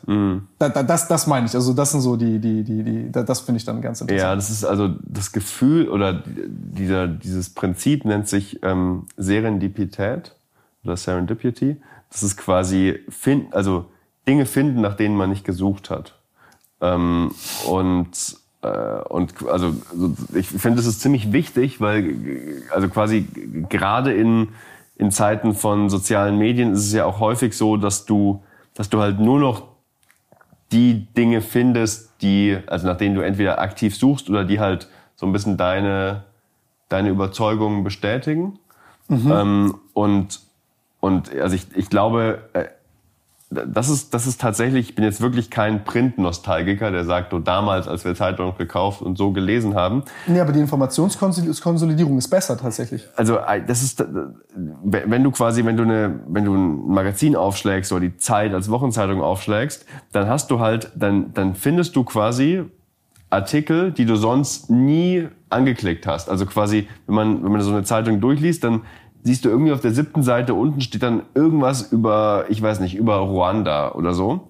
Was du halt nie im Leben, wenn du es im Netz gesehen hättest, weil im Netz ist immer alles so, so laut und im Zweifel steht drüber und drunter was, was dich mehr interessiert und du, alles ist nur einen Klick entfernt, hättest du es vermutlich nicht gelesen, aber quasi allein die Tatsache, dass du halt in einer relativ ruhigen Situation mit so einer irgendwie Zeitung da sitzt und dann, dann so ein bisschen, ja gut, jetzt, jetzt ist es ja schon da, jetzt lese ich halt dann auch mal. Ähm, das führt dazu, dass Leute eher, glaube ich, halt genau Dinge lesen, von denen sie drei Sekunden davor noch gar nicht gedacht hätten, dass sie sich dafür interessieren. Mhm. Ähm, deshalb, also wirklich ganz wenige mir trauert den guten alten Prinzheiten hinterher, mhm. aber das finde ich schon ein Aspekt, ähm, wo, wo man zumindest mal drüber nachdenken könnte, wie, wie schaffen wir das, sowas ins Netz wieder zu übertragen. Mhm. Ja, das ist, ein, das ist ein sehr interessanter äh, Mechanismus. Also ich frage mich, ja, ja, ja, ja, ja. Ich, ich, ich frage ich frag mich, wie man sowas reproduzieren kann. Also beziehungsweise ich, ich habe ich hab eine Frage dazu. Mhm. Und ich, ich habe zwei Sachen noch, dann, dann, dann, yeah. dann, dann entlassen wir dich. Okay. Äh, und zwar dieses Echo Chamber äh, Prinzip, dass quasi Leute in, ihr, in, in so einer, ja, in einem Echo Chamber leben, wo alle dasselbe sagen und man unter Gleichgesinnten ist, ähm, wird ja häufig kritisiert äh, als, okay, da sind halt nur noch Ja-Sager um dich rum und alle haben dieselbe Meinung mhm. und du hast keine Meinungsvielfalt mehr und man kapselt sich voneinander ab und ist in seiner Blase und so. Hier habe ich aber zum Beispiel dann, also ich hatte auch diese Meinung, dann habe ich mhm. aber da so ein bisschen dazu gelesen, habe ich äh, herausgefunden, scheinbar, dass aber Leute, die zum Beispiel gar kein Social Media konsumieren, immer noch eine, also oder, oder Leute, die in der Filterbubble sind, eine immer noch diversere Meinung haben als Leute, die in gar keiner ja. sind was ich dann so irgendwie kontraintuitiv fand. Ja, also dieses, diese krassen Warnungen vor Filterblasen oder halt Echokammern, die waren, glaube ich, schon immer eher übertrieben. Mhm. Ähm, äh, da komme ich wieder zu dem, was ich vorhin gesagt hatte. Geh mal in die, weiß nicht, 80er oder 70er Jahre und überleg, ganz viele Menschen haben halt nur die Bildzeitung gelesen. Das war auch eine krasse Filterblase. Und die war im Zweifel sogar noch problematischer. Und dann kommt eben noch dazu, dass ähm, dass Social Media, wie du es jetzt gerade gesagt hast, gar keine so krass undurchlässigen Echokammern mhm. erzeugt. Ähm, es gibt einen Medienwissenschaftler, es gibt einen Medienwissenschaftler namens Bernhard Pörksen, der sagt, quasi unser eigentliches Problem sind eben keine Echokammern, also dass ich nur mit Informationen in Kontakt komme, die meine Weltsicht bestätigen, sondern er spricht von einem Filter Clash, nämlich dass soziale Medien, egal ob ich es will oder nicht, mich permanent in Kontakt mit Menschen bringt, die völlig andere Sachen vertreten als ich. Und sich dann quasi mm. die Gruppen dort halt so hart anschreien, dass das eigentlich der Polarisierungseffekt ist. Also, dass ich quasi ähm, in, in Kontakt trete mit, mit, mit, einer, mit, einer, mit, mit einer anderen Blase, mit der ich im, im, im normalen Leben nicht diese Art von, von starker genau, Konfrontation genau, sonst hätte. Menschen sind halt, also wir, wir neigen dazu, unser analoges Leben in krassen Echokammern zu organisieren. Wir also ist ja auch irgendwie ist ja total logisch und menschlich, erstmal gar nicht Schlimmes. Wir umgeben uns. Ah, okay, das heißt, du sagst quasi, dieses Organizing Paradigm ist sozusagen kommt aus ähm, ist, ist eine menschliche Eigenschaft, Natürlich, die, die ins mein, Internet gekommen ist, nicht, die, nicht ein Format des Internets. Ja klar, ich meine, du umgibst dich doch mit Menschen, die irgendwie weitgehend so deine Meinung teilen oder mhm. halt so einer ähnlichen halt Blase unterwegs sind wie du. Deshalb sagt man ja auch, es gibt diese Bubble irgendwie auch analog. Ähm, ich auch bei romantischen Beziehungen höhere Wahrscheinlichkeit zusammenzubleiben, wenn man sich eher ähnlich ist als ja, unterschiedlich. Ja. Fun Fact. Ja, glaube ich sofort. Also ähm, und äh, kann ich auch selbst bestätigen. also, und ähm, ja, ich auch. Genau, und das ist also so, das ist halt eine menschliche Eigenschaft und die natürlich kommt die im Internet auch zum Tragen, weil ich mich halt dann auf den ganzen Plattformen oder so mit Menschen virtuell anfreunde, die potenziell ungefähr meiner Meinung sind. Ähm, und dann ja, und dann, das ist quasi. Ja, eigentlich super logisch. Ich weiß noch nicht, wieso ich jetzt, äh, äh aber ich, ich habe Nee, so voll aber- in diese Naivität aber- ja, gelebt. ja, aber- ja, das ist ja von Tech und so. Aber eigentlich super logisch. Der öffentliche Diskurs ist ja schon so, uh, diese bösen Algorithmen und die verfrachten uns alle in irgendwelche Blasen, da können wir nicht raus und so. Und also quasi der eine Aspekt, über den, über den wir reden können, in dem Fall tatsächlich, so die Algorithmen tragen natürlich dazu bei, dass wir, dass wir potenziell, also allein so auf Facebook zum Beispiel, die Gruppen, die uns vorgeschlagen werden, sind Gruppen, die auf Grundlage unseres, also unseres früheren Verhaltens, unserer Interessen uns vorgeschlagen werden und auch die Freundschaftsvorschläge werden gemacht auf Basis unseres bisherigen Verhaltens. Also es ist quasi alles so ein bisschen selbst reproduzierend. Ähm, und, und trotzdem würde So ich halt, selbstverstärkermäßig. Genau, würde ich halt nie sagen, so, so dann irgendwie diese Machine Learning Systeme dieser Plattformen sind daran schuld, sondern es ist eben erstmal was Menschliches und wichtiger Punkt, will ich nochmal einmal unterstreichen, du sagtest ja, Studien zeigen, Menschen, die gar nicht auf Social Media sind oder halt irgendwie im Internet aktiv, leben oft in krasseren Echokammern. Ähm, Mark Zuckerberg approved, Facebook is a very good thing. We don't do any mistakes. das, ich glaube, Siehst du, ich wir, hoffe, sind, wir sind die Alternative. ich hoffe, dass in den vergangenen Stunden das jetzt, also das nicht das Fazit ist, was jetzt die meisten Leute hey, warte, jetzt kommt der. BWLer in mir raus. Gib mir eine bessere Alternative. Als Facebook. Ja? Du du meinst in, in, in, der, in der jetzigen, also soll ich dir quasi jetzt eine Plattform nennen, die besser ist als Facebook? Ja. Oder, naja, das ist ja nicht der Punkt. Die, die Frage ist ja quasi, nein, nein, die Frage ist ja quasi, was wäre heute, wenn es Facebook nie gegeben hätte? Oder was mein Wunsch halt gewesen wäre, wenn Facebook halt seine verdammte Verantwortung ein bisschen früher ernst genommen hätte. Ähm, also mir, geht's nicht darum zu sagen, es gibt ja keine Plattform wie Facebook oder wie halt diese, diese fünf großen. So, jetzt ist ja Quatsch, jetzt irgendwie da, da irgendwie eine kleine nerdige Alternative zu nennen. Ich glaube nicht, dass man Menschen dahin bringt, sondern ich finde es halt interessanter zu überlegen, was hätten diese Unternehmen besser machen können in der Vergangenheit und was können sie auch in der Zukunft besser machen. Ähm, Nee, ich wollte gerade nur so, ich wollte mich gerade nur so über BWL Reasoning lustig machen. so, okay. So, äh, also, Ich ich mache hab's nur, ernst nur. Spaß, ne? So nach dem Motto, ja, keine Alternative, also ist es ja okay. Nee, der Markt regelt, glaube ich, nicht alles. Oder sogar der Markt regelt sehr wenig, denke ich mal. Also, Der Markt regelt vieles, aber ja, nicht, nicht, nicht. Ja, was, also ja, halt nicht, ja. nicht immer mit dem besten Outcome. Also, Ja, und es ist ja auch nicht, opt also ist ja nicht optimal. Es ist ja nicht so, dass da jemand anders äh, eine neue Blüte wachsen kann unter dem Mammutbaum. Ähm, da scheint ja auch keine Sonne mehr durch. Und da, wo die Sonne durchscheint, da wird, ist mal schnell. ja. Ähm, was, was wollte ich Ihnen gerade noch sagen? Äh, äh, wo, wo, wo, wo, waren wir gerade davor? Wir Bei Filterblasen Filter, und so. Filter, also Genau. Filterkompetenz und Filterblasen. Ja, nee, ich, ich finde ähm, ich find, ich find das gerade, ich finde ich find das eine sehr, sehr schöne äh, Erkenntnis, die man so ein bisschen da gemacht hat. Also ich hatte da selber manchmal Schiss, dass man da zu, ja, keine Ahnung, aber ich, ich, ich overthinke sowas auch sehr schnell. Also das mit den Filterblasen jetzt. Was meinst du? Ähm, nun ja, also du hast es ja vorhin, ich glaube, das so ein gutes Beispiel ist, ist diese Bewegung. Also ich glaube, jeder von uns hat mal eine Zeit, in der, in der man sich in unterschiedlichen Filterblasen bewegt hat. Keine Ahnung, ich hatte auch mal eine Sozialismusphase, wo ich so dachte, so, oh Alter, wäre ich jetzt der sozialistische äh, Imperator und Diktator, wäre die Welt eine viel bessere, weil ich habe ja reine Absichten und organisiert kriege ich das ja auch. Also so, ich rede ganz überspitzt gerade. Ähm, und warum ist die Welt so ein ungerechter Ort? Dann lernst du ein bisschen was und dann gehst du von einer so in die nächste und du hast so eine Bewegung. Ja. Also Das ist ja nicht so, dass du in einer Bubble für immer bist, sondern das ist ja immer zu einem gewissen Zeitpunkt oder in einer Zeitspanne. Und ähm, dann finde ich das so ganz interessant, mal mit Leuten zu reden, die so ein bisschen reflektiert sind über so die, ich sag mal, die Bubbles, die sie so in der Vergangenheit hatten, so und darüber mal so zu sprechen, weil man so, ich sag mal, irgendwo ist man zusammen gewesen, dann geht man auseinander, dann kommt man, findet man sich wieder und so. Und dann finde ich so diesen Journey super spannend, weil der ja auch irgendwo deine Persönlichkeit dann entwickelt und ausmacht. Äh, aber ich äh, eine Zeit lang halt große Angst davor hatte, weil du ja dann irgendwie dir gleichzeitig bewusst wirst, dadurch, dass du weißt, dass du in irgendeiner Bubble aktiv bist, dass das ja nichts du selbst bist. Also nichts davon ist du. Ja. So, aber dann, wenn du quasi auf den Gedanken kommst, sagst, ja, das ist ja dein Journey von, einer, von, von verschiedenen Filterbubbeln, dann ist es, dann bist du wieder so, oh, ein bisschen Individualität wieder reclaimed. Aber ähm, ja, nee, fand ich, fand ich, äh, finde ich interessant, weil ich habe auch ähnliche, so, ich habe so Success Predictors von kreativen Leuten äh, mir angeguckt und eine der größten Predictor für Success war nicht, ist nicht nur dieses, dieses klassische 10, steckt 10.000 Stunden in eine Sache rein, sondern äh, ist die Anzahl der verschiedenen Genres, mit denen du zu tun hattest. Na krass. Und das ist so, verstehst du? Und dann, dann finde ich das so immer so super spannend. Also, und du hast mir gerade so ein Bindeglied dazu gegeben, hast gesagt, ey, das war ja schon immer so mit den Filterblasen. So. Deswegen, aber ja, deswegen auch, glaube ich, ist ein bisschen schwierig, so sich zu orientieren in dem Ganzen, weil es davor halt weniger komplex war, weil du ja weniger hattest. Ja, ja. Ist ja auch, hat ja auch eine, ist ja auch irgendwo bequem, nur die Bild als Filterbubble zu haben. Voll. Und ähm, da müssen wir uns jetzt dran gewöhnen. Also bin ich gespannt. Glaubst du, wir kriegen es hin? Du meinst so, wir als, wir als, wir, wir als beide Menschheit, wir als Gesellschaft? Wir, als, wir zwei als Repräsentanten der 7,7 Milliarden Menschen auf dem Planeten.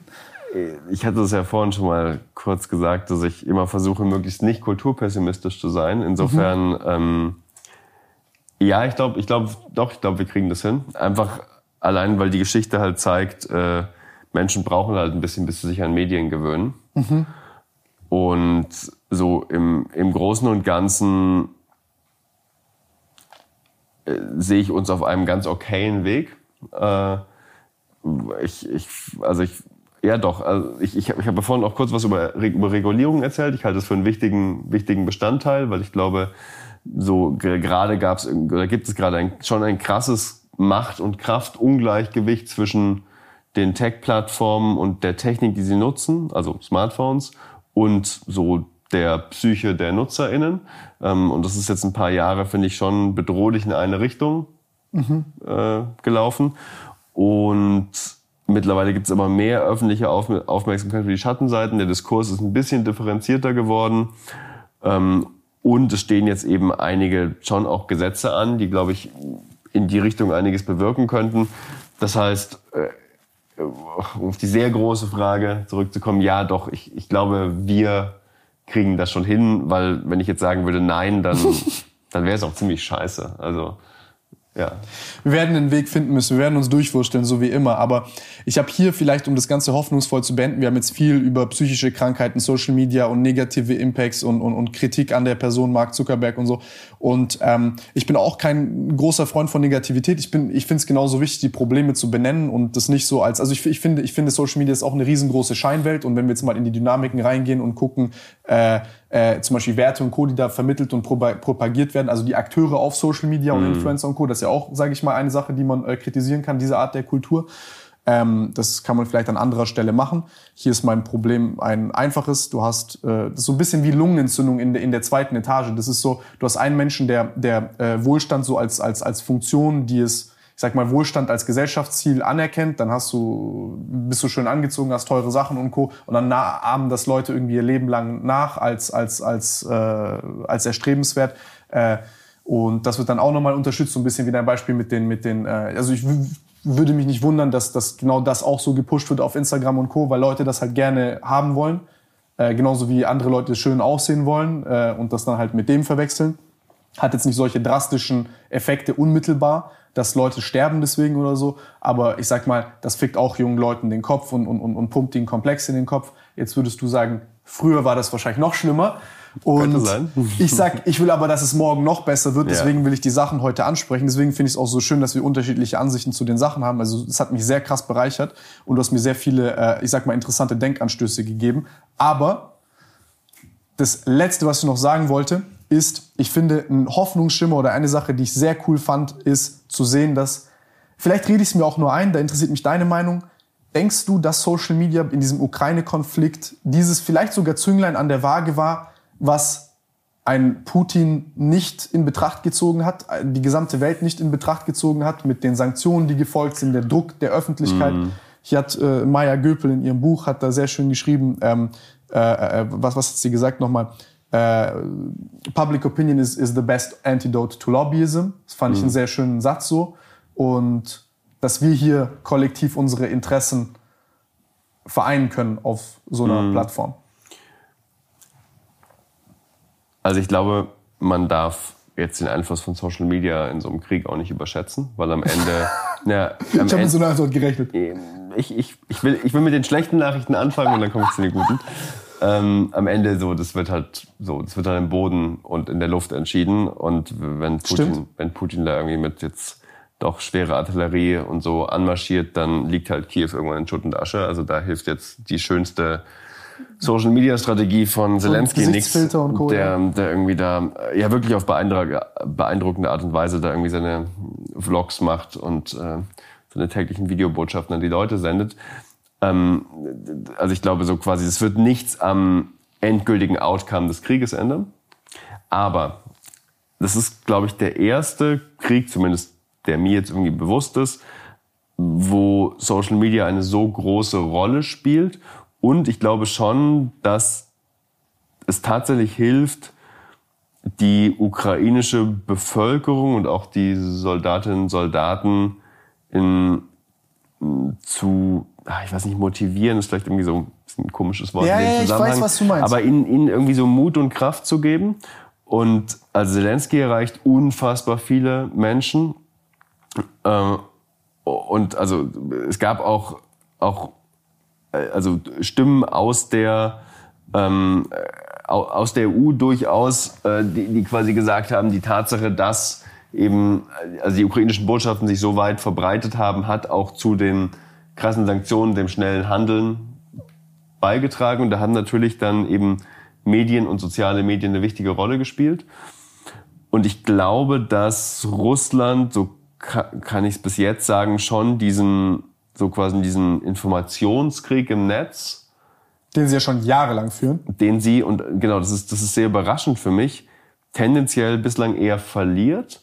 Weil natürlich, das überrascht mich auch. Genau, die waren, die waren ja schon so, was Desinformation und Propaganda angeht, einer der mächtigsten Akteure, die das auch am schamlosesten gespielt haben und auch, muss man sagen, ja auch schon gut gemacht haben. Also was sie in den USA gemacht haben und auch mit RT und Sputnik, ihren beiden Satellitensendern da in westlichen Insane. Ländern.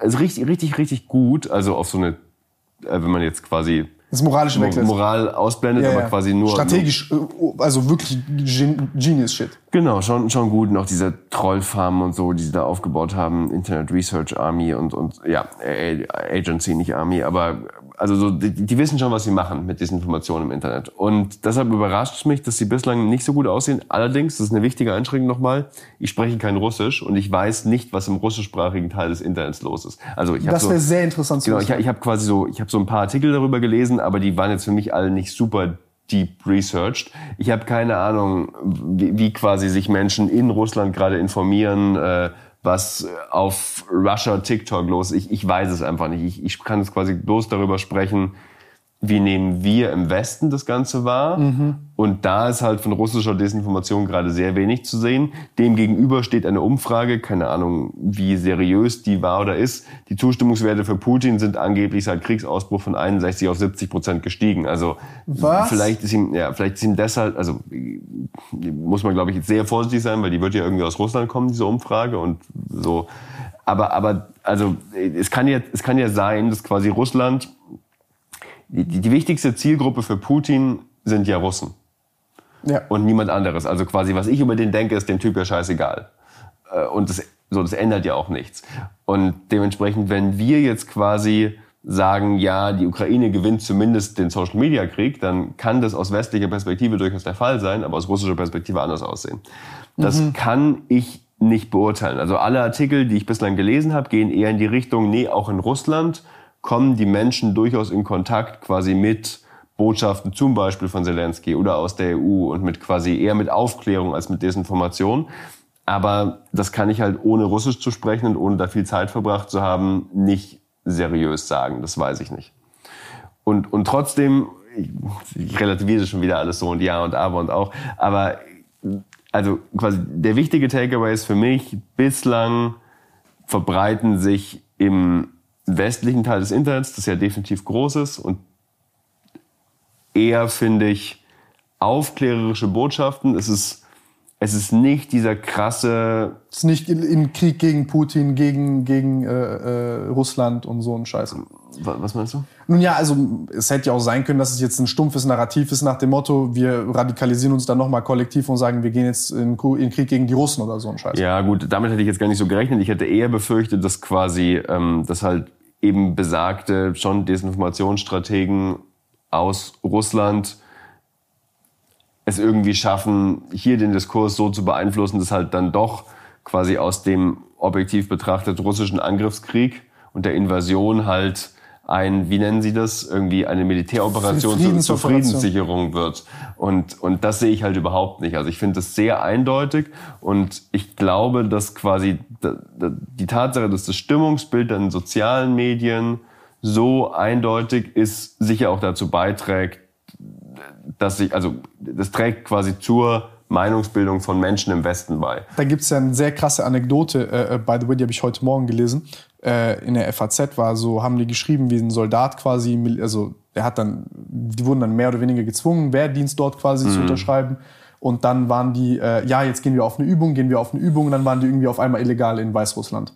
Und dann haben die so gesagt, so, okay, ihr seid jetzt auf einmal Deserteure, ihr müsst jetzt in die Ukraine gehen und kämpfen. Krass. Und die, und die wollten nicht. Und wurden mehr oder weniger gezwungen. Jetzt, wie wahr oder nicht das ist, mhm. äh, habe ich heute so nach dem Aufstehen so halb tot gelesen. Okay. Aber äh, das, das, das fand ich, das, das fand ich äh, heftig. Und da auch diese Todeszahlen sind ja auch super unterschiedlich zwischen Russland und, und Ukraine, die sie ausweisen. Und Ukraine hat ja so eine Seite, wo du quasi dann gucken kannst, äh, wer da ja. gefallen ist. Und also ich bin gespannt, wie das äh, in Russland ankommt, weil das ist auch ein nichts. Also da könnte es, also du hast richtig gesagt, also dort könnte der Effekt sich tatsächlich manifestieren in Form von noch mehr Demonstrationen, weil irgendwann sind auch die Gefängnisse voll. Also das kannst du auch nicht mehr unter Kontrolle halten. Und äh, diese indirekten Effekte, die meinte ich jetzt quasi, dass Social Media einfach einen immensen Druck aus auch auf Politiker ausübt, zu handeln, weil die ja dann auch gucken, ne, Zustimmungswerte, bla bla. Mhm. Also auch irgendwo primitiv, aber gut. Ähm, zu gucken, äh, Sanktionen, Druck auf Russland ausüben, um dann ja. die Bevölkerung dort dazu vielleicht zu bringen, dazu zu bringen, zu gucken, was machen wir denn hier gerade. Vermutlich ist es am Ende das Einzige, was Putin in irgendeiner Form auffällt. Also krasser innenpolitischer Druck oder ja. halt quasi eine Absetzbewegung. Ich halte das, also ich bin kein Russland-Experte, aber ich halte das Stand jetzt eher für unwahrscheinlich. Ähm, mhm. Sie haben ihn ja auch mehrfach gewählt und ich glaube, der sitzt da leider fest im Sattel. Aber. Ich hätte auch Angst vor. Also als Bürger. Ich weiß nicht, ob ich mich trauen ja. würde, demonstrieren zu gehen. Es ist zumindest kein lupenreiner Demokrat, das kann man, glaube ich, sagen, ja. ja. Ähm, vermutlich werden, genau, werden westliche Sanktionen allein zumindest kurzfristig erstmal nicht reichen, aber ja, langfristig teile ich die Hoffnung. Ich hatte ja hier, und das ist jetzt die aller, allerletzte Sache, ja, das, weil wir hatten das auch dann, da hatte ich ja mal die, so die Gelegenheit, äh, Gerhard Schröder hier vielleicht in einem Podcast zu haben. Mhm. Und ich äh, habe dann mit meinen Leuten gesprochen und ich sage dir ehrlich, ich habe dann gesagt, so, ich, ich weiß nicht, ob ich diesen Podcast machen will. Ich habe, also vielleicht übertreibe ich jetzt gerade auch, aber äh, weil du bist Journalist und ihr, ihr seid da Experten drin, ich hätte Schiss, auf vielleicht auch, auch keine Ahnung, Opfer von irgendeiner Desinformation zu werden, mhm. Opfer von irgendein, keine Ahnung, dass auf einmal ich dann irgendwie meine Frontkamera abdecken muss an meinem Laptop, weil ich Angst habe, dass irgendjemand vom KGB da zuschaut. Nicht, nicht, nicht, weil ich eine wichtige Person bin oder so, aber ich hätte dann Angst, wenn ich dann quasi mit einem, mit einem ehemaligen Staatsoberhaupt hier sitze und, also ich hätte ihn dann gefragt so, so mäßig hätte ich schon gefragt, so, ey, Bruder, warum hast du deine Seele verkauft und sitzt bei äh, äh, äh Rosneft im Aufsichtsrat? Du, mhm. bist, du bist ehemaliger deutscher Bundeskanzler. Also ich schäme mich. Also das, das, das, das ist meine Meinung. Auch, auch davor schon. Und das da, wäre wär ein sehr, sehr spannendes Gespräch geworden. Aber dem, das hätte er natürlich auch nicht gemacht. Aber ja. äh, und auf der anderen Seite ist ja auch ganz interessant. Äh, äh gut, ich hätte auch, ich hätte auch gefragt äh, äh, von von von von von von von, von Maschmeyer, wie, wie, wieso, er zwei Millionen für seine oder eine Million für seine äh, Memoiren bekommen hat. Schon schon schon hoher Preis. Aber, aber hat man sich ja revanchiert mit mit mit mit mit mit äh, Riester und Co. Aber ja, ist was ich sagen will ist, ich sitze dann hier und habe Angst. Genauso frage ich mich jetzt auch bei Facebook und Co. Denkst du, dass man dann äh, damit rechnen muss, dass die einen auf dem Kicker haben, dass man schlechter ausgespielt wird? Weil da haben die auch die Macht zu und ich an deren Stelle äh, verstehe, dass man sowas dann macht. Das sind jetzt zwei Fragen. Das eine, zwei also, Fragen, ja. Du, du, meinst also Russland und, und Facebook? Oder, Russland, oder? Facebook, China, egal was es ist. Also ich meine, nehmen wir mal als Beispiel damals äh, rosa Listen bei, äh, oder, oder ich weiß nicht, ob sie so hießen, wo sie so Listen hatten, wer homosexuell ist und wer nicht. Mhm. Äh, Regierung war stabil, auf einmal ist jetzt Ding an der Macht. Unser, äh, die illustre Figur aus der Vergangenheit Adolf Hitler mhm. und äh, die Nazis und jetzt werden diese Leute verfolgt und umgebracht. Mhm. Vielleicht ist jetzt hier ein paranoider Film, den ich hier gerade spinne, aber ähm, ich weiß nicht. Ich bleibe mal bei den beiden konkreten Beispielen, ja. also Russland und, und irgendwie Tech-Unternehmen, die dann vielleicht drosseln.